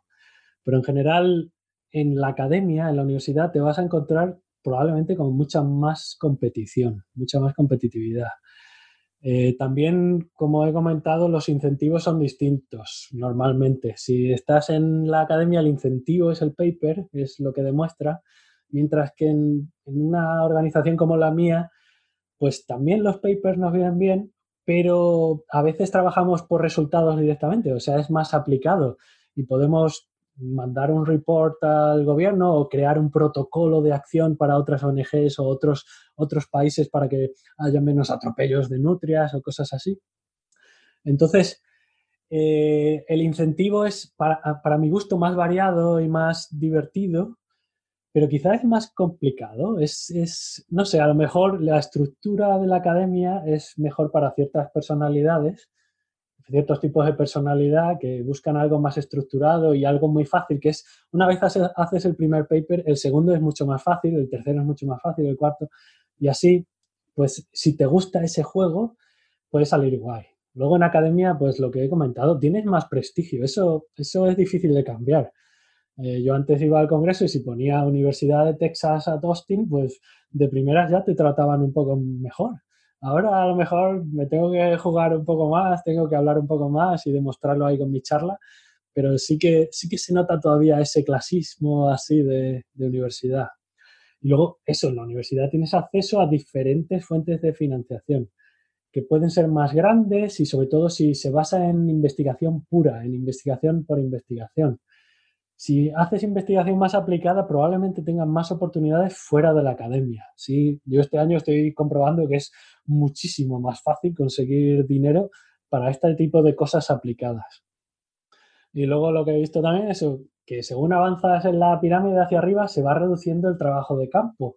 Si no te creas un nicho, que creo que también es posible. También tengo un montón de amigos que se lo están pasando bomba dentro de la academia y que son también como yo, que les gusta el campo y, también se lo están organizando, pero creo que es ligeramente más fácil fuera. Y no sé si, eh, sí, alguna se me puede ocurrir más, lo mismo puede salir. Pero en general es eso, esas son las diferencias. Me parece un buen resumen. Yo fíjate que pensaba que que para investigación aplicada era más fácil dentro de la universidad porque las empresas iban a ir en primer lugar como al departamento de la universidad a decirles, oye, necesitamos que hagáis una investigación para sacar esto, aquí tenéis este dinero y luego nosotros nos quedaremos con el producto que lo comercializaremos. No sabía que era más fácil hacerlo fuera. Claro, es que si lo piensas, si tú eres un científico en la empresa directamente, puedes pedir el, el funding, puedes pedir la financiación directamente desde la empresa y no necesitas ir a la universidad. Para, para proyectos que puedan ser financiados con financiación fuera de la universidad. A lo mejor, a ver, en la universidad una cosa que tienes, eh, que no he dicho antes, es algo que se llama el overhead. No sé, bueno, es, es que tienes, parte de tu proyecto tiene que incluir un apartado en el, en el dinero que pides para pagar lo que usas en la universidad, los laboratorios, los pupitres o las mesas o la electricidad. Entonces, a veces te pegan un corte gordísimo de overhead si pides el, proyecto en la universidad. Pero a lo mejor como una empresa, si lo pides por tu cuenta, pues no tienes ese problema del overhead y puedes usar más de ese dinero disponible para, para el trabajo de verdad, lo importante. Interesante, interesante. Es un mundillo todo esto de la investigación, la universidad, tal y cual. Muy complicado. Pero bueno, yo creo que los consejos que nos han dado, que nos has dado, pues le van a ser muy útiles a todos los oyentes que quieran trabajar como investigadores en el sector académico, tanto para los que sean biólogos, que es el ejemplo que hemos puesto, como para los que no, porque al final, a ver, entiendo que, hay, que habrá diferencias, sobre todo, imagino que la mayor diferencia será en papers de, ciencias sociales y cosas así que en papers científicos, que seguro que eso funciona un poco diferente, pero al final mm, las reglas y los procedimientos pues son muy, muy similares. Así que entiendo que todo lo que has contado pues será aplicable a, a gente que haya estudiado otras carreras y que quiera investigar en esos campos. Y esto de la investigación está muy bien, pero la realidad es que no todo el mundo va a querer dedicarse a la investigación o no todo el mundo va a querer trabajar en la universidad. Así que eh, ya para terminar esta parte práctica de la entrevista, quiero que hablemos un poquito sobre cómo crear una carrera a tu medida fuera del entorno académico. Y más concretamente, pues igual que antes pusimos el ejemplo de ser un estudiante o investigador dentro de la biología, pues ahora quiero preguntarte por cómo crear una carrera a tu medida en el sector de la conservación, que es un sector que tú conoces muy bien y que incluso tienes un curso sobre ese tema. Pero, eh, insisto, igual que antes la mayoría de consejos eran aplicables a otras carreras, estoy seguro de que la mayoría de consejos que nos den pues van a ser aplicables no solo a la conservación, sino también a otros sectores, porque al final el buscar trabajo es buscar trabajo prácticamente... Es otro trabajo. sí, funciona en, igual en, en todos sitios.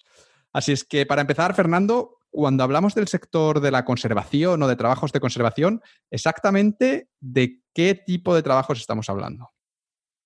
Es un poco lo que decíamos antes, que hay, hay mil opciones diferentes dentro de la conservación. De hecho, puedes empezar a trabajar en conservación, por ejemplo, investigando en la universidad sobre cómo hacer conservación, qué puedes hacer en teoría para que una especie sobreviva o para que, yo qué sé, el cambio climático podría considerarse conservación también. O puedes salir de la universidad y a lo mejor trabajar en el sector público, en, el gobierno de La Rioja, por ejemplo, y ayudar a que las águilas que, que estén criando allí, pues pues no, no las atrapen los furtivos o no les peguen tiros los furtivos. O puedes trabajar con el, pues, colectivo de cazadores para ver cómo trabajáis juntos y se genera un equilibrio. O sea, ahí te puedes ir imaginando los distintos tipos de habilidades que necesitas o de, de dónde puedes venir. Puedes trabajar en una ONG o en ecoturismo y puedes a lo mejor ser guía, pero también puedes ser alguien que ayude a una ONG a conseguir esta financiación y a, trabajar como gestor y hacer todo el papeleo. O sea, en realidad, en todo el sector de la conservación puedes ir desde el sector privado, desde las ONGs, desde la universidad, desde el sector público y luego dentro de todo lo que es el sector puedes usar un montón de habilidades distintas que sean las que tengas tú. De hecho, un ejemplo que pongo es a lo mejor eh, alguien que trabaja en marketing pero que lo que le hace realmente ilusión es, eh, yo qué sé, ser guía de ballenas en Islandia, de observación de ballenas, una empresa que lleva a turistas a ver ballenas por ahí porque lo, lo hizo un verano y le encantó y le gustaría ahora trabajar en eso. Pues este hombre que hace marketing, pues yo qué sé, para un banco, por ejemplo, a lo mejor podría ponerse en contacto con una empresa de estas de, de turismo de ballenas y ayudarles a hacer campañas de marketing, a llevar sus redes sociales, a hacer su lista de correo y tal. Y luego, una vez está allí, pues puede apuntarse a esas rutas y aprender un poco cómo funciona, conocer el sector, el mercado local. Y al final, pues a lo mejor puede cambiar y ser guía con esa experiencia que ha ganado. O a lo mejor lo que puede hacer es crear su propia empresa, asociarse a lo mejor con un biólogo para que tenga como más efecto llamada, prestigio y demás. Y entonces estará trabajando en el sector de la conservación desde el marketing. Hay un millón de posibilidades.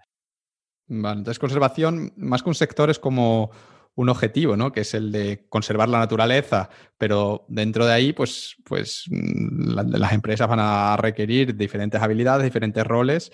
Eh, no tienes por qué ser eh, el biólogo que le pone las anillas al águila, sino que digamos que puedes contribuir a esa misión de muchísimas maneras diferentes. Exacto, es un tema, un tema de trabajo. Es un tema, exacto, sí.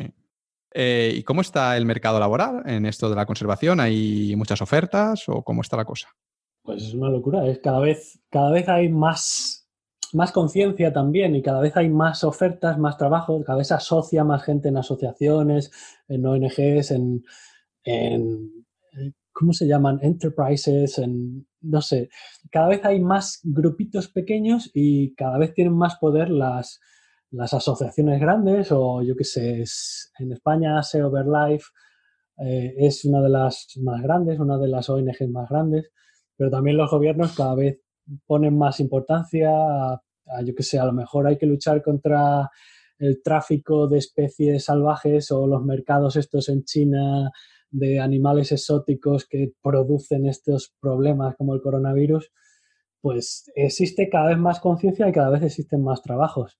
Y lo, mejor y lo más útil para nosotros es que de todas estas ofertas que no nos da tiempo a publicar, ni a mí que lo hago yo solo, ni a Conservation Careers, que yo qué sé, entre ambos habremos publicado unas 30.000 ofertas en los últimos años, lo mejor es que el 70% de todas las ofertas que salen de, para trabajar es que no se publican, porque las generan eh, eh, entidades, ONGs como la mía, por ejemplo, que mi puesto de trabajo no se anunció en, en ningún sitio, pero es el mejor puesto de trabajo que podría yo tener. Y esto pasa en todas partes. Claro, una asociación no, no tiene presupuesto para poner un anuncio en, en LinkedIn, vamos, lo que tienen que pagar las empresas en LinkedIn para usar el, sistema este de buscar candidatos es una pasta. Entonces, directamente lo que hace una ONG es, mandar, es mandarlo a biología.net o a Conservation Careers y, publicarlo ahí, o no publicar y llamar a su amigo Basek, oye Basek, ¿conoces a alguien que pudiera ser un buen candidato para esto? Entonces es eso, que hay un montón de trabajo que está escondido y que si aprendes a buscarlo, pues pues tienes acceso a él y nadie más tiene acceso. Y la, pregunta que te tengo que hacer ahora, que es cómo, cómo encuentras esos trabajos escondidos, ¿Cómo, cómo los localizas, cómo te enteras de estas ofertas que no aparecen en InfoJobs o en LinkedIn, en las páginas grandes. bueno, yo, yo tengo esa suerte de que empecé hace muchísimo tiempo y entonces ya me llegan a mí, suerte de tipo 4 así, me, me las mandan a mí porque tengo ya esa reputación de encontrar a buenos candidatos. Entonces, directamente por una parte, pues esa es una forma. Ya, si a mí me llegan las ofertas, pues, pues yo te la puedo rebotar. Pero luego otra forma es que vayas tú a buscarlas. O sea, tú estudies lo que decía siempre al principio, que es la regla de oro, que es especializarse al principio en algo y aprendérselo muy bien, a, eh, conocer ese sector concreto muy bien, te permite identificar oportunidades, suerte de tipo 3, y eso te permite, pues, por ejemplo, contactar con la Chris Foundation, te permite decirles, oye, he visto que habéis publicado este trabajo, pero mm, yo podría hacer esto otro para vosotros, ¿qué os parece? Y a partir de ahí te generas y te creas tu propio trabajo, tu propia oferta que ellos tenían escondida o que a lo mejor ni siquiera habían imaginado, pero si tú le das las opciones, a lo mejor te puedes crear tú esa oferta y te saltas de esa forma todo lo que decíamos antes, el proceso de selección y la entrevista, tú ya les das la solución. Y para eso es muy importante no eh, que en tu currículum o, por ejemplo, en, tu presentación no seas general. Es, muy importante ser súper específico y resolver problemas, resolver sus problemas. Para esto es muy útil todo lo que hemos hablado de tener proyectos. Mira, yo puedo hacer esto porque lo he hecho, esto, lo he hecho para otra persona. O mira, yo puedo ayudarte con el marketing porque mira, llevo un mes publicando artículos sobre ese tema en el que trabajas tú y mira, mira la de visitas que tengo. Lo que digo siempre es, que, te crees tus propios proyectos. Hay mucha gente en mi campo, en, la conservación, que sufre porque está haciendo montones de, voluntariados, algunos de ellos muchos pagando, y pagan por ir al Serengeti a, yo qué sé, a, cuidar leones y, luego hacen un voluntariado en, eh, de biología marina y van saltando de voluntariado en voluntariado y nunca les pagan y sienten que no les valoran. Yo lo que digo es que a ver, si quieres trabajar con delfines, no te gastes el dinero en un voluntariado, a lo mejor para una cosa específica, un tema específico que ya tienes preparado, una persona específica que quieres conocer, te viene bien ese voluntariado específico que has estudiado, pero no lo, no lo hagas aleatoriamente. Por ejemplo, tú vives en Madrid y quieres trabajar con delfines, quiero que sepas que, que es que lo, lo de menos es haber tocado un delfín o haber estado con un delfín, porque lo que quiere una empresa o una, un centro de investigación o alguien que haga trabajo con delfines es que sepas usar las herramientas que ellos usan día a día. Y eso lo puedes aprender desde tu sofá. Por ejemplo, para estudiar delfines se usan a lo mejor programas de reconocimiento de imágenes para, para reconocer las aletas de los delfines. Pues tú imagínate si un fin de semana, este fin de semana, por ejemplo, tú te metes en internet, te bajas un programa de estos que, use la gente o algo que veas a lo mejor en un anuncio, eh, se requiere conocimiento del programa tal de reconocimiento de imágenes. Eh, pues tú te pones a practicar con fotos que encuentres en internet y empiezas a usar ese programa y cuando acabe el fin de semana ya sabes usar ese programa, te lo puedes poner en el currículum y decir, pues yo sé usar el programa tal de reconocimiento de atletas Tú imagínate que vas a esa entrevista y llega alguien que tiene muchísima ilusión y ha hecho un voluntariado cuidando delfines en el oceanario, pero no sabe usar ese programa. yo voto a que te lo dan a ti, aunque nunca hayas estado con un delfín. Y lo mismo con mil, mil herramientas. Hay de análisis de sonido. Tú, tú sé estratégico con tus voluntariados, créatelos tú mismo y, úsalos estratégicamente para rellenar esos huecos que te faltan que veas tú en, los anuncios típicos de lo que te interese. ¿Y qué importancia tiene las notas, por ejemplo, de la universidad en todo esto? ¿Sirven para algo o es mucho más importante las habilidades? Eh, las notas a lo mejor te abren puertas al principio para oportunidades muy generales en las que tienen mucha competición Nunca está de más tener buena nota y viene bien, pero yo creo que muchas empresas, por ejemplo, ya las miran con casi desprecio, porque dice, uh, no quiero un empollón aquí, quiero a alguien que me resuelva problemas. Entonces, las notas es, hay que tener un mínimo para no perder oportunidades, pero yo diría, a mí, a mí no me han mirado las notas nunca, nunca, en ningún, ni siquiera los títulos. a mí me han dado postdocs sin títulos sin tener que enseñarlos. Pero bueno, es importante. Pero no, las notas, a ver, trabaja porque es, importante también para, para crearte como persona, trabajar bien y la capacidad del esfuerzo es muy, muy importante. Pero, pero lo que te tienes que enfocar es en tener habilidades concretas y, y demostrarlas con resultados concretos.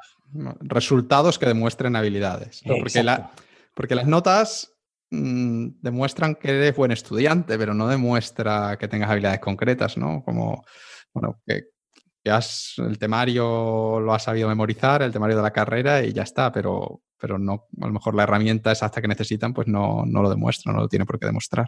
Mm, exacto. Para acceder a la mayoría de puestos de trabajo, eh, Fernando, tanto en el sector de la conservación como en cualquier otro, pues suele ser necesario pasar una entrevista con la persona que te va a contratar, o con el jefe, con el hiring manager o, quien sea. Y por lo que nos has contado, esta yo creo que es tu, tu gran especialidad, el pasar entrevistas de trabajo. ¿Cuál es el secreto para hacer una buena entrevista y que el entrevistador salga de la sala pensando, esta es la persona, ya está, ya no hay que buscar más, como, como pasó, como dices que pasó en La Rioja, ¿no? Que ya, ya estaba ahí, bueno, Fernando, disfruta de los bares, nos vemos pronto. O ya está decidido, ¿no? Sí, cuando sales de la entrevista con esa impresión ya es genial. A ver, lo primero que tengo que decir es que, en realidad no, yo soy... Ah, yo me pongo muy nervioso a veces y tengo problemas con figuras de autoridad, así me, me ponen, me hacen muy chiquitito y eso que ya tengo 40 años, pero me sigue pasando.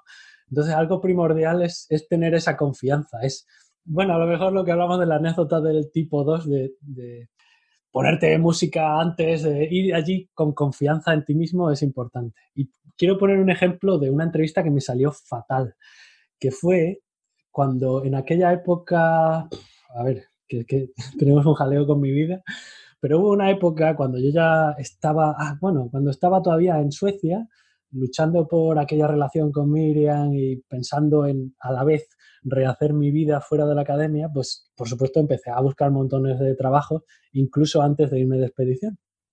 Y encontré un trabajo que yo podía verlo como, como una stepping stone, como un, un escalón en una escalera hacia un puesto mejor.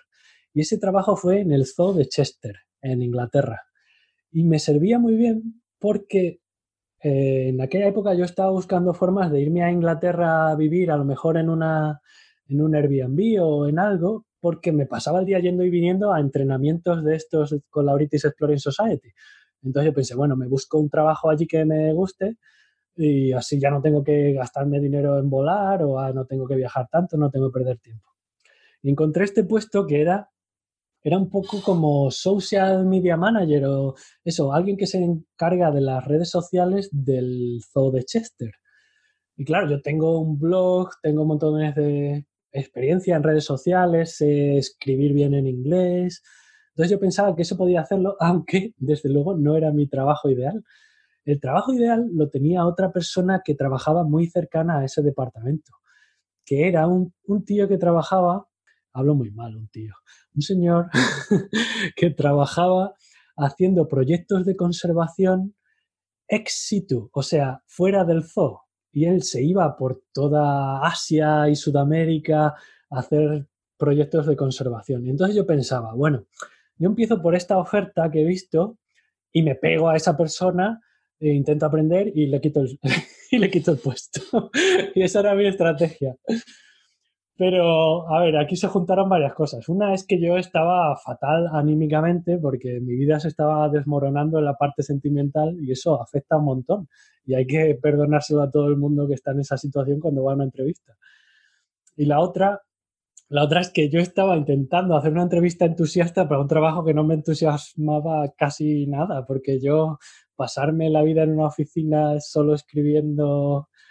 Eh, escribiendo así articulitos para Facebook, pues no me acababa de motivar y a lo mejor me estoy cerrando puertas futuras, pero es la verdad que no me... Entonces yo creo que todo eso se juntó en ponerme bastante nervioso en cómo me voy a vender bien. Eso que había hecho todos los deberes. O sea, había contactado a un montón de gente con que por, por LinkedIn había usado unas técnicas guays para, para conocer a la gente que conocía a la persona que me iba a entrevistar, yo me había enterado de, de, todo, de todo, lo sabía todo, de quién iba a estar allí, qué les gustaba, y, lo tenía muy bien preparado, pero me puse nerviosísimo, se me olvidaron cosas, luego el, el, la actividad que me, que me pidieron me salió mal, también tardé mucho en hacerla y eso que tenía ayuda externa también tenía un montón de amigos que me estaban ayudando a escribir un texto en muy poco tiempo y no me, no me gustaba, era muy perfeccionista. Y aunque conseguí la entrevista fue facilísimo porque ya tenía un montón de... A ver, sobre el papel era el mejor para eso. Solo les chirriaba un poco porque yo podía hacer bastante más. Pero luego una vez vieron la entrevista, vieron que seguramente tenían a alguien mejor que estaba menos nervioso. A ver, era un ejemplo, pretendía ser cortito, pero te dice que, la confianza es muy importante. Y con esto, yo creo que hay tres niveles para, para una entrevista. El primero es, la mejor estrategia es saltarse la entrevista, haber hecho todo eso antes y que te digan, ah, vente directamente, no hacemos entrevista. Y eso, bueno, es difícil porque a veces es un imperativo legal hacer una entrevista, pero se puede hacer. La segunda mejor estrategia es la técnica de la famosa técnica del maletín, lo que quién lo decía, Ramit Sethi o Ramit Sethi, sí. La técnica del maletín es tú vas allí y sabes más de la empresa o del sitio aquel que, que el propio dueño de la empresa y entonces ya sabes qué problemas tienen y tú llegas y les eh, al principio de la entrevista es que casi la conversación te puede llevar a, ah, pues sí, he notado ese problema que tenéis y mira, he hecho estas gráficas y he hecho esto y esta podría ser una solución para aquello, para, lo que os hace falta. Y claro, ahí ya les revientas, porque si ya antes de ir ya has hecho trabajo para ellos, pues, pues genial. Y eso lo puedes hacer. Eso, otro ejemplo súper guay de la entrevista de Miguel Hernández es lo que hizo él desde dentro de la empresa. Ese, ese proyecto que hizo, esa animación que hizo para explicar para explicar un proceso que hacían dentro y entonces con eso él se creó su propio puesto de trabajo sin necesidad de entrevistas, sin nada, haciendo el trabajo. Y luego si no, si no te da tiempo por lo que sea, no puedes prepararte tanto, no ves esa oportunidad, la tercera mejor estrategia es lo que decíamos antes, tener un ejemplo concreto para cada requisito que te, que te pongan ahí en el, en el anuncio. Tú dices, pues se requiere que esta persona sea buena con grupos o que, sea, buena dirigiendo grupos. Pues tú tienes que tener un ejemplo de tu experiencia anterior específicamente demostrando que eres bueno eh, dirigiendo grupos. Pero así, con todos los detalles y cómo tu trabajo y tu habilidad permitió un beneficio que también contabilizas, que le das, así que sea específico, si puede ser con número, mejor. Eso para cada requisito que pongas, pues tú se lo pones fácil. Igual que en la carta de presentación y en la solicitud, pues si en vez de escribir una carta así general hablando de cuánto te gustan los delfines, tú miras los requisitos y se lo pones directamente así al entrevistador. Es que no hace falta ni ponerlo bonito. Hola, he visto vuestro anuncio. Mira, pides esto, yo tengo esto. Pides esto, yo tengo esto. Pides esto, yo tengo esto. Ese hombre, en vez de leer, leer literatura que lleva ya 32.000 currículums mirados, dice, ostras, este me lo ha puesto fácil, este le entrevistamos. Y así. Yo creo que en una entrevista la clave es prepararse, como tú has dicho, y una parte de la preparación que yo creo que muy poca gente hace es el practicar todas esas cosas que tú has comentado. Por ejemplo, puedes juntarte con un amigo que te haga las preguntas que sabes que te van a hacer cuando te pregunte por esos requisitos y practicar el contar la historia. Eso te va a hacer ir con más confianza, que efectivamente has dicho que es clave. Esto en Microsoft también lo comentaban, ¿no? Que había candidatos que estaban súper nerviosos que, al final pues que dices, joder, es que estás tan nervioso que lo siento, no te... Creo que eres inteligente, pero es que no sé, si tenemos una situación importante en la empresa, te vas a poner así a, echar a temblar, pues no, no podemos contar contigo.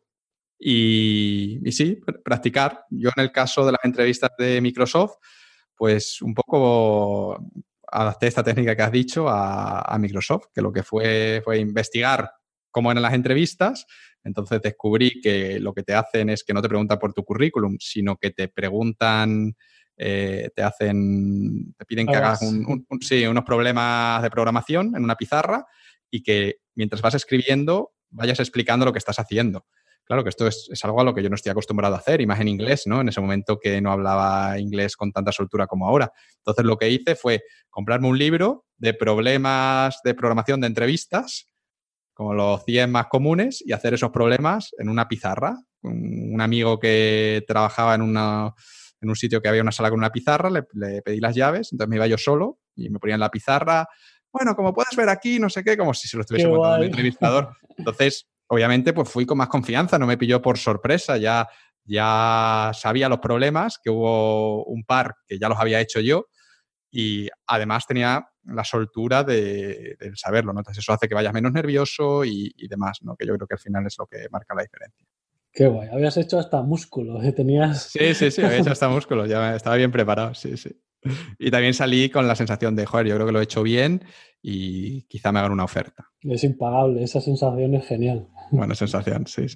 Bueno, pues ya por último, Fernando, eh, una vez que consigues que te contraten y que empiezas a trabajar en la empresa u organización en cuestión, ¿Qué es lo que hay que hacer para convertir ese puesto de trabajo inicial en un trabajo a tu medida? Porque la mayoría de la gente, cuando consigue un trabajo, se limita a hacer aquello para lo que le han contratado originalmente, a seguir los requisitos del puesto. Pero la realidad, y tú lo has demostrado esto, es que en muchas empresas, una vez que has entrado, pues tú puedes proponer proyectos o ideas en las que te gustaría trabajar y es más factible de lo que parece el que te den permiso, ¿no? De que ese puesto evolucione a un puesto que a ti te gusta más y que encaja más con, tus habilidades y con tus fortalezas, ¿no? Por ejemplo, tú en el caso de Alca, antes nos contabas que te las has organizado para que te dejen pedir ellos proyectos propios de investigación e incluso que organices las expediciones a la selva a través de ellos para que eso además les va a permitir a ellos conseguir más funding, a ti pues, pues hacerlo a través de una, de una empresa en vez de ser Fernando por ahí suelto. Es decir, como que le has dado la vuelta para que todo eso funcione y ellos estén encantados además. ¿Cómo se logra eso? Yo creo, claro, eh, yo creo que esto es un modelo mental de estos A ver, es que mucha, lo más normal cuando tú entras a trabajar en una empresa es que entres pensando que tú eres uno más, un engranaje de esa empresa y, todo lo que hagas, lo más común es, es, que sea para impresionar a tu jefe inmediato, que no vaya más allá. Tú, tú estás, mira, he hecho esto muy bien y ya está, y esperes que ellos decidan cuándo darte un aumento o cuándo darte un mejor trabajo o lo que sea. Y yo creo que lo que puedes hacer para hackear esto es pensar como si tú fueras el dueño de la empresa o, de la institución. ¿Cómo podría mejorar yo este proceso entero? ¿O cómo podría hacer que todo esto fuera mejor? Incluso saltándote todas las decisiones de jefes. A ver, no, no vayas por tu cuenta totalmente, pero no, no pienses demasiado en ello. Piensa cómo lo harías tú y luego compara el efecto. A ver, si lo hago de esta forma sale mejor o si lo hago como lo llevan haciendo ellos toda la vida sale mejor. Y si sale mejor de tu forma, pues entonces ya puedes prepararlo y ofrecerlo y decir, mira, tengo esta idea y creo que iría mejor para el conjunto de nuestra institución o de nuestra empresa, como esto de las expediciones. Creo que en inglés hasta tiene un nombre esto del el Principal Agent Problem, que la gente va como agent, pero si piensas como principal, como el dueño de la empresa, pues te abre la mente a, a mejorar cosas y eso ya te catapulta y ya te permite cambiar cosas dentro de la empresa. Y lo que hablábamos antes, que es que esto es más fácil en empresas pequeñitas o en startups o, o en ONGs más pequeñas, donde enseguida puedes, tienes el, puedes alcanzar el nivel suficiente como para que te tengan en, cuenta. Es un poco Yo, yo creo que al final se resume con alinear tus intereses con los de la empresa. Totalmente. No necesariamente con los de tu jefe, sino eh, eso esa distinción me parece importante con los de tu empresa, ¿no? Y, si al final lo que tú propones va a hacer que la empresa gane más dinero, es posible que te pueda saltar ese jefe y proponérselo directamente al, jefe de más arriba, al propietario, y decirle, mira, mm, tengo esta idea. Y, y dice, ah, va a hacer que gane más dinero, pues, pues vale, tiene sentido, ¿no? Va a hacer que lleguemos a más clientes, que ayudemos a más gente, pues, pues venga, vamos a hacerlo, ¿no? Entonces, muchas veces eso es una posibilidad. Y en, en Microsoft, a pesar de ser una gran empresa, mm, de alguna manera se, se podía hacer. Es decir, yo alguna vez que hice algo, un par de veces que hice algo más guay, como que eso me permitió tener una reunión como con el jefe. De hecho, tuve una vez una con la del jefe del jefe del jefe, que luego no la hice muy bien, pero, pero bueno, ahí, ahí estuve con, con, un tío bastante importante presentando una... Y también fue como un, proyecto voluntario que yo había arrancado, ¿no? Entonces, poder se, se puede. Qué guay. Fenomenal, Nando. Pues yo creo que esta es una buena introducción a cómo encontrar trabajo en el sector de la conservación. Eh, y obviamente, si algún oyente quiere algo muchísimo más detallado, pues yo le recomiendo que eche un vistazo a tu curso, en el que imagino, yo todavía no lo he visto porque creo que todavía no está, no está disponible, ya, ya me lo enseñarás, pero en el que imagino que lo contarás todo de forma mucho más, más detallada. Y entre tu experiencia y la de Nick, pues seguro que es un cursazo. ¿Cuál era la, la web? Eh, lo mejor es registrarse en trabajarenconservación.com y si no, por mi blog o por, la web de Nick, mm, se puede encontrar también. O biología.net o Conservation Careers, pero eso, trabajarenconservación.com. Perfecto. Pues Fernando, ahora ya sí, vamos a ir terminando esta entrevista, pero antes de despedirme, cuatro preguntas, estas ya sí de verdad muy, muy rápidas, ¿vale? la, la primera, claro, eso depende de ti. la primera pregunta que te quiero hacer es, preguntarte por una iniciativa que has creado a través de tu blog que se llama El Biogrupo. ¿Nos podrías contar qué es el Biogrupo? ¿Cómo surgió la idea de crearlo? Mm, ¿Para quién es? Y yo qué sé, si hay algún oyente que esté interesado en unirse, ¿cómo puede unirse?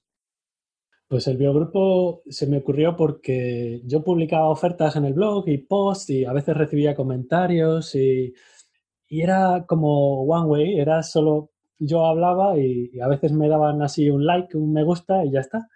Pero me faltaba el feedback, me faltaba hablar más con la gente. Y esto lo hacía a través del email, pero es que es insostenible. Yo no puedo hablar uno por uno con todo el mundo. No sé cuántos emails tengo por contestar, perdonadme, tener paciencia, por favor. Y entonces dije, pues vamos a crear un grupo de Facebook en el que nos dediquemos a hablar. Y todo esto, estos consejos que a veces doy por email o estas dudas, pues las ponemos en común y así todos aprendemos de todo. Y luego aparte, pues podemos, yo qué sé, a planear esto, entrevistas de trabajo entre todos. Hola, tengo que, eh, tengo este, esta entrevista el miércoles, ¿me podéis ayudar? entonces, pues entre todos nos, nos ayudamos a encontrar trabajo y a, y a, mejorar nuestro perfil profesional.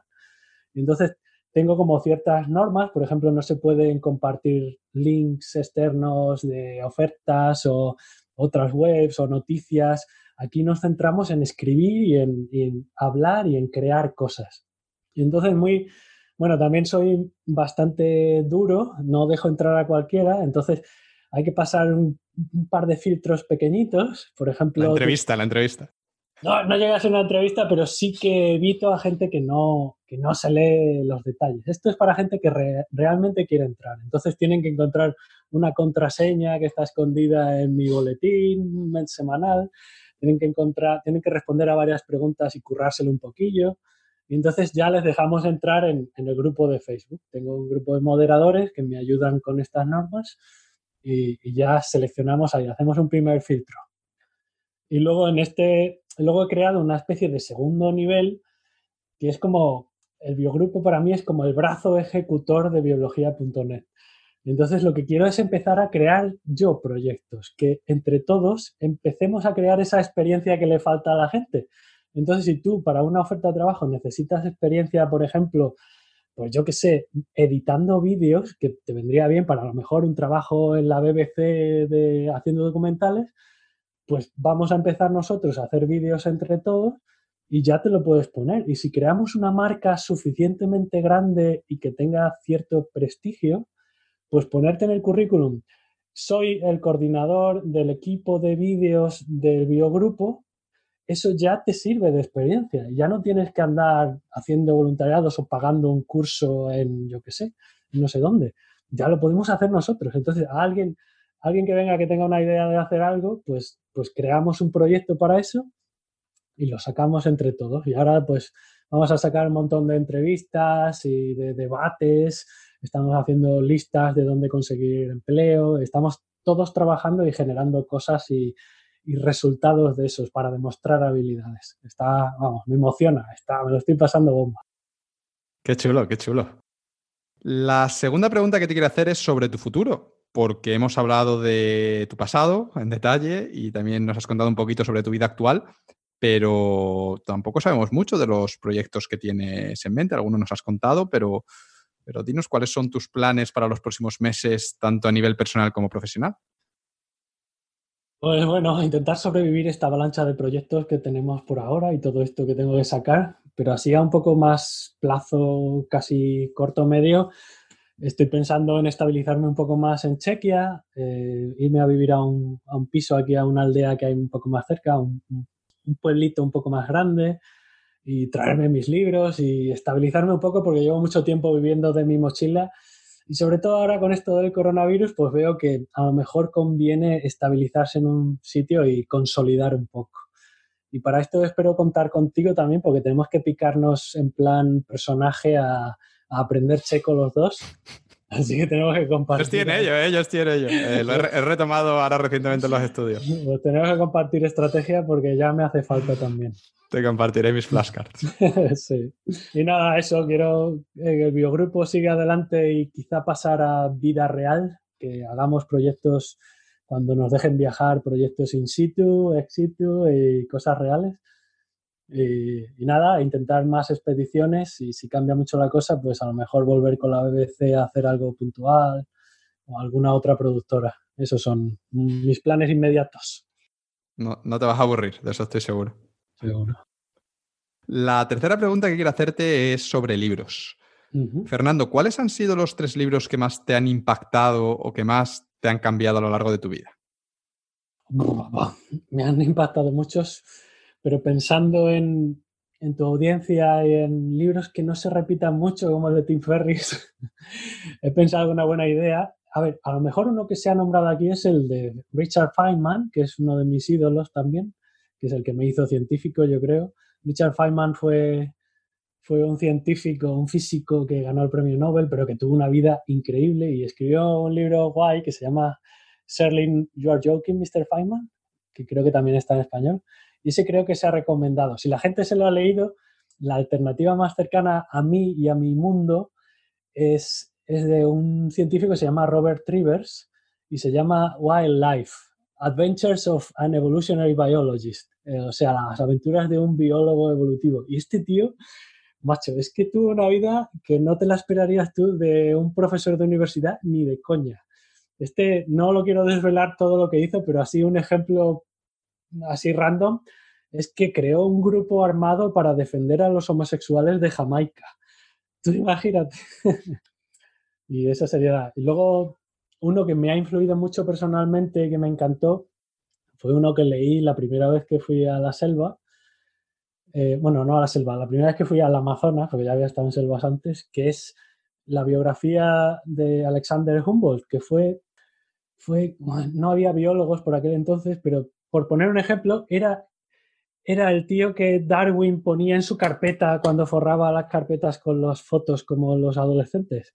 Pues Darwin usaba las fotos de este hombre. Era, era un crack, era increíble. Y en, en América todavía se le conoce bastante bien y tiene nombres de muchos accidentes geográficos, especies y plantas y demás.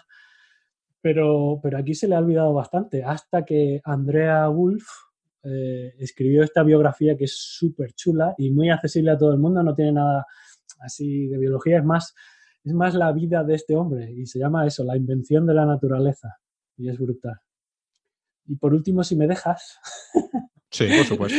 por romper una lanza, hay un, hay un libro que si alguien está interesado en investigación eh, y sobre todo en España, es un libro que hay que rescatar que se llama Los tónicos de la voluntad que son consejos de, para gente que quiera empezar investigación que vienen directamente de uno de nuestros poquísimos premios Nobel, que fue Santiago Ramón y Cajal. El libro tiene pues 100 años ya y algunas cosas pues sí son muy anacrónicas como un capítulo que tiene sobre el papel de la mujer en la vida del científico que tienes que mirarlo con ese prisma de que hace 100 años la cosa era muy diferente y si le perdonas eso incluso incluso Santiago Ramón y Cajal era un adelantado a su tiempo y, hablaba muy bien comparado con otras personas, hablaba muy bien de la mujer.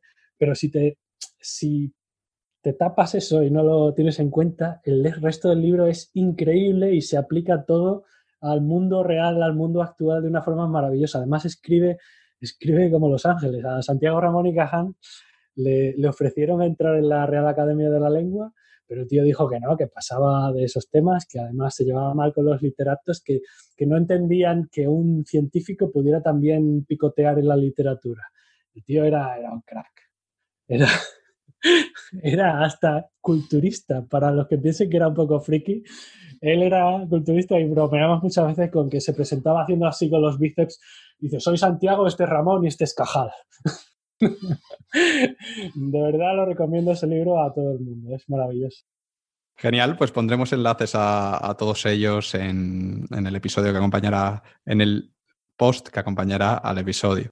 Eh, yo de esos libros me he leído el de Feynman y es, y es muy guay. Es un tío, un personaje fascinante que el tío hacía todo. igual se ponía a aprender japonés, que se iba a Brasil y se convertía en un cantante de un grupo, bueno, como tocando, tocando los bombos, los bongos en un grupo de samba y iba allí en los carnavales. O se hacía pintor, era como un tío con una vida, como dice, una vida bien vivida, ¿no? Es como, dice, este tío ha aprovechado su tiempo, su tiempo aquí, además de su trabajo, que por supuesto espectacular, que ganó el premio Nobel.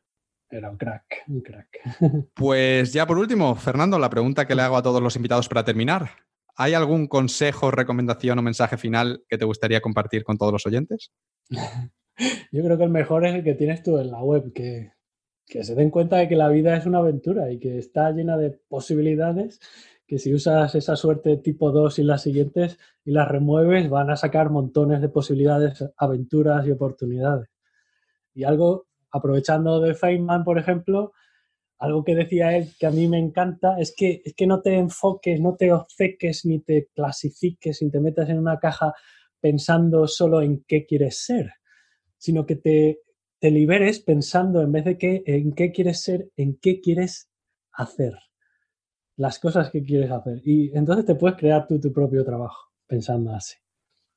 Me encantaba ese hombre.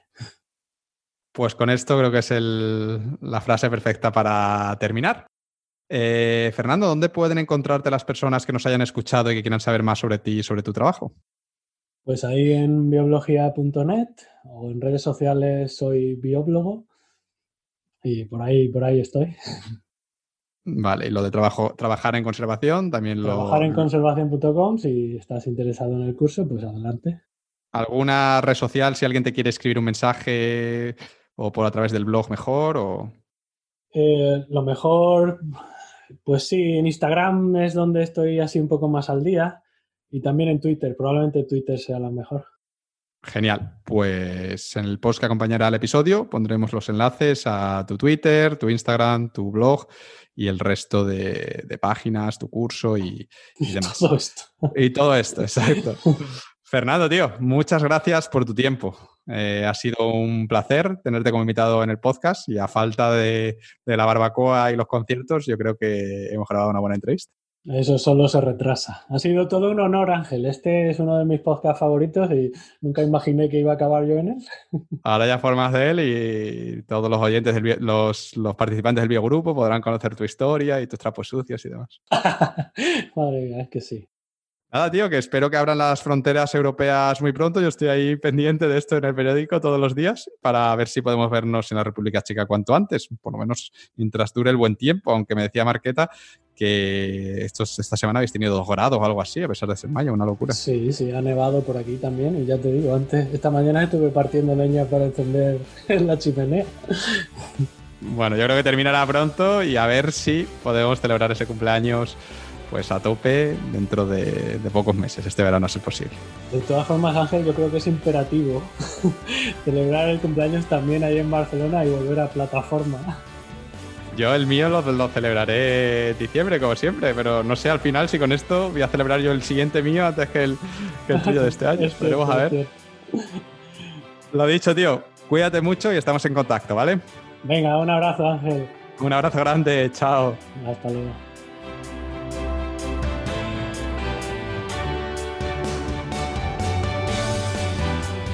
Hola, hola, Ángela habla otra vez. Muchísimas gracias por escuchar este episodio número 35 de Una vida a tu medida.